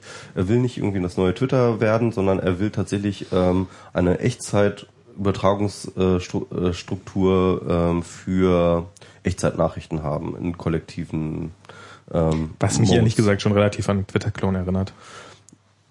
Jein, er meint halt irgendwie sowas wie Facebook und sowas wie Twitter und was was ich, was du dir noch vorstellen kannst in Echtzeitkommunikation, soll damit möglich sein. Okay. Und es soll relativ offen und relativ frei sein. Ähm, das hat er in diversen Blogposts gesagt und er hat es jetzt nochmal, das ist übrigens sehr zu empfehlen zu diesem Thema, in dem letzten This Week in Google gesagt. This Okay. Week in Google mit Leo Laporte und einigen anderen. Dort war er zu Gast und hat da nochmal drüber gesprochen. Was nochmal ein bisschen interessant war, ich bin darüber gestoßen, über Pixel Sebi, ähm, äh, Sebastian Küppers, der hatte darüber geblockt nochmal. Und ähm, jedenfalls dort erklärt er nochmal das ganze Konzept und sagt irgendwie, ja, er will da irgendwie diese Infrastruktur bauen und ähm, die soll, äh, die basiert bereits auf einem bestehenden System und einem bestehenden Protokoll. Das heißt irgendwie Purpur oder sowas. Ich habe schon mal schon wieder auch weiß ich nicht, ne? ähm, hat irgendwie es, es gibt da schon irgendwie so Konzepte, die Okay. ähm, übrigens auch un unterschiedlich sind zu dem von Statusnet ähm, und äh, von XMPP und jedenfalls das will er irgendwie jetzt machen. Und diese ganze Crowdsourcing-Geschichte, die dient ihm dazu, dass er sagt, ich will jetzt aber nicht irgendwie einfach ins Blaue hinein äh, irgendein Startup gründen und jetzt äh, irgendwie mir mein Geschäftsmodell morgen überlegen, wie das halt jetzt bisher immer der Fall ist, sondern ich will erst einmal das ganze Becken, ähm, also mit A, ne, Becken, ähm, halt mit einem, mit einer gewissen nachhaltigen Finanzierung um erst einmal sozusagen äh, relativ frei zu entwickeln und mir jetzt erstmal ähm, tatsächlich nicht äh, Gedanken um ein Geschäftsmodell machen zu müssen, aber trotzdem keine Risikoinvestoren dort reinzuholen, die mir dann wieder irgendwie alles zerreden und wieder zur und, und, und wieder etc. machen. Was ich jetzt gar nicht so doof finde. Ähm, es ist zwar irgendwie jetzt auch noch angedacht, dass es irgendwie so eine Bezahlding wird, ne, eine Bezahlschranke, ähm, was mich dann, was, was ich glaube, was nicht funktionieren wird. Wenn du ähm, diese Infrastruktur für Geld anbietest, dann wirst du nicht die kritische Masse erreichen, um die Netzwerkeffekte zu haben, dass es halt dann wirklich jeder machen will. Ich frage mich aber, ob die überhaupt notwendig sind. Also ich kann mir durchaus vorstellen, dass so ein Netzwerk mit 30.000 Usern, wenn die entsprechend vernetzt sind und wenn das entsprechend, also dass das so eine kleine Blase sehr wohl funktionieren kann. Also sie wird sicherlich nicht Twitter oder Facebook ersetzen, aber so als Ergänzung dazu, wo man Mhm. Also sich es geht austoben kann. momentan gar nicht um die Nutzer, sondern er meint, es geht jetzt momentan um den Entwickler. Er will jetzt momentan viele Entwickler cachen und ähm, das scheint ihm auch ein, einigermaßen zu, äh, zu gelingen. Es gibt wohl über 100 äh, AppNet-Projekte äh, auf GitHub mittlerweile schon, Okay. wo Leute Clients entwickeln oder Dienste entwickeln, die auf dieser Basis funktionieren. und ähm, äh, ja und damit äh, dann auch attraktiv zu User werden. Was die spätere Geschäftsmodell angeht für entsprechende Dienste, ist er sich noch nicht ganz sicher. Er vergleicht sich aber tatsächlich so, er, er sieht er sieht sich da irgendwie ähm, so ein bisschen auch in dieser GitHub-Tradition. Also GitHub ähm, hat ja auch ein ganz interessantes Geschäftsmodell. Git ist irgendwie Open Source Software, kann sich jeder installieren auf seinem Server, wie er lustig ist. Aber und ähm, und GitHub ist dann sozusagen auch ein Hosted Service, der ähm, eben kostenpflichtig ist. Ich glaube aber übrigens, dass die. GitHub-Leute äh, mit Git gar nicht so wahnsinnig viel ähm, ähm, da nicht irgendwie großartig dran rumentwickeln oder sowas. Das ist ein, haben die nicht miteinander zu tun? Ist, ist das nicht dieselbe so? Wie bei WordPress zum Beispiel? Äh, ich glaube nicht. Also ich weiß Okay. es nicht genau, aber ich glaube, ich glaube, die haben, also die werden sicherlich irgendwie da auch eine wichtige Stimme haben oder sowas, aber ich glaube, die werden ähm, das, das, das nicht ausschließlich machen. Also die sind jedenfalls nicht die Leute in der GitHub. Linus Torvalds ist der Typ in der Git, äh, hinter Git. Das Ja, war ja, genau, ja. Der hat dann den Linux-Kernel da, ähm, also eigentlich für den Linux-Kernel Genau, ne? ja. der wollte da sein, sein äh, der fand äh, SVN so scheiße und, und fand auch andere so scheiße. Ist ja auch eine geile Software. Aber auf jeden Fall, ähm, der Genau. ähm, ähm, GitHub hat ja folgendes Geschäftsmodell. Ähm, es gibt Bezahlaccounts, Mhm. also es ist halt ein Freemium-Modell. Finde ich ein geiles Freemium-Modell, weil ähm, ähm, du bist, musst halt so lange zahlen, wie du deine Software, die du da draufstellst, private deklarierst, also nicht öffentlich. Genau, wenn machst. du Repository Public, äh, solange du nur Public Repositories hast, Genau. sind die alle frei. Das ist überhaupt gar kein Problem und darüber hinaus zahlst du Geld. Und das macht ja auch komplett Sinn, weil ähm, wenn du etwas ähm, public schaltest, dann hat natürlich die Plattform auch was davon, weil das natürlich den Wert der Plattform erhöht, wenn du äh, dort äh, dann, wenn, wenn, wenn dort Code auffindbar ist für jeden. Und es führt ein bisschen dazu, dass wenn man, was mir regelmäßig mal passiert, dass ich mit der Zahl meiner Repositories an die Grenze stoße und ich zahle denen irgendwie schon 15 Dollar im Monat oder sowas, also relativ viel Geld. Und ich habe jetzt nicht keinen Bock auf das nächstgrößere Modell abzugraden, weil das ist dann doch schon relativ teuer. Und darum überlegt man mal, dann, dann stößt man manchmal an die Grenzen seiner Private Repositories, also sozusagen die Zahl der Projekte, die man privat halten kann. Und dann überlegt man sich, ah, lösche ich das jetzt oder stelle ich es einfach auf Public? Also Ja. dass das tendenziell dann äh, ähm, immer ein bisschen mehr Public ist, als als man vielleicht sich erhofft. Okay, ja, hm, Genau, das finde ich, also, also, und er fand GitHub ziemlich sympathisch, was ich wiederum sehr sympathisch finde, dass Okay. er sympathisch findet. Und ähm, wenn das halt in diese Richtung läuft, habe ich auch eigentlich nichts dagegen. Also ich habe auch grundsätzlich nichts gegen, ähm, auch gerade gegen Freemium-Geschäftsmodelle. Ich, ich wage, dass halt eine, eine einfache Paywall wird immer scheitern, glaube ich, weil du dann einfach die Traktion nicht gewinnst äh, an Nutzern, die das nutzen und so. Ähm, ich glaube aber, Freemium-Modelle finde ich grundsätzlich äh, gut und vor allem auch nachhaltig. Ich bin auch der Meinung übrigens, dass äh, Twitter äh, seinerzeit sich äh, für ein Freemium-Modell hätte entscheiden sollen. Das, und damit wäre Twitter jetzt immer noch viel, viel benutzer, benutzbarer und besser. Und ähm, aber leider haben sie sich ja für Werbung entschieden.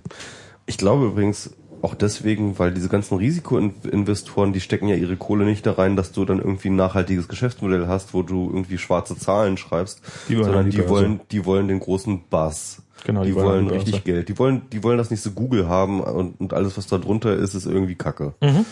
Naja, egal. Hm. Ähm, ich, äh, ich finde das Projekt tatsächlich, je länger ich mich damit beschäftige, immer sympathischer. Ähm, ich finde tatsächlich aber noch nicht genug Vertrauen da drin, ähm, da wirklich Geld reinzustecken, weil ähm, es gibt keine konkreten Pläne. Also was der ähm, äh, jetzt schon wieder vergessen, wie heißt, äh, der Caldwell ähm, dort erzählt, Mhm. Sind alles ja und äh, vielleicht mache ich sowas wie Git oder vielleicht auch so also oder zum Beispiel wie Dropbox und so hm mal sehen und da muss man gucken und so und irgendwie keine Ahnung das ist mir alles zu unkonkret das ist mir alles noch zu schwammig äh, als dass ich jetzt wirklich daran glauben könnte Also ich finde, ähm, ich finde, äh, diese, also mir ist dieses ganze Projekt sehr, sehr unsympathisch. Ich finde, äh, ich finde dieses, es, äh, so es, äh, wenn man auf die Webseite drauf geht, äh, dann äh, steht da oben, ähm, dann steht da so quasi so, jetzt steht nicht mehr da Join the Movement. Das ist nicht so kaufen Produkt, sondern sei Teil von irgendwas Großem. So, so dieses Let's create a service that put users, uh, puts users first. Lasst uns zusammen was machen. das ist natürlich dieser komische ami-pathetische Quatsch ja Naja, nee, das ist, äh, also es ist schon, äh, es ist nicht so, hier kriegst ein Produkt, sondern das ist äh, schon so irgendwie, so, so, so also er, er reitet schon ziemlich auf einer Welle. Ich finde, er ist extrem unkonkret, was er damit machen will. ja Also das ist scheint mir auch äh, ein Stück weit System zu sein, weil ich habe das Gefühl, also ich habe ich habe mit ein paar Leuten ähm, so auf Twitter mich unterhalten und deren Meinung war immer ja, hm, also ich hoffe mal, das wird so und so und äh, so so so wie alles was Gutes, aber nichts Schlechtes. Ähm, wo ich so finde, so ja, da könnte man auch Identica nehmen. Ähm, ja, aber Identica ist doof. Ja, was ist denn ein Identica doof? Das existiert nämlich und das ist, das Design ist nicht hundertprozentig so, wie du das so vorstellst, aber es wird bei dem Dienst nicht zwangsläufig besser sein. Ähm, also es ist, er verkauft ein Stück weit so eine Hoffnung und das ist so, wovor ich auch echt Angst habe bei vielen dieser Kickstarter-Projekte, dass sie noch so richtig auf die Fresse fallen werden. Weil, also ich habe jetzt mal wieder Geld in so ein Kickstarter-Projekt investiert. Also es ist ja schon ein Unterschied, ob du jetzt irgendein Werbevideo siehst, so soll unser Produkt eines Tages sein. Unterstütze uns jetzt und du wirst dieses Produkt zu einem komplett überteuerten Preis kriegen. Ähm, wie es vielleicht irgendwann mal theoretisch funktionieren wird. Oder ob du irgendwo ein Review liest, wo, wo drin steht, ja, ist ja eine schöne Idee, aber leider ähm, äh, ist das nicht rund genug, das funktioniert nicht hundertprozentig und da haben sie einen falschen Kunststoff verwendet und darum ist das ganze Produkt scheiße und du würdest von Abstand nehmen. Also man kauft doch sehr stark die, die Vision von einem Produkt und nachher, wenn man das die Produkt Katze im Sack man kauft die, total die Katze im Sack und wenn man es nachher in der Hand hält, ist, Ja. ist die Wahrscheinlichkeit, dass man enttäuscht wird, relativ hoch. Ich glaube ja auch tatsächlich, dass wir mittlerweile so ein bisschen in so einer ähm, in, in, in so einer Crowdfunding-Blase sind Ja. irgendwie.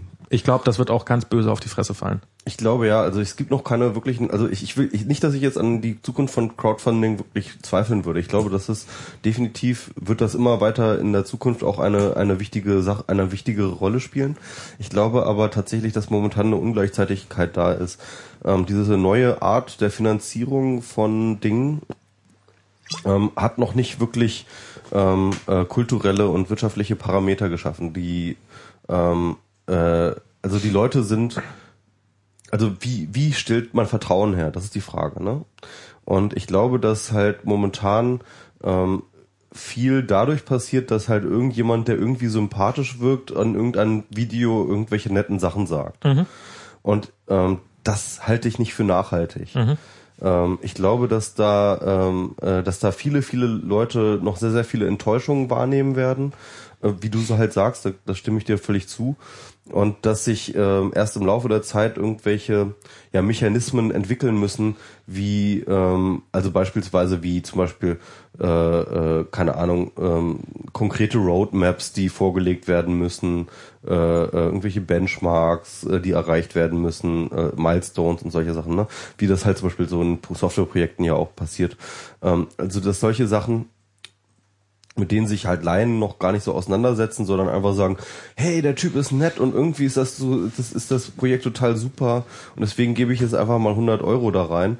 Ähm, ich, ich glaube, dass äh, die halt noch nicht wirklich äh, überhaupt erstens Tools in der Hand haben und B irgendwie auch die Kompetenz besitzen, ähm, solche Dinge dann irgendwie einzuschätzen. Also ich fänd's nur fair, wenn man bei solchen Projekten auch was für sein Geld zurückbekommt.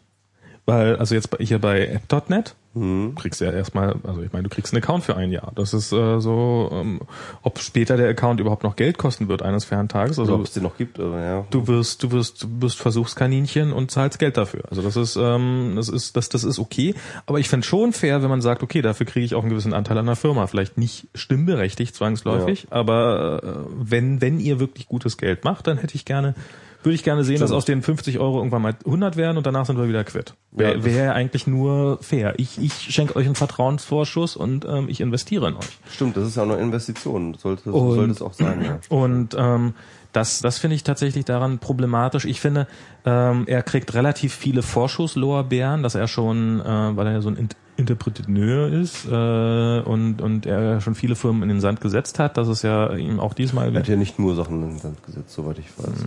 naja, also, ich, also so, so richtig gut ist der Track Record nicht. Wobei ich möchte jetzt auch nicht sagen, dass, also ich meine, er hat Erfahrung. So, das kann man jetzt äh, auch auch eine in den Sand, Sand gesetzte Firma kann man als Erfahrung sehen. Aber äh, sowas wie Twitter, das muss man erstmal nochmal hinkriegen. Also ich meine, es ist, äh, es haben so viele probiert und haben es nicht geschafft. Und das kriegt man auch nicht in de, äh, hin, indem man einfach nochmal Twitter macht. So, ne? Das ist halt das Problem. Man Genau. muss halt äh, dann auch wirklich etwas machen, das ähm, so neu wie Twitter war, als es noch noch nicht gab. Ne? Also ähm, Twitter hat einen Unterschied gemacht und diesen Unterschied, den gilt es zu machen. Nicht Twitter neu zu machen, sondern den Unterschied, den Twitter gemacht hat, neu zu machen. genau. Und das ist halt Das ähm, wird ihm ziemlich sicher nicht gelingen. Und selbst wenn ihm das alles gelingt und er jetzt das nächste geschnittene Brot in Tüten verkauft und äh, alles ganz großartig wird und AppNet der nächste große heiße Scheiß ist ähm, und er damit fünf Millionen im Jahr macht oder weiß der Teufel was wie viel und äh, das hunderttausende User hat, ähm, ist ja seine Theorie, also oder muss man anders formulieren. Nehmen wir mal an, also er, er sagt ja, was der Unterschied ist zwischen App.net und Twitter, ist, App.net soll nicht auf Werbekunden angewiesen sein. Und wenn man nämlich nicht auf Werbekunden angewiesen ist, sondern auf auf, äh, auf den Kunden angewiesen ist, da muss man immer für den Kunden arbeiten und entwickelt immer ein Produkt, was dem Kunden total geil gefällt und wo der Kunde nie wieder was anderes möchte und wo der Kunde total glücklich ist. Wie zum Beispiel die Telekommunikationsindustrie, die ja bekannt sind, nur Verträge anbietet, die jedem Kunden perfekt gefallen und die überhaupt der nie Kunde scheiße auch sind. wirklich im Zentrum steht Ja, genau. und wo man auch den Kunden auch wirklich gut behandelt. Und wo man überhaupt nie sagt, ich möchte den Kunden in eine Falle locken und ihn an, mit einem Vertrag an mich binden und ihn dann nie wieder aus diesem Vertrag rauslassen. Genau. Also das ist halt auch das ist auch meine Kritik. Also diese äh, ganze Ideologie des ähm, äh, wenn du nicht für das Produkt bezahlst, dann bist du das Produkt ge Geschwafel. Das, das, das stimmt durchaus, dem stimme ich durchaus ein Stück in weit zu. gewisser Weise, aber ähm, äh, ich finde, ich, Ich finde, der ich, Umkehr- glaube, ich glaube, ich glaube, strukturell ist es aber trotzdem dasselbe. Der Ähm, Umkehrschluss ist einfach der Umkehrschluss, dass in dem Moment, in dem man für das Produkt bezahlt, man automatisch immer der, der, der Maßstab für der alles Kunde, ist. Kunde der König der ist, König ja. ist, Ja, ja. das ist einfach genauso falsch. Weil ähm, nehmen wir mal an, jetzt bei App.net, also nehmen wir mal so diese Twitter API, die machen langsam die API dicht. An Punkten, an denen sie die API Ja, man, man sieht ja auch zum Beispiel an den, einfach bei den Providern, dass sie halt auch einfach die Netzneutralität auch aufheben. Also das heißt genau das, was ähm, eigentlich der, ähm, ähm, der, der Geldwe äh, dort kritisiert Ja. an Twitter, ähm, die halt ein Werbegeschäfts, weil sie ein Gesch- Werbegeschäftsmodell machen, machen ja auch die Provider, obwohl sie schon Geld von dem Kunden nehmen, obwohl sie, äh, Genau. der Kunde schon nicht das Produkt ist. Das heißt also mit anderen Worten, das strukturelle Problem, und das ist halt auch das, was ich in meinem Post geschrieben habe darüber, ähm, das strukturelle Problem ist nicht das Geschäftsmodell oder die Art des Geschäftsmodells, sondern es ist grundsätzlich das Geschäftsmodell an sich. Also um das mal klar zu machen, ähm, Das ist darum, nee, das verstehe ich jetzt gerade nicht. wenn du mit deiner Infrastruktur, die du anbietest, Ja. Geld verdienen willst, dann musst du diese Infrastruktur kontrollieren. Mhm. Das heißt also, und, ab, und wenn du sie kontrollierst, dann kann sie schon nicht, dann kann sie schon nicht mehr Zumindest wenn man neutral viel sein. Geld verdienen will. Dann kann sie nicht neutral sein. Genau. Das stimmt. Ja. Okay. Und das ist der, das ist die grundsätzliche Diskrepanz, äh, mit, äh, vor der wir stehen. Also ich möchte jetzt äh, das, das mal einem handlicheren Beispiel erklären. Äh, bei Twitter machen wir uns jetzt Sorgen darum, dass man keine Third-Party-Clients nutzen mehr darf, die keine Werbung anzeigen, weil Twitter damit Geld verdient. Bei App.net nehmen wir mal an, sie werden erfolgreich und äh, nehmen wir mal an, sie waren sehr erfolgreich und es läuft dann irgendwann mal nicht so gut. Dann hast du plötzlich den einen Developer, der 100 Dollar im Jahr dafür ausgibt, um eine App zu entwickeln, mit der man all seine Daten ähm, aus, ähm, aus App.net rauskriegt, um sie in App.net 3.0 zu importieren. Äh, R- Rätselfrage, wird App.net anfangen, auch diesen Zugang zu blockieren, obwohl das ein zahlender Kunde ist? Oder werden sie sagen, äh, wir leben damit? Und da bin ich halt, Stimmt. Ist Bin es ich halt sehr, sehr skeptisch. Ist es auf der Campus Party? ähm, Was? Te- Campus- äh, äh, Tessa, Campus Party. Ja, genau. Da könnten wir eigentlich auch nochmal drüber Ja. reden. Ähm, das ist jetzt interessant. Das ist Jimmy Schulz Mit Philipp äh, Rösler. mit Philipp Rösler. Und wer ist der andere Spacko da? Vermutlich jemand von der FDP. Im Der mit dem, mit dem. Superman. darf ich mal auch kurz sehen hier? Oh, schlimm. Also äh, Philipp Rösler hat sich für Oh die Campus Party. Da können wir eigentlich noch über die Campus Party können wir noch mal lästern, oder? Die Campus Panel. Party. Du hast ein Panel dort, okay. Also die Campus Party, das ist ein interessantes Ding, oder? Ich, ich habe keinen blassen Schimmer, was es ist. Aber du weißt, dass es irgendwie heute angefangen hat. Ach, das hat heute angefangen. Das hat heute angefangen. Wie lange geht das denn jetzt? Ähm, das geht jetzt irgendwie bis, Sonntag. Ach so, ach, das hat Oder heute Samstag, bis Samstag, glaube ich. oder? Ja, auf jeden Fall recht lange. Ich glaube bis Samstag, ja. Ich habe ich hab, äh, ich hab mir jetzt so einen Code besorgt, mit dem man sich anmelden kann, aber ich krieg kein Ticket. ja, das ist jetzt auch vorbei, glaube ich. Wie ist jetzt vorbei? ist es schon aus so- sold out. Also sold out ist irgendwie jemand meinte irgendwie sold out ist eine nette Ver Bezeichnung für ähm, mit dem Hubschrauber abgeworfene Karten. also ähm, es, es war schwierig, sich dem zu entziehen, halt keine Karte für dieses. Also ich habe offensichtlich keine Karte gekriegt. Ja, aber du hast sie wahrscheinlich einfach zu spät gekriegt oder so. Oder du hast sie nicht so. Na, egal. Ah, okay. ja, Ja, es ist jedenfalls eine, es ist eine, eine, eine skurrile Geschichte irgendwie. Es kam irgendwie so, plötzlich war das irgendwie da und plötzlich haben irgendwie die Leute darüber geredet. Also, aber keiner hat irgendwie positiv darüber geredet, sondern alle so, hä? Was soll denn dieses Campus-Party-Ding da? So, äh, was wollen die?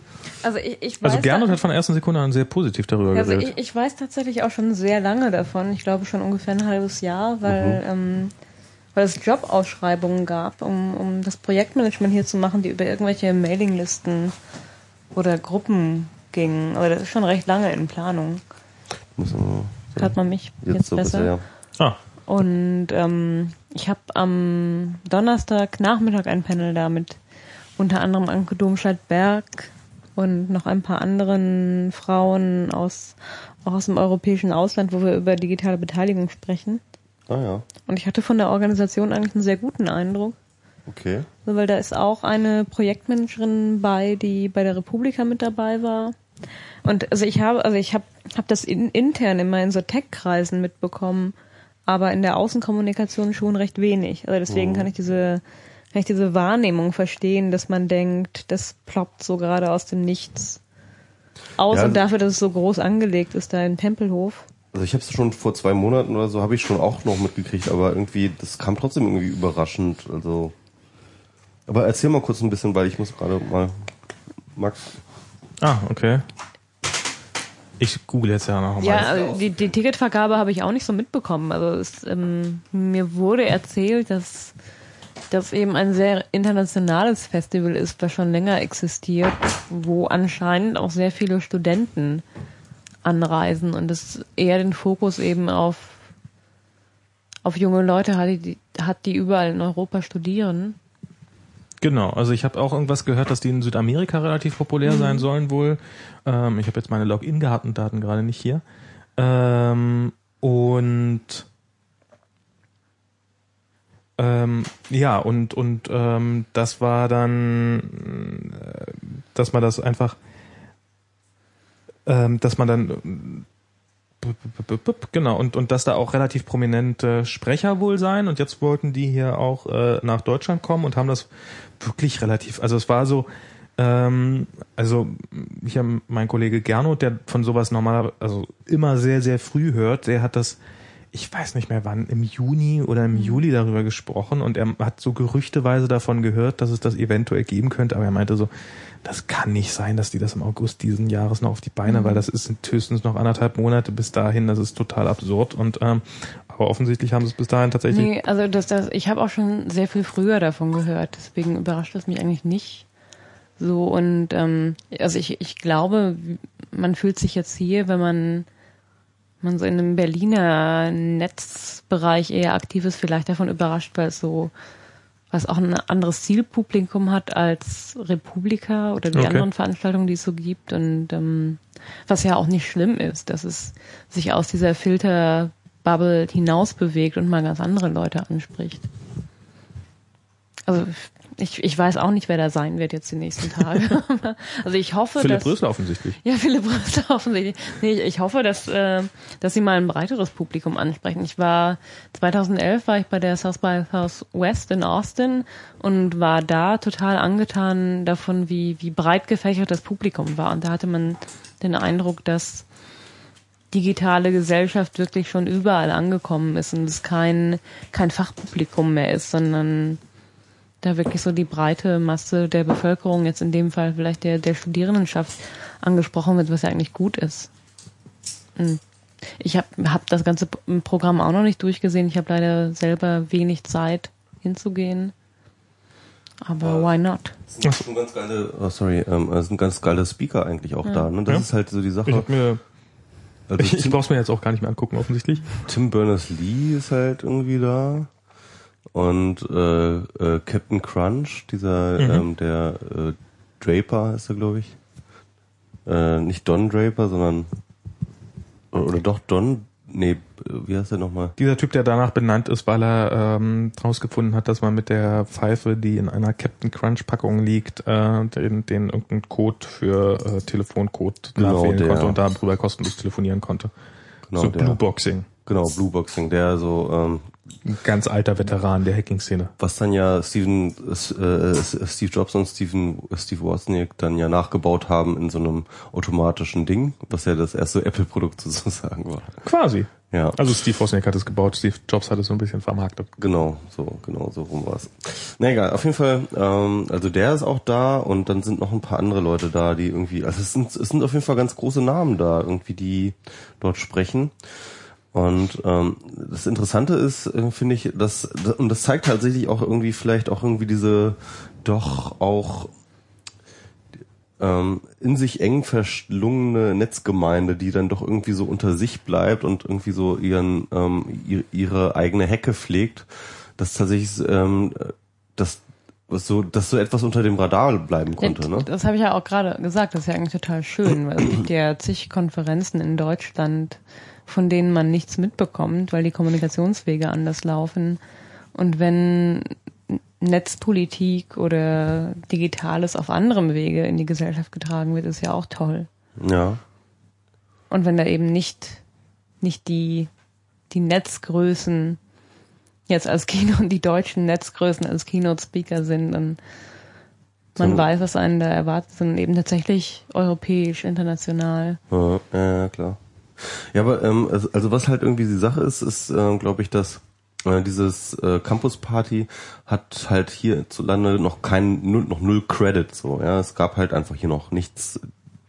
Also die hatten hier noch nichts gemacht.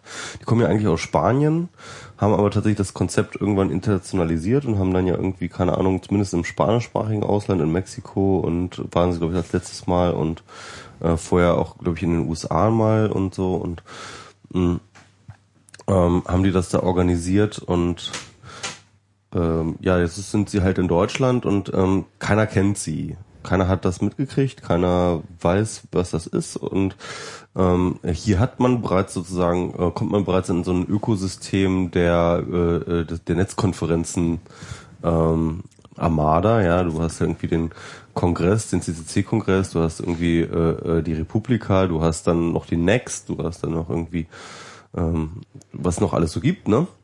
Und äh, plötzlich kommt dann irgendwie so ein Campus-Party dahin und sagt, wie, ah, das machen wir aber hier so richtig dick hier mit 10.000 Leuten und den krassesten Speakern und so weiter und so fort und keiner kennt die. Ne? Und das ist Ja, irgendwie. das, das deswegen ist, würde mich wirklich interessieren, was da für ein Publikum ist, weil die Republika erreicht ja auch nicht den durchschnittlichen Studenten oder die Studentin. Ja, ja. Also glaube ich zumindest. Nee, ich stimmt, sehe da seit Jahren ja. auch die gleichen Leute. Ja, und das ist genau. keine Konferenz, wo, wo äh, Studierendengruppen sich zusammenschließen und sagen so, hey, wir fahren jetzt auf die Republika. Ich, finde das interessant. Es gab es ist übrigens eher Günter Dück, ne? Der hat jetzt auch einen Podcast übrigens. Okay. Ach stimmt, ja. Das Ja. ich, der hieß sogar ein bisschen wie unserer, oder? Nee, das ist ein bisschen anders.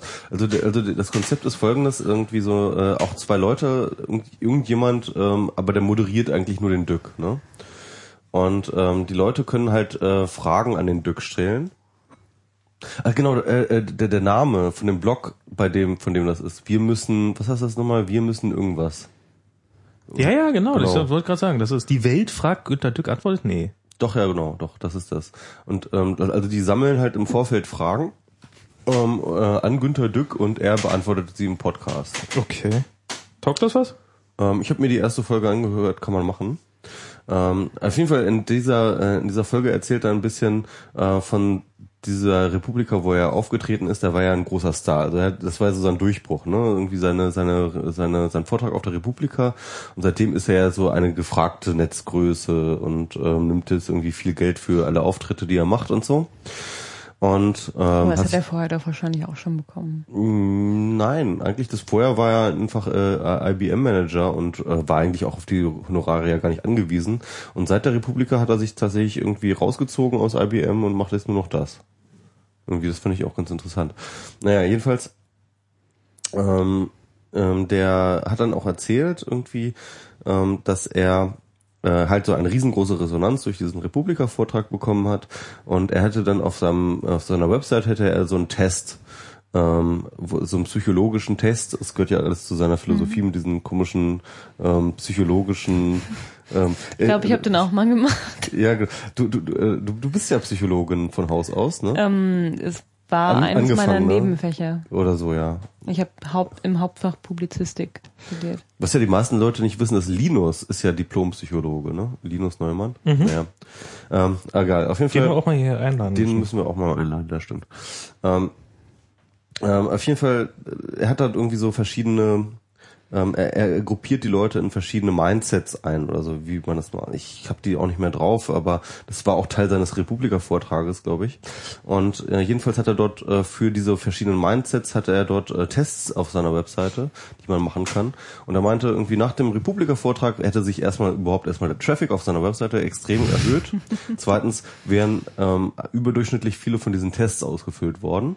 Okay. Ähm, und äh, äh, so irgendwie äh, 100% Zuwachs oder sowas. Und äh, diese Tests wären alle relativ einseitig in eine bestimmte Richtung gegangen. Und diese Richtung hat er so charakterisiert. Ähm, das ist äh, die Das war genau der Typ, den er beschrieben hatte als typischen Netznutzer. Genau, und das ist dann halt dieser, dieser Typ, äh, den er jetzt als typischen Netznutzer oder sagen wir mal nicht als typischen Netznutzer eben nicht, sondern halt Als tatsächlich typischen Blogger oder was er Blogger, Blogger und, und vor allem auch Republika-Besucher halt, ne? Ähm, Und der ist halt irgendwie so überdurchschnittlich engagiert an Themen, äh, extrem idealistisch driven so und ähm, ähm, ich, glaube, dieses XKCD-Comic mit irgendwie There's someone wrong on the Internet ähm, äh, äh, äh, äh, trifft das, glaube ich, am besten so diesen Netznutzer, der halt so mit seinem, ähm, ich, ich sag mal so, äh, äh, mit so einem religiösen Eifer irgendwie äh, versucht für das Gute und das Richtige irgendwie ähm, in irgendwelchen Diskursen, die sonst überhaupt niemand interessieren, halt irgendwie alle seine Energien reinzuschmeißen. Ich- Das finde ich, ist aber eine sehr pessimistische Sicht. Ähm, nö, das, er, er meinte das auch gar nicht böse, Nein, sondern wenn, wenn du jetzt sagst, Themen, die niemanden interessieren, also ich, ich, ich was ich beobachte, ist, dass sich schon ähm, über die Kommunikationsmöglichkeiten des Internets Leute zusammenfinden, die Bock haben, politisch was zu bewegen, auch durchaus mit Einfluss. Ja. Ich glaube nicht, das sind Themen, die ins Nirgendwo steuern. Das stimmt schon. Also das ist sowieso, glaube ich, aber auch eine self-fulfilling prophecy. Also dadurch, dass halt irgendwie diese Gruppe von Leuten sich jetzt zusammenfindet durch das Internet, die ja alle durchaus politisch bewegt sind und ähm, auch äh, Energien da reinstecken, ähm, äh, wird sich natürlich der Diskurs bewegen und dann, wenn sich der Diskurs bewegt, wird sich auch die politische Landschaft bewegen. Und das ist ja das, was wir, glaube glaub ich, auch gerade sehen, auch mit der Piratenpartei. Und ähm, äh, insofern äh, ist es auch nicht zu unterschätzen. Da hast du total recht. Aber ähm, es ist dann doch irgendwie schon eine spezielle Sorte Mensch ähm, und das darum ging es eigentlich sozusagen. Ähm, ja, also diesen Podcast von Dück, den kann man sich eigentlich auch mal anhören. Ähm, wie wir müssen irg- irgendwas, wie heißt die URL, hast du es noch rausgekriegt? Die Welt fragt, Günter Dück antwortet. Genau, aber wie heißt die URL, auf der das läuft? Äh, gebt in Instacast die Welt fragt und Günter Dück antwortet. Oder Ja. in iTunes oder äh, keine Ahnung, hat er auch noch eine Seite? Ja, da Was? ist, gibt's eine Seite Ja, die heißt dazu. irgendwie Omni Sophie oder Ah, Nee. daher komme ich drauf. Guck mal, die, die seine URL ist Genau, das war nicht nämlich. Ja. wir müssen twittern.de. Ja, genau, wir müssen twittern.de. Also unter wir müssen twittern.de gibt es den Slash Podcast. Dück antwortet. Genau, ähm, ähm, Mit- mit gibt's Soundcloud. Den, gibt's äh, den Mit äh, Soundcloud eingebunden. Der, der verfolgt mich, der Typ. Ja. Achso, Naja. das findet man tatsächlich nicht, wenn man hier äh, man muss wirklich die gesamte unter die Welt äh, Dück antwortet. Genau, in einem Wort. Das deswegen kam ich drauf, ne? Wir müssen twittern.de. Also das ist irgendwie aber das ist jetzt nicht die Seite von Günter Dück, sondern von dem Typen, der Günter Dück immer interviewt oder beziehungsweise moderiert. Also es ist bisher ja auch nur eine Folge. Ist ja äh, der Pilot. Genau, genau, es gibt nur den Piloten, aber es ist durchaus hörenswert. Gut. Ähm, ach, wir waren eigentlich bei der Campus Party, ne? Und das ist wahrscheinlich, wahrscheinlich jetzt die Campus, genau, irgendwie, Frank Rieger hat jetzt gerade getwittert, ähm, dass irgendwie die Leute, die er kennt, äh, behaupten, dass dort eigentlich hauptsächlich irgendwie ähm, sch hemdtragende Schlipsträger rumlaufen. Ich hatte ja eine Anfrage vom ZDF Morgenmagazin, mich heute auf der Eröffnungsparty dazu zu äußern. Und ich habe aber abgesagt, weil ich hier sein wollte. Yeah. Wir haben es geschafft, Max. Oh, nochmal richtig, warte jetzt. Ah, oh, fuck. Ah! Jetzt, aua. Ah, jetzt, hast du, jetzt hast du mich übersteuert. Ähm, Aber, ja. na, aber das wäre ja auch ZDF, Alter, siehst du Aber- das hier? Siehst du das? Wir haben die Theresa. Wir haben die Tessa. Ist, ist ZDF das, wo Tscherno Jobatai auch moderiert? Äh, weiß ich nicht, ja. Das- also das wäre ja mein Al- mein Ist das Al- doch beim WDR, dachte ich. Nee, Nein, aber der der, der, ZDF. der, auch, der moderiert auch Morgenmagazin. Das wäre mein, Der ist halt bei den Öffis. das wäre mein Horror, von, von Tscherno Jobatai anmoderiert zu werden oder bei den UDL-Veranstaltungen von ihm moderiert zu werden. Da Nee, habe ich jedes Mal verwechselt mit körperliche dem, äh, Schmerzen, wenn der Politiker befragen darf. Ja, der ist irgendwie ganz schön schleimig, ne? Ja, vor allem ist er nie gut informiert und also Sigmar Gabriel hat ihn einmal so auseinandergenommen, was ich ganz lustig fand. Aber das ist auch im Morgenmagazin einfach immer schrecklich und Aber gut informiert, das ist doch, das ist doch, äh, das ist doch. Also du meinst also so gegen Tscherno jetzt zu gewinnen, ist jetzt halt nicht so die Kunst. Also der hätte mich ja nicht befragt, dafür hätte er mich anmoderiert und das wäre schlimm gewesen. Das wäre noch schlimmer gewesen. Na gut. Aber ja, an, anscheinend ist da auch Philipp Rösler und dann müsste ich Smalltalk mit Philipp Rösler, das wäre ja auch schlimm. Also ich bilde mir Donnerstag selber eine Meinung, vielleicht muss man im Nachhinein auch nochmal über die Campus Europe sprechen und nicht unbedingt jetzt spekulieren, während wir hier im Prenzlauer Berg sitzen. Also, also, aber ich muss ganz ehrlich sagen, in meinem, ganzen, in, in, meinem, in meinem gesamten Umfeld äh, wird äh, diese Veranstaltung extrem skeptisch gesehen. Ja, aber dann geht doch einfach hin und macht euch ein Bild. Also Ich gehe auch hin, so, ich gehe auch hin. Ich kann ja nicht hingehen. Ich werde, ich werde hingehen und ich werde wahrscheinlich mit meinem ähm, sozialen Umfeld dort in einem einen Kreis bilden und wir werden uns gegenseitig, wenn wenn wir zusammen ähm, über diese Veranstaltung lästern. Das sehe ich sicher Also schon. ich finde, man muss bei, bei allen Veranstaltungen, denen man skeptisch gegenübersteht, da muss man eigentlich hinfahren. Ich war ja sogar schon mal auf dem FDP-Bundesparteitag. Ui. Oder fahrt halt mal auf, auf den Kirchentag, da kann man bestimmt auch lustige Sachen erleben. Äh, okay. Hm. Ja, das ist bestimmt. Ähm, ja, äh, du, ich höre mich gerade ganz wenig so. Du hörst dich gerade ganz wenig? Ja. Wieso das denn? Ich weiß nicht, weil du, weil du mich irgendwie runtergeregelt Ich hast. habe oder? dich überhaupt nicht runtergeregelt. Du bist jetzt fast so laut wie Tessa. Guck mal, ich bin hier viel leiser als du. Also, ähm, das heißt mit anderen Worten, wir gehen alle auf die Campusparty außer Max. Mhm. Und wir erzählen Max, wie es war. Toll. bin ich wieder der nicht dabei ist. Vielleicht kannst du ihm, vielleicht gibt es ja Bändchen und du, du kannst einem Anzugträger ein Bändchen abschwatzen und das kann dann Max. Also genau, wo, wo sich darüber beschwert wird, wird halt vor allem, also es gibt halt echt eine krasse rigide Taschenkontrolle. Ähm, ich musste irgendwie, also je, wenn man sich dort anmeldet, irgendwie ticketmäßig, dann muss man alle Devices mit ähm, Seriennummer angeben, die man dort Was? benutzen möchte. Ja, Nein. Das ist echt so. Das ist kein Witz. Was? Du musst die Seriennummer ja, von aber meinem, ich, ich von habe mich meinem ja auch angemeldet. Das, bis zu dem Registrierungsschritt bin ich aber gar nicht gekommen. Echt? Okay, weiß nicht, vielleicht ist es für Speaker anders oder so, aber auf jeden Fall, äh, man musste irgendwie, äh, die, die haben kein WLAN, also sie versuchen es nicht mal, ne? Sie haben ähm, nur irgendwie, äh, und, und es ist verboten, ähm, Hotspots zu Was? Ja, ja, es ist auch verboten, Hotspots zu Hast du dir die öffnen. AGB und, so und, und genau eigene Router mitzunehmen und so weiter und so fort. Aber wie die AGBs sollen wohl auch ganz grauenhaft sein. Und wie kommt man da ins Netz? Ähm, also die haben dort wohl äh, Kabel rumliegen, wohl ab und zu irgendwo. Aha, und dann kann man mit seinem Telefon oder seinem iPad Genau. total oder seinem MacBook Air total bequem ins Netz gehen. Äh, frag mich nicht. Ja, also das ist Die haben irgendwie. keinen ja. Also das ist wohl auf verschiedenen Arten, äh, dass halt irgendwie Leute kotzen alle überall ab. Also wegen jeder, wegen allem so eigentlich. Naja, ich bin gespannt. Mal, was hast du hier geschrieben? Wenn ihr euch keine Themen wünscht, dann rede ich über euch. So. Äh, ach so, das hat jetzt gerade jemand im Chat verlinkt. Ach so. Na gut. Gut, machen wir noch ein Thema? Machen wir noch ein Machen wir Thema. noch irgendwie. Habt ihr mitgekriegt, dass Schirmacher gestorben ist? Ah, nee, das ist aber auch kein interessantes Thema. Das ist halt so dieses, äh, das ist äh, dieses Feuilleton äh, äh, Blätterwaldrauschen. Ich, ich finde es irgendwie trotzdem Ja, aber irgendwie das, das witzig, oder? N- nein, das ist auch nur so über alte Männer reden, über die eigentlich niemand mehr reden möchte. Aber ich finde, Also, sei mal nicht so streng zu dem Schirmacher.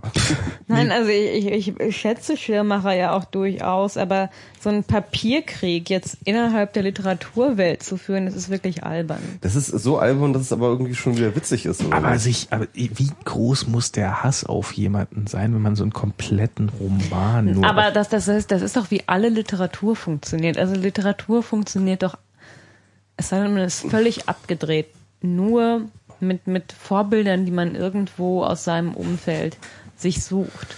Und wenn man, wenn man als Literat oder, oder Schriftstellerin es nicht hinbekommt, es ähm, genau genug zu verschleiern, es gab ja auch diesen Fall von Maxim Biller, Esther, was nachher gerichtlich verboten wurde, dann ist das natürlich doof.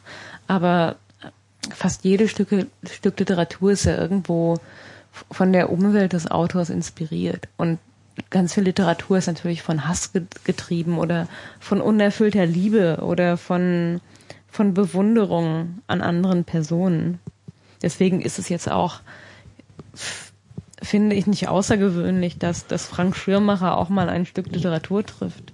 Es gab ja diesen ähm, Walser-Roman äh, Tod eines Kritikers, ne, wo er so irgendwie Mas Marcel Reich-Ranitzky, der ja übrigens ein guter Freund ist von Schirmacher, ähm, äh, äh, äh, da alle tot. alle tot, literarisch alle schon gestorben. ähm, also, äh, also der, der Witz ist halt irgendwie, dass dieser dieser Roman, den an, in, äh, wie, wie heißt der nochmal, Thomas, wie heißt der schon, der Autor? Also der Hat mutmaßliche Aus Steinfeld? Autor. Der Steinfeld, genau. Also äh, Feuilletonchef des äh, von der SZ, äh, von der Süddeutschen. Ähm, äh, der hat sich da wohl wirklich so auch fantasiemäßig total ausgelebt. Also es war, es ist nicht einfach nur Schirmacher ist irgendwie tot umgefallen, sondern er wurde wirklich äh, völlig splattermäßig zerrissen und seine äh, seine seine Der hat seine, wahrscheinlich, äh, seine Überreste Das seine wäre wahrscheinlich alles Überreste noch nicht geschändet passiert, und hätte so. er Also- genug Ja, ja. Ego-Shooter gespielt. Also es ist, es ist äh, sein. Das stimmt. Hätte er einen Computer gehabt, hätte man alles darauf geschoben. Genau. Ähm, ich habe, ich habe äh, ein Zitat, also ein längeres Zitat aus diesem Buch gelesen. Und es also es wird ausführlich beschrieben, wie die Knochen noch aus den äh, Füßen rausragen und abgefressen sind und weiß der Teufel was. Also es ist, da hat auch jemand wirklich sein. Das, das, das, das, das klingt so durch, als ob da jemand wirklich auch. Bei welchem Äh, Verlag erscheint das? Schon wieder vergessen. auch, äh, Ja. ich, ich habe es nie gewusst. Ähm, also es- oder so. es ist irgendwie schon so, ach komm, so, so, so viel muss man sich jetzt nicht an dem Typen abarbeiten. Das ist, äh, also ich meine, es ist Hass hin und her, aber ähm, kann ja nie schaden, so ein bisschen Hass, aber so viel ist dann doch ein bisschen übertrieben. Also es war Also der, der Steinfeld soll ja, also das muss man vielleicht auch nochmal dazu sagen, der Steinfeld soll ja irgendwie auch länger bei unter Schirmacher in der FAZ gearbeitet haben. Und es gab dann wohl irgendwie einen relativ historischen Streit irgendwie in den 90ern, wo dann der Steinfeld irgendwie zu SZ gegangen ist und dort auch eine ganze Menge Leute von der FAZ mitgenommen hat, während die FAZ dann wiederum ganz viele Leute von der SZ irgendwie übernommen hat und die hatten dann irgendwie sozusagen eine Art Gefangenenaustausch. Und ähm, was halt äh, äh, und, und Schirmacher hat wohl tatsächlich mit den Leuten, die er von der SZ gekriegt hat, die ähm, Sonntagszeitung gegründet. Also äh, Aber ist, da, ist das jetzt wirklich dramatisch? Ähm, was heißt dramatisch? Was heißt dramatisch? Also das ist auf jeden das Fall ist der Beweis, dass für uns kein Thema Kindergarten genug ist, um es nicht zu behandeln. Genau. Ich habe letztens genau zu diesem Thema getwittert, dass ich halt sage, so, äh, dass ich gesagt habe, irgendwie, äh, manchmal kommt mir Twitter wie ein großer Kindergarten vor, aber dann schaue ich ins Feuilleton und denke mir, das ist doch eigentlich ganz normal. Ja, das stimmt. Ja, ähm, äh, ich, ich, äh, ich, ich weiß nicht, ich fand das irgendwie, ich fand das irgendwie erbaulich. Ich fand irgendwie ähm, kind, äh, äh, erwachsene alte Männer spielen im Sandkasten. die, die, aber ich meine, finde halt Schirmacher twittert ja, also würde Steinfeld auch twittern, was er wahrscheinlich nicht tut. Aber äh, Schimmer hat sich, glaube ich, könnten zu die, nichts geäußert, könnten die oder? sich ja einfach auf Twitter betteln, anstattdessen schreiben sie Romane. Das Ja. ist ja auch einfach viel zu zeitaufwendig. Sie haben ein um Geschäftsmodell. eine persönliche Fehde auszu... Ja, aber sie, sie verdienen gutes Geld dran. Ich meine, Ja. wer, äh, wer auf Twitter hat wahrscheinlich keiner auch nur ansatzweise so viel Geld verdient wie der mit deinem Drecksroman oder Wenn, guten Roman. Stein, wenn, wenn es eine Genugtuung für Steinfeld war, diesen Roman zu schreiben und der Hätte man auch in 140 Zeichen machen können. Genau. Schirmacher, der Schimmer, geh sterben, also wenn, Alter. wenn, wenn, sein, wenn sein Therapeut ihm das empfohlen hat, dann meinetwegen. Ach ja. Aber nee, wir, wir haben ja sozusagen. Aber ich, ich, meine, unsere- also ich höre immer von, von schreibenden Kollegen, ähm, solange man eine persönliche Geschichte nicht verarbeitet hat, sollte man darüber kein Buch schreiben, weil es kein gutes Buch werden würde. Hm, oder vielleicht, also zumindest ein, also es kann aber zumindest ein skandalträchtiges Buch werden. Also, ich meine, das ist jetzt immer die Frage, was ist ein gutes Buch, oder? Ich meine, er hat das, äh, das nicht existierende Sommerloch ganz gut gefüllt. Das ist ja schon mal, das ist ja auch was. Also ich habe ich hab, ich hab keinen einzigen Linus Artikel dazu an, gelesen. wir Ich sollten, einfach wir sollten diese, äh, ko- den kommerziellen. Hintergrund von, von ähm, dem, Ja, das ist alles gesponsert von O2. genau, also Telefonica ist der Hauptsponsor und der ist nicht ganz un, unpräsent. Ach, da fällt mir gerade wieder ein. und wer muss da drin schlafen? Der, Ja, jeder, der Leute- mag. Mapp zum Beispiel. Ach, der steht Ma Mapp schläft in einem O2-Zelt dort. In dem Hangar. Äh, ich, hab ja, ich bin ja jetzt weg von O2. Soweit geht's. Oh, wow. Naja, so. Du hast na- es geschafft. ich hab's geschafft. Du hast das Stockholm-Syndrom überwunden. Naja, noch nicht wirklich. Ich habe mir jetzt so eine Kongstar-Karte geholt, was ja eine schlecht umgelabelte O2-Karte ist, äh, äh, Telekom-Karte ist. Das ist äh, wirklich, also es ist, ähm, ich habe plötzlich, wenn man, Da draußen geht's ja richtig ab mittlerweile. ja, ist Wie so, soll ich denn dann nach Hause kommen? Ich auch, ich bin mit dem Fahrrad da. Bist du auch mit dem Fahrrad da? Nee, ähm, bin doch mit der Tram gekommen. Ja, komm. Ich muss mit dem Fahrrad Und sie fährt fahren, mit dem nach Taxi zurück. Kreuzberg. Ah ja, das kann ich ja natürlich auch. So. Und, und, und, Äh, die haben, also wenn man die, die SIM-Karte, man hat nicht mal oben so ein Provider-Logo. Also da stehen, da stehen die Balken und direkt danach hinter steht das 3G oder das WLAN-Zeichen, äh, weil die Telekom-Karte ist so schlecht als Kongstar-Karte umgelabelt, dass sie nicht mal Kongstar hinschreiben. Und ähm, das Netz ist hier so in der Innenstadt so ein bisschen besser als bei O2, aber nicht viel. Also es ist jetzt nicht so, dass man sagt, wow, geil, das habe ich schon immer gewollt, so viel besser als O2. Aber ähm, äh, mal gucken, wie es so ist, wenn man mal aus der Stadt raus ist. Was eine totale Katastrophe ist, ist leider der Service. Das ist, äh, die können einem nicht mal sagen, wie viele Daten man schon verbraucht hat. Also man hat, ich habe so ein, ich habe jetzt gerade noch so einen 500 Megabyte Tarif und sie sind nicht in der Lage, mir mitzuteilen, wie viel davon ich tatsächlich verbraucht habe. Hm. Das, das steht auch nicht auf meiner Rechnung drauf, das wird, werde ich nie erfahren. Das wissen sie nicht. Okay. Das weiß nur die Telekom und die Telekom sagt ihnen das nicht. Nö, das ist ja auch nur äh, bescheuert. Aber darüber hinaus ist es äh, vielleicht okay. Das ist also nicht wirklich die Telekom, sondern das ist ein, das ist ein Reseller. Ich glaube, das ist eine Tochter von der Telekom. Und wenn du mich fragst, dann läuft das so, dass äh, also ich kann mir so grob vorstellen, also ich habe mal, ich habe mehrfach so einen Einblick gekriegt, wie so kleine Kriege zwischen Abteilungen bei der Telekom ablaufen, wie die sich so alle gegenseitig fertig machen und nee, nee, nee, und die dürfen nicht und, und das ist ja alles so jedes alles so kleine Behörden, die sich nur gegenseitig bekämpfen. Und ich kann mir vorstellen, wenn die so plötzlich so von ganz oben aufgedrückt kriegen, so wir gründen jetzt noch so einen Billigprovider und den nennen wir Kongstar und der macht uns das eigene Geschäft äh, äh, zunichte, dass die dann bei der Telekom so alle total durchdringen und dass das eigentlich der schlimmste Feind ist. Also dass sie eher noch mit Vodafone kooperieren würden, so intern, als, äh, als denen zu helfen. Und dass das so quasi das ist, was, was, was man gerade so ein bisschen abkriegt. Ist so mein Gefühl. Schwierig, schwierig, schwierig. Ja, zumindest also wissen wir, ähm, wenn du etwas zahlst, dann bist du trotzdem das Produkt. Ich bin, ich, ich bin jetzt total eigenständig und äh, krieg alles, was ich will, außer mitgeteilt, wie viel Daten ich verbraucht habe. Hm. Aber ich meine, so viel will wirklich niemand verlangen. Na gut, wollen wir äh, an dieser Stelle mal, ähm, oder äh, Tessa, hast du noch was? Hast du etwa noch ein Thema? Hast du noch ein Thema für uns? Ich habe immer noch ganz viele Themen. Also Ihr wisst schon, dass es strategisch sehr, sehr dumm ist, während des schlimmsten Regens die Sendung äh, zu beenden. Eben, also ich fand, wir waren sehr tech-lastig, aber vielleicht das wollt ist ihr unser das auch Podcast, so? der, der ist Ja, ja, du kannst der auch gerne, bisschen- kannst auch gerne hier ein bisschen Flausch reinbringen. Genau, lass uns doch über Flausch reden. über, über lebendigen Oder ein bisschen Flausch. Hach. Genau. Warst Also, du nicht nee, die auch mit dem Rumhachen?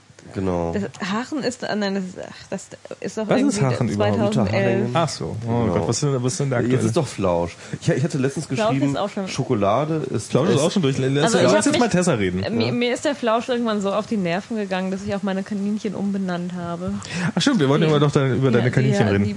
Die heißen jetzt ja Plüsch. Ah, Plüsch. Wie die hießen Flausch? Ist Plüsch der neue Flausch? Wie, wie hießen deine Kaninchen vorher? Mein, meine Kaninchen heißen Kasper und Ruby. Kaspar und Ruby. Und Kaspar ist äh, das kastrierte Männchen. Du hast vorhin schon ein bisschen von deinen Kaninchen. Erzähl doch mal die Geschichte von deinen Kaninchen. Und der sexualisierten Gewalt äh, der, unter Kaninchen. Genau. Ja, ich, ähm, ich bin ja übrigens nach Berlin gekommen, um Veterinärmedizin zu studieren. Ich hatte schon einen Studienplatz und habe den auch angetreten. Ich habe im ersten Semester fleißig Hunde aufgeschnitten und habe dann abgebrochen. Hunde? Ja, man fängt im ersten Semester gleich mit Hunden an. Mit Toten oder mit. Mit Toten. Du musstest tote Hunde aufschneiden? Wir haben tote Hunde aufgeschnitten. Wir, wir hatten immer zu sechs, also es waren, es waren 99 Prozent Studentinnen, was ich auch schwierig fand, weil das waren mir dann doch ein paar zu viele Frauen.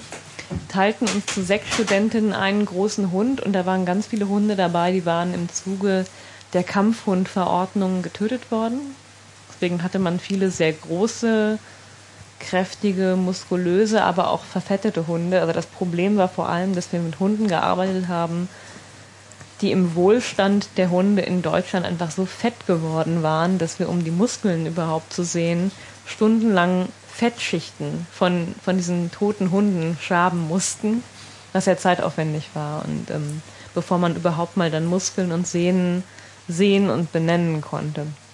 Und ich weiß, wie wir in der ersten Anatomiestunde da standen und es traf irgendwie mich mit dem Skalpell in der Hand und meine Mitstudentinnen meinten, Tessa, du musst jetzt den ersten Schnitt machen. Und dann war ich da mit diesem Skalpell und habe geschnitten und war aber so zaghaft, dass ich noch nicht mal durch die Haut durch war. Hm. Das klappte dann bei den nächsten Versuchen besser und ich habe, wir haben dann das Semester über diesen Hund in seine Einzelteile zerlegt und im Nebenraum stand ein Pony mit einem großen Loch im Bauch. Also ich habe Also, also wir haben jetzt das Flausch gebasht, jetzt haben wir noch Ponys mit, mit, mit Loch im Bauch. Also Nein, ich habe dann irgendwann Bin ich festgestellt, eigentlich der Einzige hier, der, der, der, der, der sich nicht widersetzen kann und einfach diesen Geruch grob in der Nase hat und sich fast übergeben muss? ja, es riecht ja nicht nach äh, verwesenem Fleisch, sondern nach äh, Formaldehyd, äh, das, das Zeug, mit Ach so, dem die die, sind schon Tiere eingelegt. Konserviert sind. Ja, ja. Also es ist auch nicht angenehm, aber es ist erträglich. Okay. Aber ich habe dann irgendwann gemerkt, dass ich nicht so genau wissen möchte, wie die Tiere von innen aussehen und ich sie lieber lebendig im du magst das auf Fell, findest du Schoß interessanter. habe. Ja. Ja, mhm. Und deswegen, ich bin ja in einer Kaninchenzüchterfamilie aufgewachsen im Sauerland und äh, war da im Kaninchenzuchtverein, also richtig, Das erklärt allerdings vieles. ne? Was? Wieso? Also Kaninchenzüchtervereins äh, äh, Herkunft, ja, also Ach so, das, äh, erklärt ähm, viele flauschige, SPD.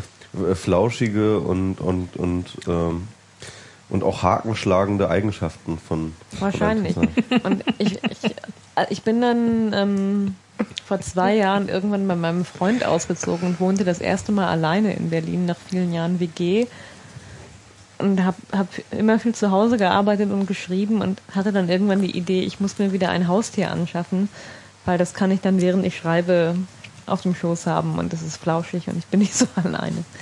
Und dann habe ich mir zwei Kaninchen angeschafft. Aber das war auch eine gute Entscheidung. Nur das, bei den Kaninchen ist das Problem, die dürfen sich natürlich nicht vermehren, weil es gibt keine familienpolitischen Subventionen, wenn die sich weiter vermehren. Keine Hartz-IV-Sätze für als Kein, kein, alleinerziehende kein, kein Kaninchen. Betreuungsgeld. Kein Frag doch mal. Christina Schröder, wenn sie dann wieder da ist, ob sie sowas nicht für Kaninchen auch einführt. Auch keine, auch keine Kita-Plätze für die. ich meine, sind ja Bildungskaninchen, oder? Ich meine, die. Wenn ich sie dann irgendwann an die FU Berlin spende und sie zerlegt werden, dann sind sie wahrscheinlich Bildungskaninchen. Oh je.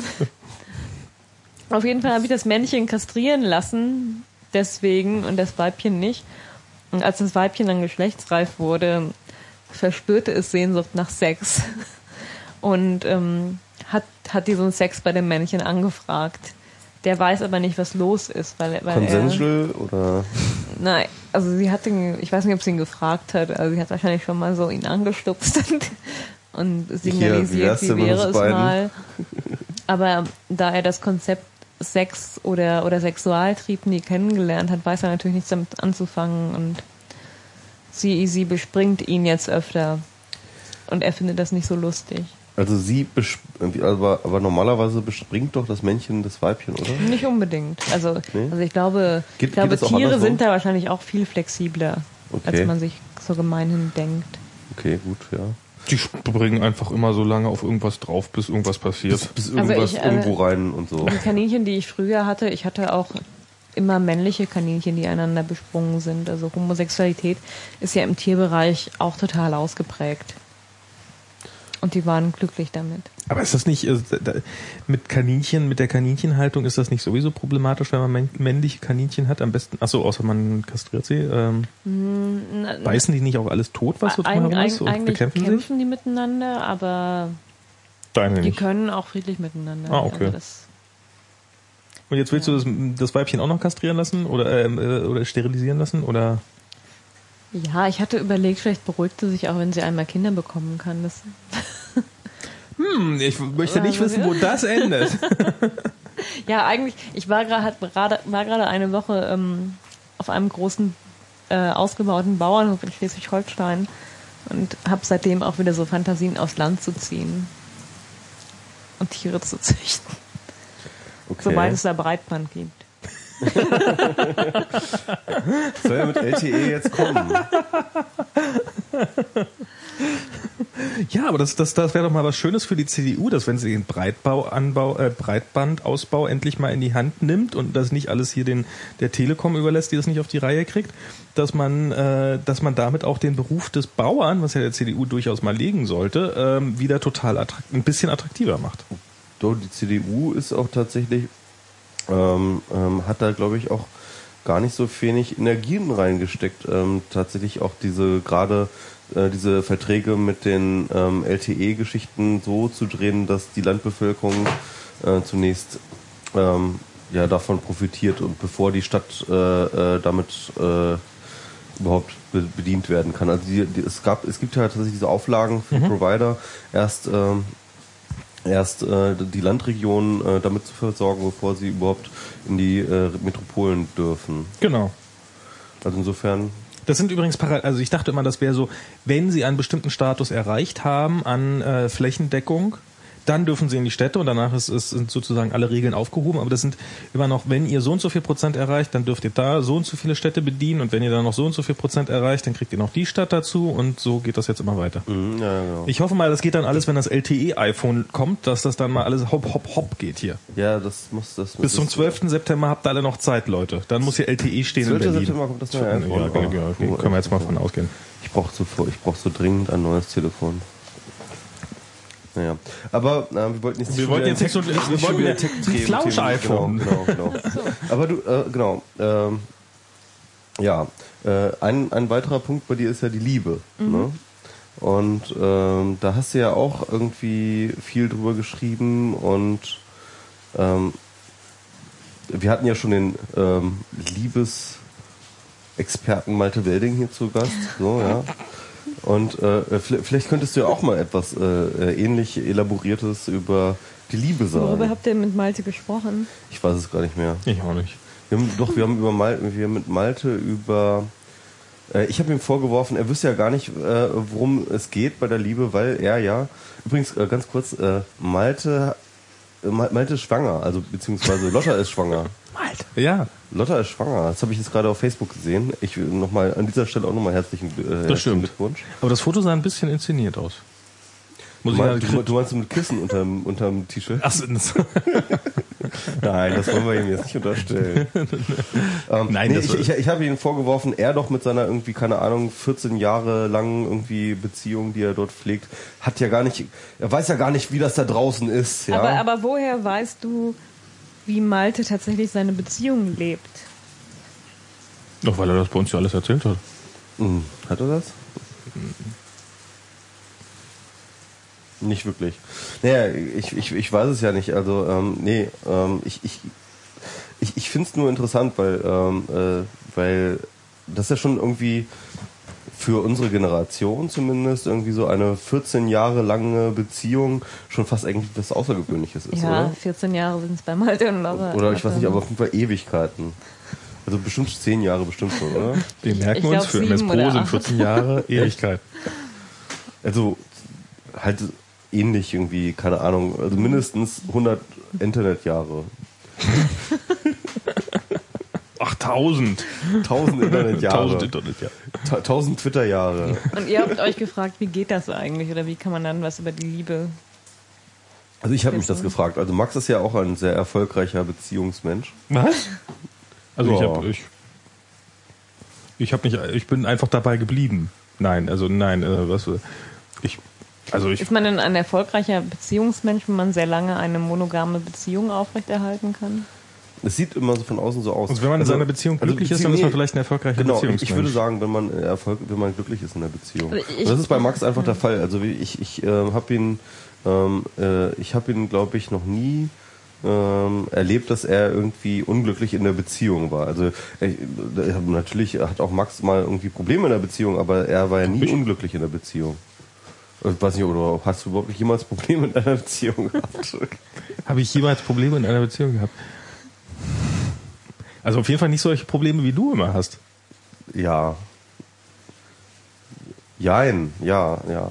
It's complicated. It's complicated. Genau. Ich, ich stamme ja aus einer sehr, sehr konservativen Familie und ähm, die Taktung meiner, meiner letzten längeren Beziehungen waren immer so, so drei Jahre. und jedes Mal, wenn ich meinen Eltern, besonders meiner Mutter, dann wieder einen neuen Partner vorstellte, war so, du hast schon wieder einen neuen Freund, geht das denn nicht mal länger, Theresa? So, es waren drei Jahre, Mama. Und das, ähm, Das sind 100 Internetjahre, musst du dazu sagen, ja. Beim nächsten Mal. Genau. Und es, es war auch sehr bezeichnend. Ähm, ich sprach mit meinen Eltern und sagte, ähm, Oma und Opa würden sich doch bestimmt auch freuen, wenn wir heiraten würden. Und meine Mutter entgegnete ganz empört, also wenn ihr nicht kirchlich heiratet, dann freuen sich Oma und Opa nicht. Okay. Ja, gut. Ja, ansonsten, ähm, ich bin dafür, sehr viel mehr über Liebe zu sprechen. Ich finde das Hochzeiten. viel wichtiger als Netzpolitik. Gut. Dann sag doch mal so ein paar. Äh, bist, bist du in irgendeinem Liebeslobbyverein? Oh. Ein Liebeslobbyverein.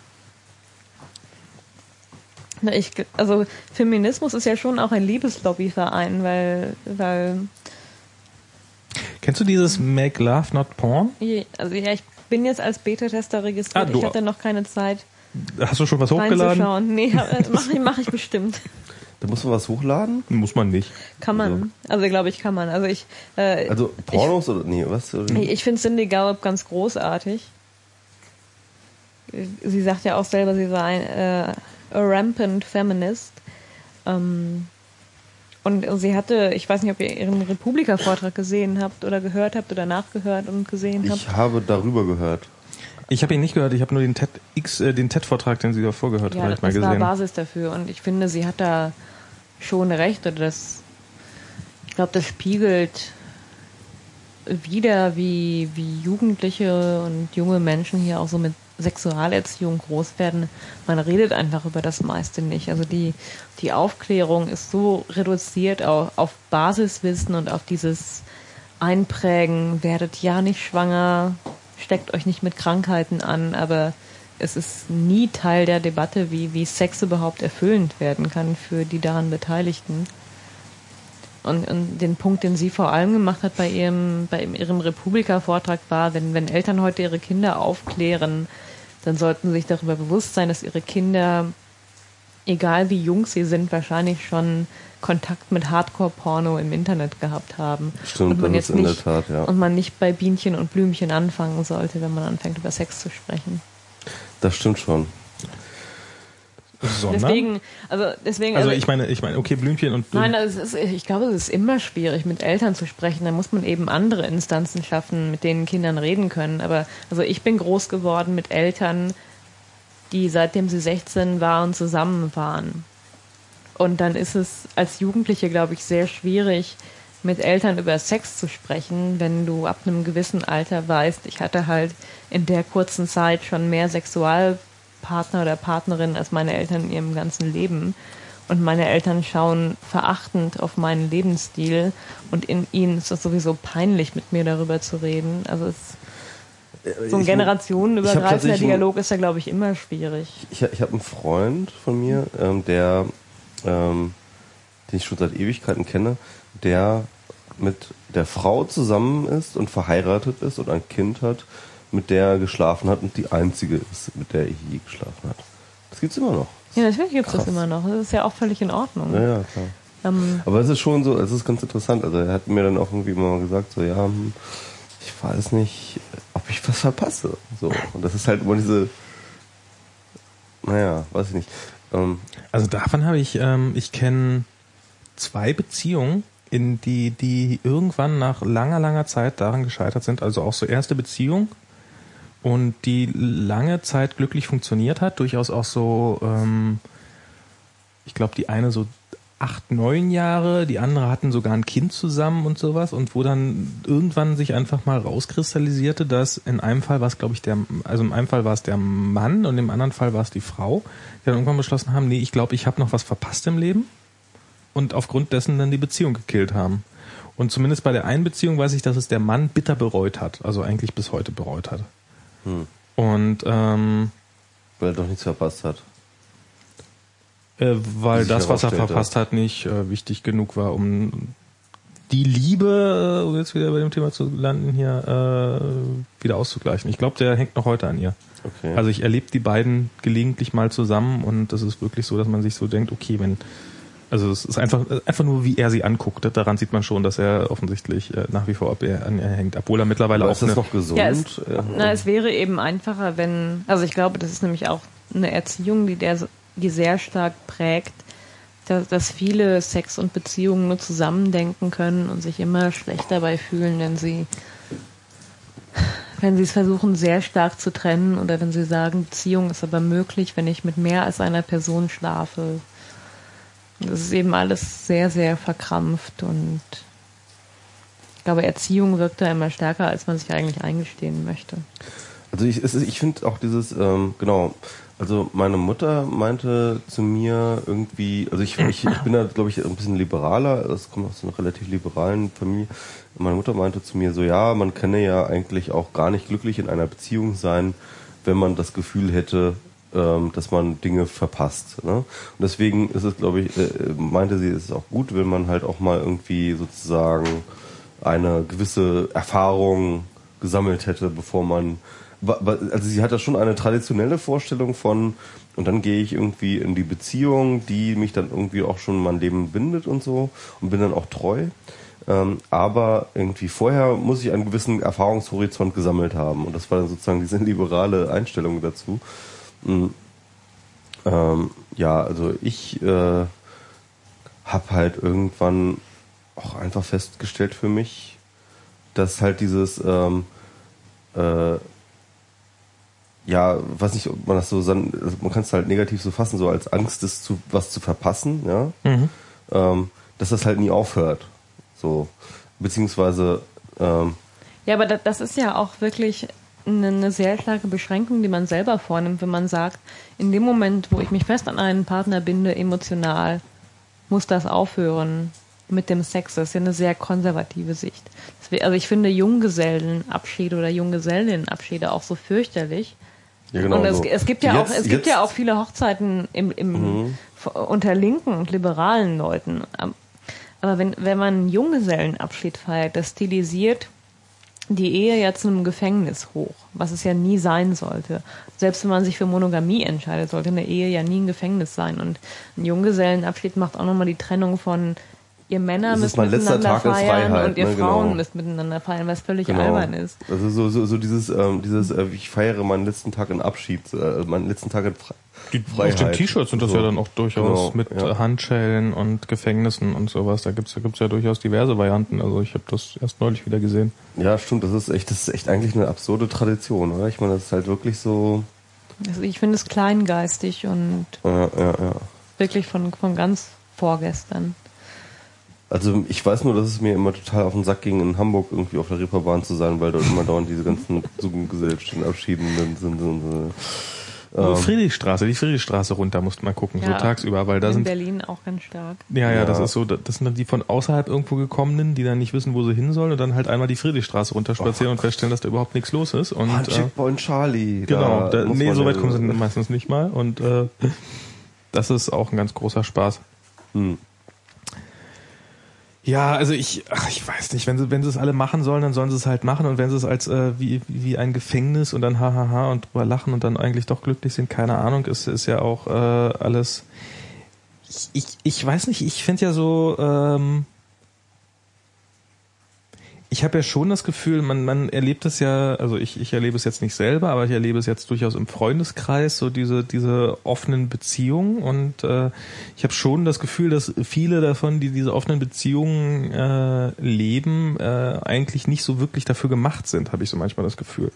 Und äh, dann, dann ganz furchtbar darunter leiden. Und ähm, das ist dann so, ähm, dass das äh, ich und wenn ich mir das so angucke, dann dann dann denke ich mir so ein bisschen so, ach, äh, vielleicht hat das ja diese ganze Monogamie-Nummer äh, ja doch durchaus auch seinen Zweck. Aber, aber wie ist das Zumindest denn in den Beziehungen? Wird das von beiden gewollt oder ist da vielleicht eher eine Person die treibende Kraft, die gesagt hat, ich will die offene Beziehung und die andere fügt sich aus Liebe? Nö, nö, ich glaube, dass das dann ähm, beide so wollen, gerne auch. Also ich, ich kann es natürlich nicht, aber doch, ich glaube schon. Ich glaube, dass es eigentlich Es auch explizit so gewollt ist. Konfigurationen, finde ich. Also ich finde das ja überhaupt interessant. Irgendwie in in Berlin zumindest hat man das Gefühl, dass halt dieses äh, Polyamorie-Ding, auch gerade so in dieser ganzen Nerd-Szene und so, auch bei den Piraten und sowas, ähm, äh, dass dieses Polyamorie-Ding halt relativ groß ist und dass das irgendwie jetzt gerade so irgendwie so State of the Art von Beziehungen ist. Und ähm, äh, ich finde das ähm, zumindest interessant, irgendwie so als Beziehungskonzept. Ich kenne halt auch ganz viele Leute, die darunter leiden und ich ähm, praktiziere das ja auf so eine Art auch selber. Und ich weiß, dass es halt auch eigentlich nicht ein, so einfach ist. Ich glaube tatsächlich, dass wenn man eine mo- monogame Beziehung führt, man einfach echt viel, viel weniger Stress mit so Gefühlskram hat. Da bin ich mir ziemlich sicher.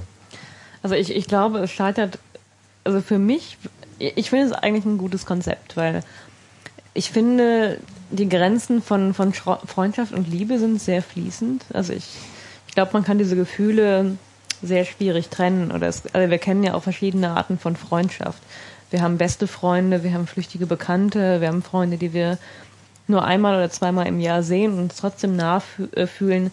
Und daneben gibt es dann nur ein Konzept von Liebe. Und das ist so eine, so eine Einschränkung, die eigentlich nicht sein müsste. Und ich finde, es pendelt sehr viel stärker und es gibt eben Freunde, zu denen fühlt man sich auch anders hingezogen. Und äh, ich, also ich glaube, Polyamorie ist eigentlich ein ganz gutes Ding. Oder, oder ich würde für mich persönlich sagen, ich habe halt einfach so viel Liebe in mir, die reicht für viel mehr Leute als für eine Person.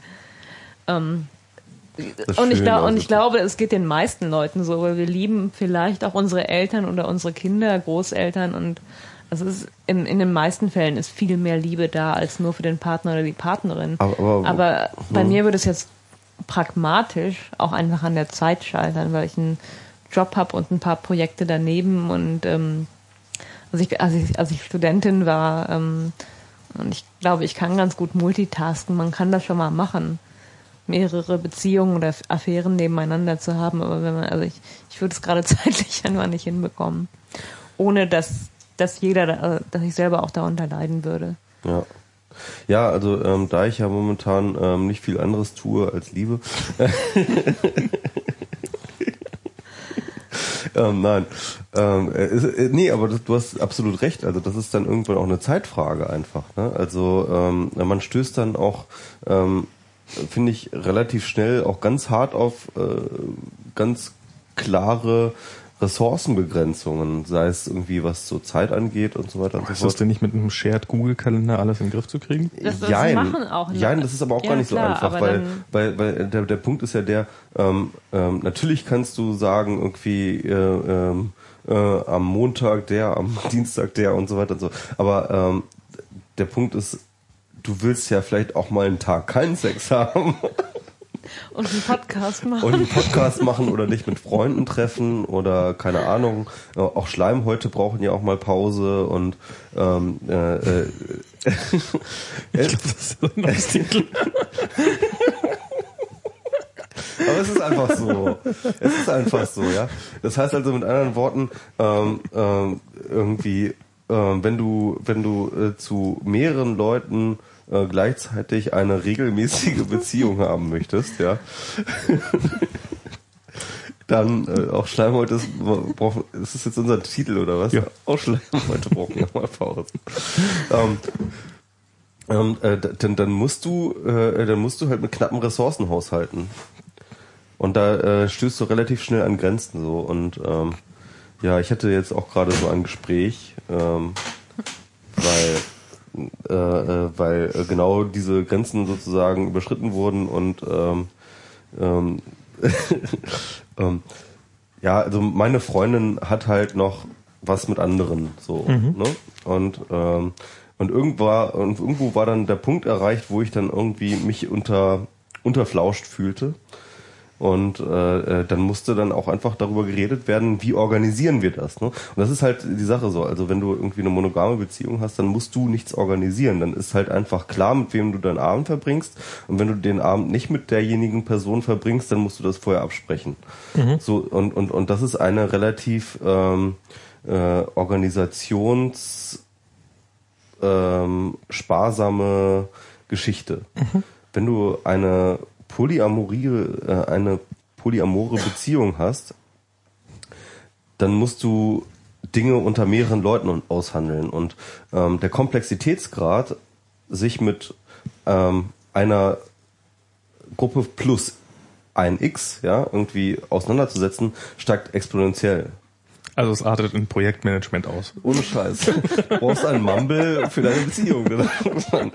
ja, ähm, und das ist übrigens auch einer der, der, der Punkte, den wir, äh, die ich mit äh, Julian in dem Vortrag hatte mit Eigentum Sex Cloud. Da ging es halt tatsächlich auch um, um Polyamorie und äh, halt tatsächlich ähm, äh, um Transaktionskosten und Transaktionskosten auch von Beziehungen. Ne? Also Beziehungen skalieren einfach nicht sauber. Ja, genau. Äh, Beziehungen skalieren wirst du nicht sauber. Äh, aber das Internet, ähm, äh, gerade auch durch die Tools, also gerade Sh- Shared Google Kalender Ja. oder sowas, ja. Doodle. Ähm, Doodle und so weiter und so fort. Ähm, damit kannst du Transaktionskosten effektiv reduzieren für Ist das vielleicht noch ein Markt? Sollte man da vielleicht noch mal iPhone-App für basteln? ja, Gibt es wahrscheinlich schon. die, die Poly-App. Die Poly-App. Genau. Ja, und ähm, das ist ähm, Der bringt frische Bettwäsche mit. Ja, genau. Und ähm, ja, äh, man, man lacht darüber, aber tatsächlich Polyamorie ist Organisationsaufwand. Und äh, diesen Organisationsaufwand ähm, kannst du am besten dadurch erschlagen, indem du ähm, dich effektiver organisierst.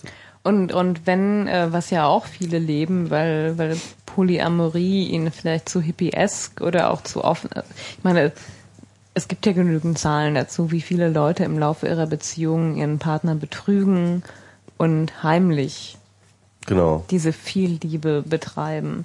Das ist ja, Äh, die- ist das eigentlich mehr Organisationsaufwand, weil auch der psychische Druck dazu kommt, oder ist es trotzdem angenehmer? Also der Witz ist ja, dass du halt dann, wenn du eine Affäre hast, dann hast du ja nicht ein richtiges Commitment, ne? Sondern das ist halt wirklich so äh, ficken und dann ist gut. Und äh, das heißt, du musst da auch nicht wirklich was managen, sondern wenn du keine Zeit hast, keine naja, Zeit. aber du willst, du willst die Person ja vielleicht trotzdem sehen. ja, das stimmt schon, ja. Und, dann musst du dir, und du Äh, musst dir üb- Ausreden ausdenken. Übrigens, Sascha Lobo hatte da schön in seinem, diesem Buch, was er da rausgebracht hat, mit Neon zusammen, diese neuen Begriffe, hat er diesen schönen Begriff geprägt, ähm, halboffene Beziehung.